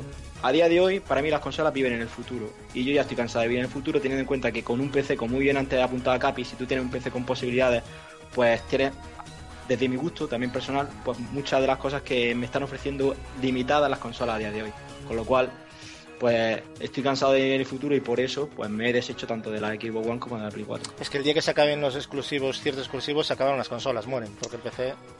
es que te- el otro día no sé a qué compañero, el otro día no sé a qué compañero leía precisamente esa, esa, esa reflexión que no es que las consolas está bien que tengan un catálogo múltiple. Y yo digo, mira, es que las consolas deben de existir y yo creo que su, su sino de existencia es, son las exclusividades. Así si no, no hay claro. exclusividades en y no hay exclusividades en Play 4, no tiene sentido que haya habido consolas. Bueno, o sí puede existir como, un, digamos, una plataforma Sí, como una más plataforma de barata, entretenimiento. más barata que a lo mejor lo que sería un PC, ¿no? Que también eso hay que valorarlo. No es lo mismo comprarte una Play 4 que te ofrece todo en 400 euros que con, que con 400 euros tú un PC te montes una risa. Entonces ese es el tema, ¿no? Eso, eso también, nunca van a morir a lo mejor por eso, ¿no? Pero yo creo que lo que les da sobre todo vida son, son ciertos exclusivos, si no, fíjate tú los demás. No sé si tienes algo más que decir o cuál... No, no, no, en ese sentido ya está. Perfecto. Eh, Marcos, cuéntanos esos pros y contras de ambas. Un pro y contra. Pues yo en, en One, la- en contra la desconfianza que me produce esa consola. Es una consola que ya empezó arrancando mal y andan, como bien dijo eh, nuestro compañero, parchando cada, cada poco. O sea que es una consola que, no sé, no, no, no me fío de ella, no me fío de ella ahora mismo. Y a favor, pues que ha empezado con una gama de exclusivos mucho mejor que Play 4. Y referente a Play 4, pues lo mejor, el, podríamos decir la calidad-precio. En lo que se refiere a potencia de hardware y precio, me parece mucho mejor comprar una, un Play 4 que una One. Y en contra, pues lo contrario a One, que empezó con un catálogo que cojeaba mucho. Pero ¿cuál me compraría ahora mismo? Pues una Play 4 descaradamente. Una Play 4, ya, ya, ya estaba más que claro. Y Julio, para cerrar un poco lo que es este tema antes de pasar a la encuesta con Capi. Pues lo voy a hacer súper breve. Eh, la One, el Pro, se llama Phil Spencer, una nueva cara, una nueva manera de ver las cosas. Eh, la contra, pues como han dicho mis compañeros, Microsoft, ni más ni menos. O sea, es que dices Microsoft y la gente se echa a temblar a veces. Eh, de Sony, el Pro, sin duda, lo que es la impronta de la casa vista a través de los exclusivos que sacan, es que es una compañía que está claro que da con los gustos de lleno de muchísimos jugadores. Y la contra de Sony, sin duda, su autocomplacencia. Se lo creen mucho. Eso es muy peligroso. Y sobre todo desde una posición ventajista por lo que, que es la que tiene de, de rebote, ¿no? Porque tampoco es que hayan han hecho cosas, pero se han servido un poco de lo mal que lo ha hecho Microsoft, creo, ¿eh? Exactamente. Entonces, No es mérito suyo, es de mérito del sí, rival. porque tampoco podemos aquí aplaudirle a Sony. Yo me quedo con Sony por, por circunstancias, como he dicho, Gapes, por romanticismo japonés, ¿no? También. Y por También, el prestigio también, que tiene supuesto. Sony, que lo tiene más que demostrado. Pero hay que darle de vez en cuando alguna collejita porque se, se- se nos duermen en los laureles, ¿sabes? Es que en el último E3, por no hacer nada, se lo llevaron. Efectivamente. Y, y, y- y- esto todavía y es muy pesa. criticable, es que todas se pudieron... Yo creo que Ubisoft fue la única sensata, creo. Y es increíble, o sea... es la única que dijo, yo con lo mío y ya está. Y las demás no sé a qué han jugado, la verdad. La verdad, muy, muy, muy pobre, muy pobre. Pero bueno, ya lo Exactamente. Y entonces te comprarías... Aquí la tengo al lado. Me pregunta esa. ya sabía yo que... Aquí la tengo al lado, mírala. Perfecto, pues nada. Eh, bueno, como entenderéis, como llevamos tres horas de, de podcast, vamos a dejar los otros temas y análisis. Yo lamento mucho porque quería escuchar el análisis de Julio de- del Bone. Y el otro debate era muy interesante también, pero lo vamos a dejar para el próximo podcast. Próximo día. Sí, sí, sí, porque se nos ha alargado, los temas daban mucho más de lo que yo planifiqué. Y, pero no pasa nada, Eh, son temas que se pueden hablar en otro, en otro podcast porque tampoco van a caducar, ¿no? Son temas interesantes. Eh, Capi, coméntanos cómo ha ido lo de la encuesta que hicimos, a- que hiciste a, a raíz de, de este tema, ¿no? Que Muy bien. hoy. Bueno, pregunté que tras siete meses desde el lanzamiento de, de Play 4 y One, y viendo lo que, lo que tenemos ahora y, y lo que va a llegar próximamente, que a cuál de las dos ven mejor en cuanto a catálogos, centrándonos en el catálogo particular de cada una. Eh, puse cuatro opciones, la menos votada ha sido que, que las dos tienen un catálogo parecido, que están a la par. Esa la ha votado el 6% de, de la audiencia. Luego el 8%, un poquito más, ha considerado que PS4 tiene mejor catá- catálogo que One. ¿Vale? La- eh, los que han considerado que One tiene eh, un poquito mejor en cuanto a catálogo que PS4 han sido el 20%, un poquito más del doble de Sí. personas. Y la opción que más ha ganado eh, ha sido la, que- la que han dado un empate técnico e incluso le han dado una collejilla, ¿no? Que dicen que las dos tienen un catálogo escaso o falto de grandes juegos. Que lo ha votado el 56% de, del público. Algo que quizás o sea, podemos eh, estar mal aquí. Es muy interesante y sacamos en conclusión, primero, que One tiene mejor catálogo y segundo, que pero que aún así las dos, nada. O sea, Van que, muy flojito, sí. efectivamente, está muy, está muy bien esa cifra. Bueno, supongo que sacarás algún comentario, ¿no? De algún oyente. Sí. Vamos, vamos por ej- a empezar, por ejemplo, con el amigo Yendi, que dice que considera que tiene un catálogo parecido, pero aún así cree que el de PS4 es mejor, porque tiene Killzone, Knack, Infamous, Bomb by Flame, eh, que es decir, variedad de géneros como rol, shooter, eh, plataforma, etcétera, sandbox. Eh, y además que los indies que le gustan más el más, dice que son más y mejores, aunque mucha gente tiene manía de no considerar los juegos. Bueno, eso ya es otro tema. Yo considero a, todos los ju- videojuegos son juegos, pero bueno, no sé vosotros. También decir que los multis tienen mejor resolución y, tafa- y tasa de frame en la PS4 que en la One.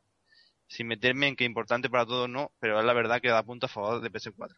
Sí que es cierto que aunque eh, sea, en los multis sea el mismo catálogo que en One, digamos, pero sí que juega un poquito mejor el catálogo en Play 4 por eso, que se ve un poquito mejor. Por ahí también podemos sacarlo. Ídolo de Necios dice que si nos ceñimos únicamente al catálogo actual, aunque sea por apenas uno o dos juegos, él se queda con el de One. Porque al menos con el Forza, Rai y Titanfall le atraen más.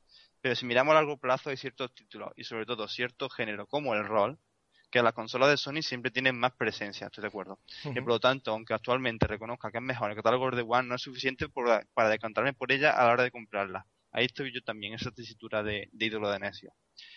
Eric Donate Delgado dice que cree que más o menos tienen un catálogo parecido y escaso. En lo que se refiere a multi, hay juegos más interesantes como Tomb Raider, o sea, escaso sobre todo en, ex- en exclusivo. Y en lo que se refiere a multi, hay juegos más interesantes como Tomb Raider, NBA 2K14 o Watch Dogs. Y en exclusivo yo creo que está muy pareja de momento. Quizá Titanfall, exclusivo en consola de Microsoft, puede tumbar la balanza a favor de One. Para finales de año cree que ganará One, o sea que se aumentará la ventaja todavía. Con Sunset Overdrive, eh, la colección de, de, los Halo, de los Halo Master Chief Collection, y Forza Horizon 2. Y para terminar, de Waldo nos dice que ve a las dos muy flojas de catálogo. Y lo peor es que solo han salido juegos intergeneracionales, salvo unas pocas excepciones, al verse limitado a las versiones de la anterior generación. No sacan provecho de las nuevas tecnologías, deberían sacar juegos solo de nueva generación. Algo en lo que no estoy de acuerdo, pero bueno, ahí es su opinión.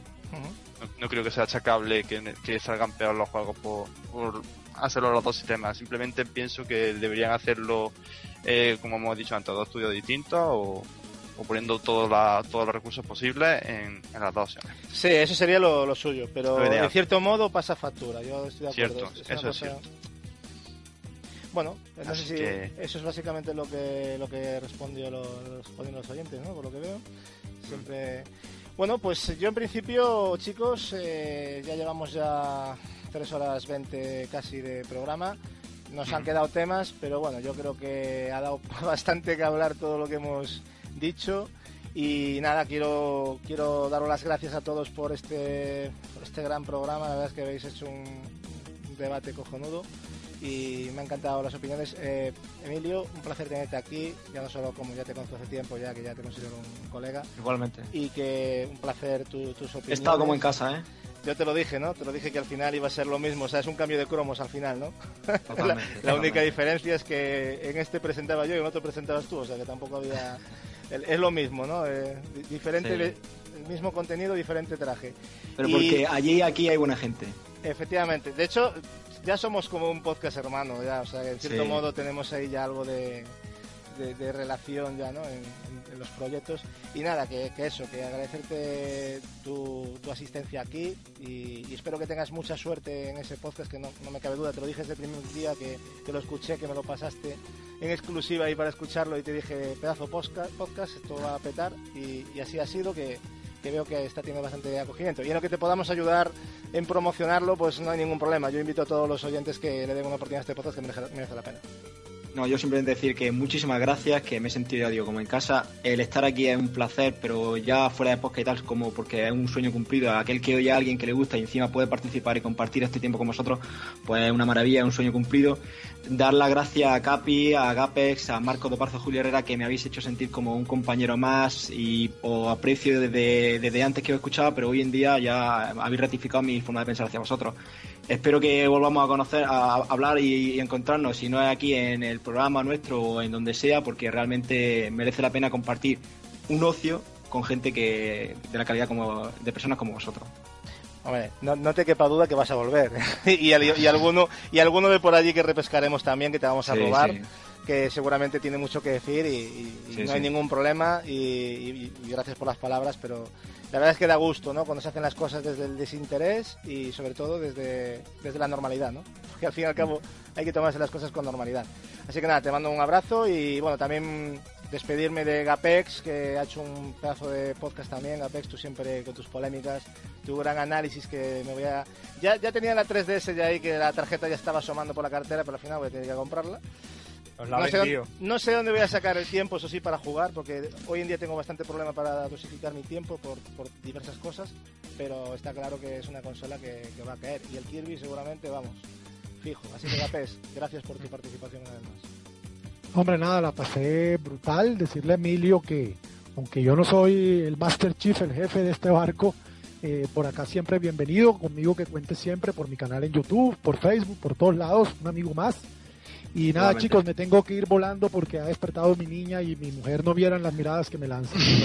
Entonces, me imagino, coño, me imagino. eh, pa- pa- pa- terminen de pasar bien y, y- y que tengan un after podcast bien divertido aquí en Skype.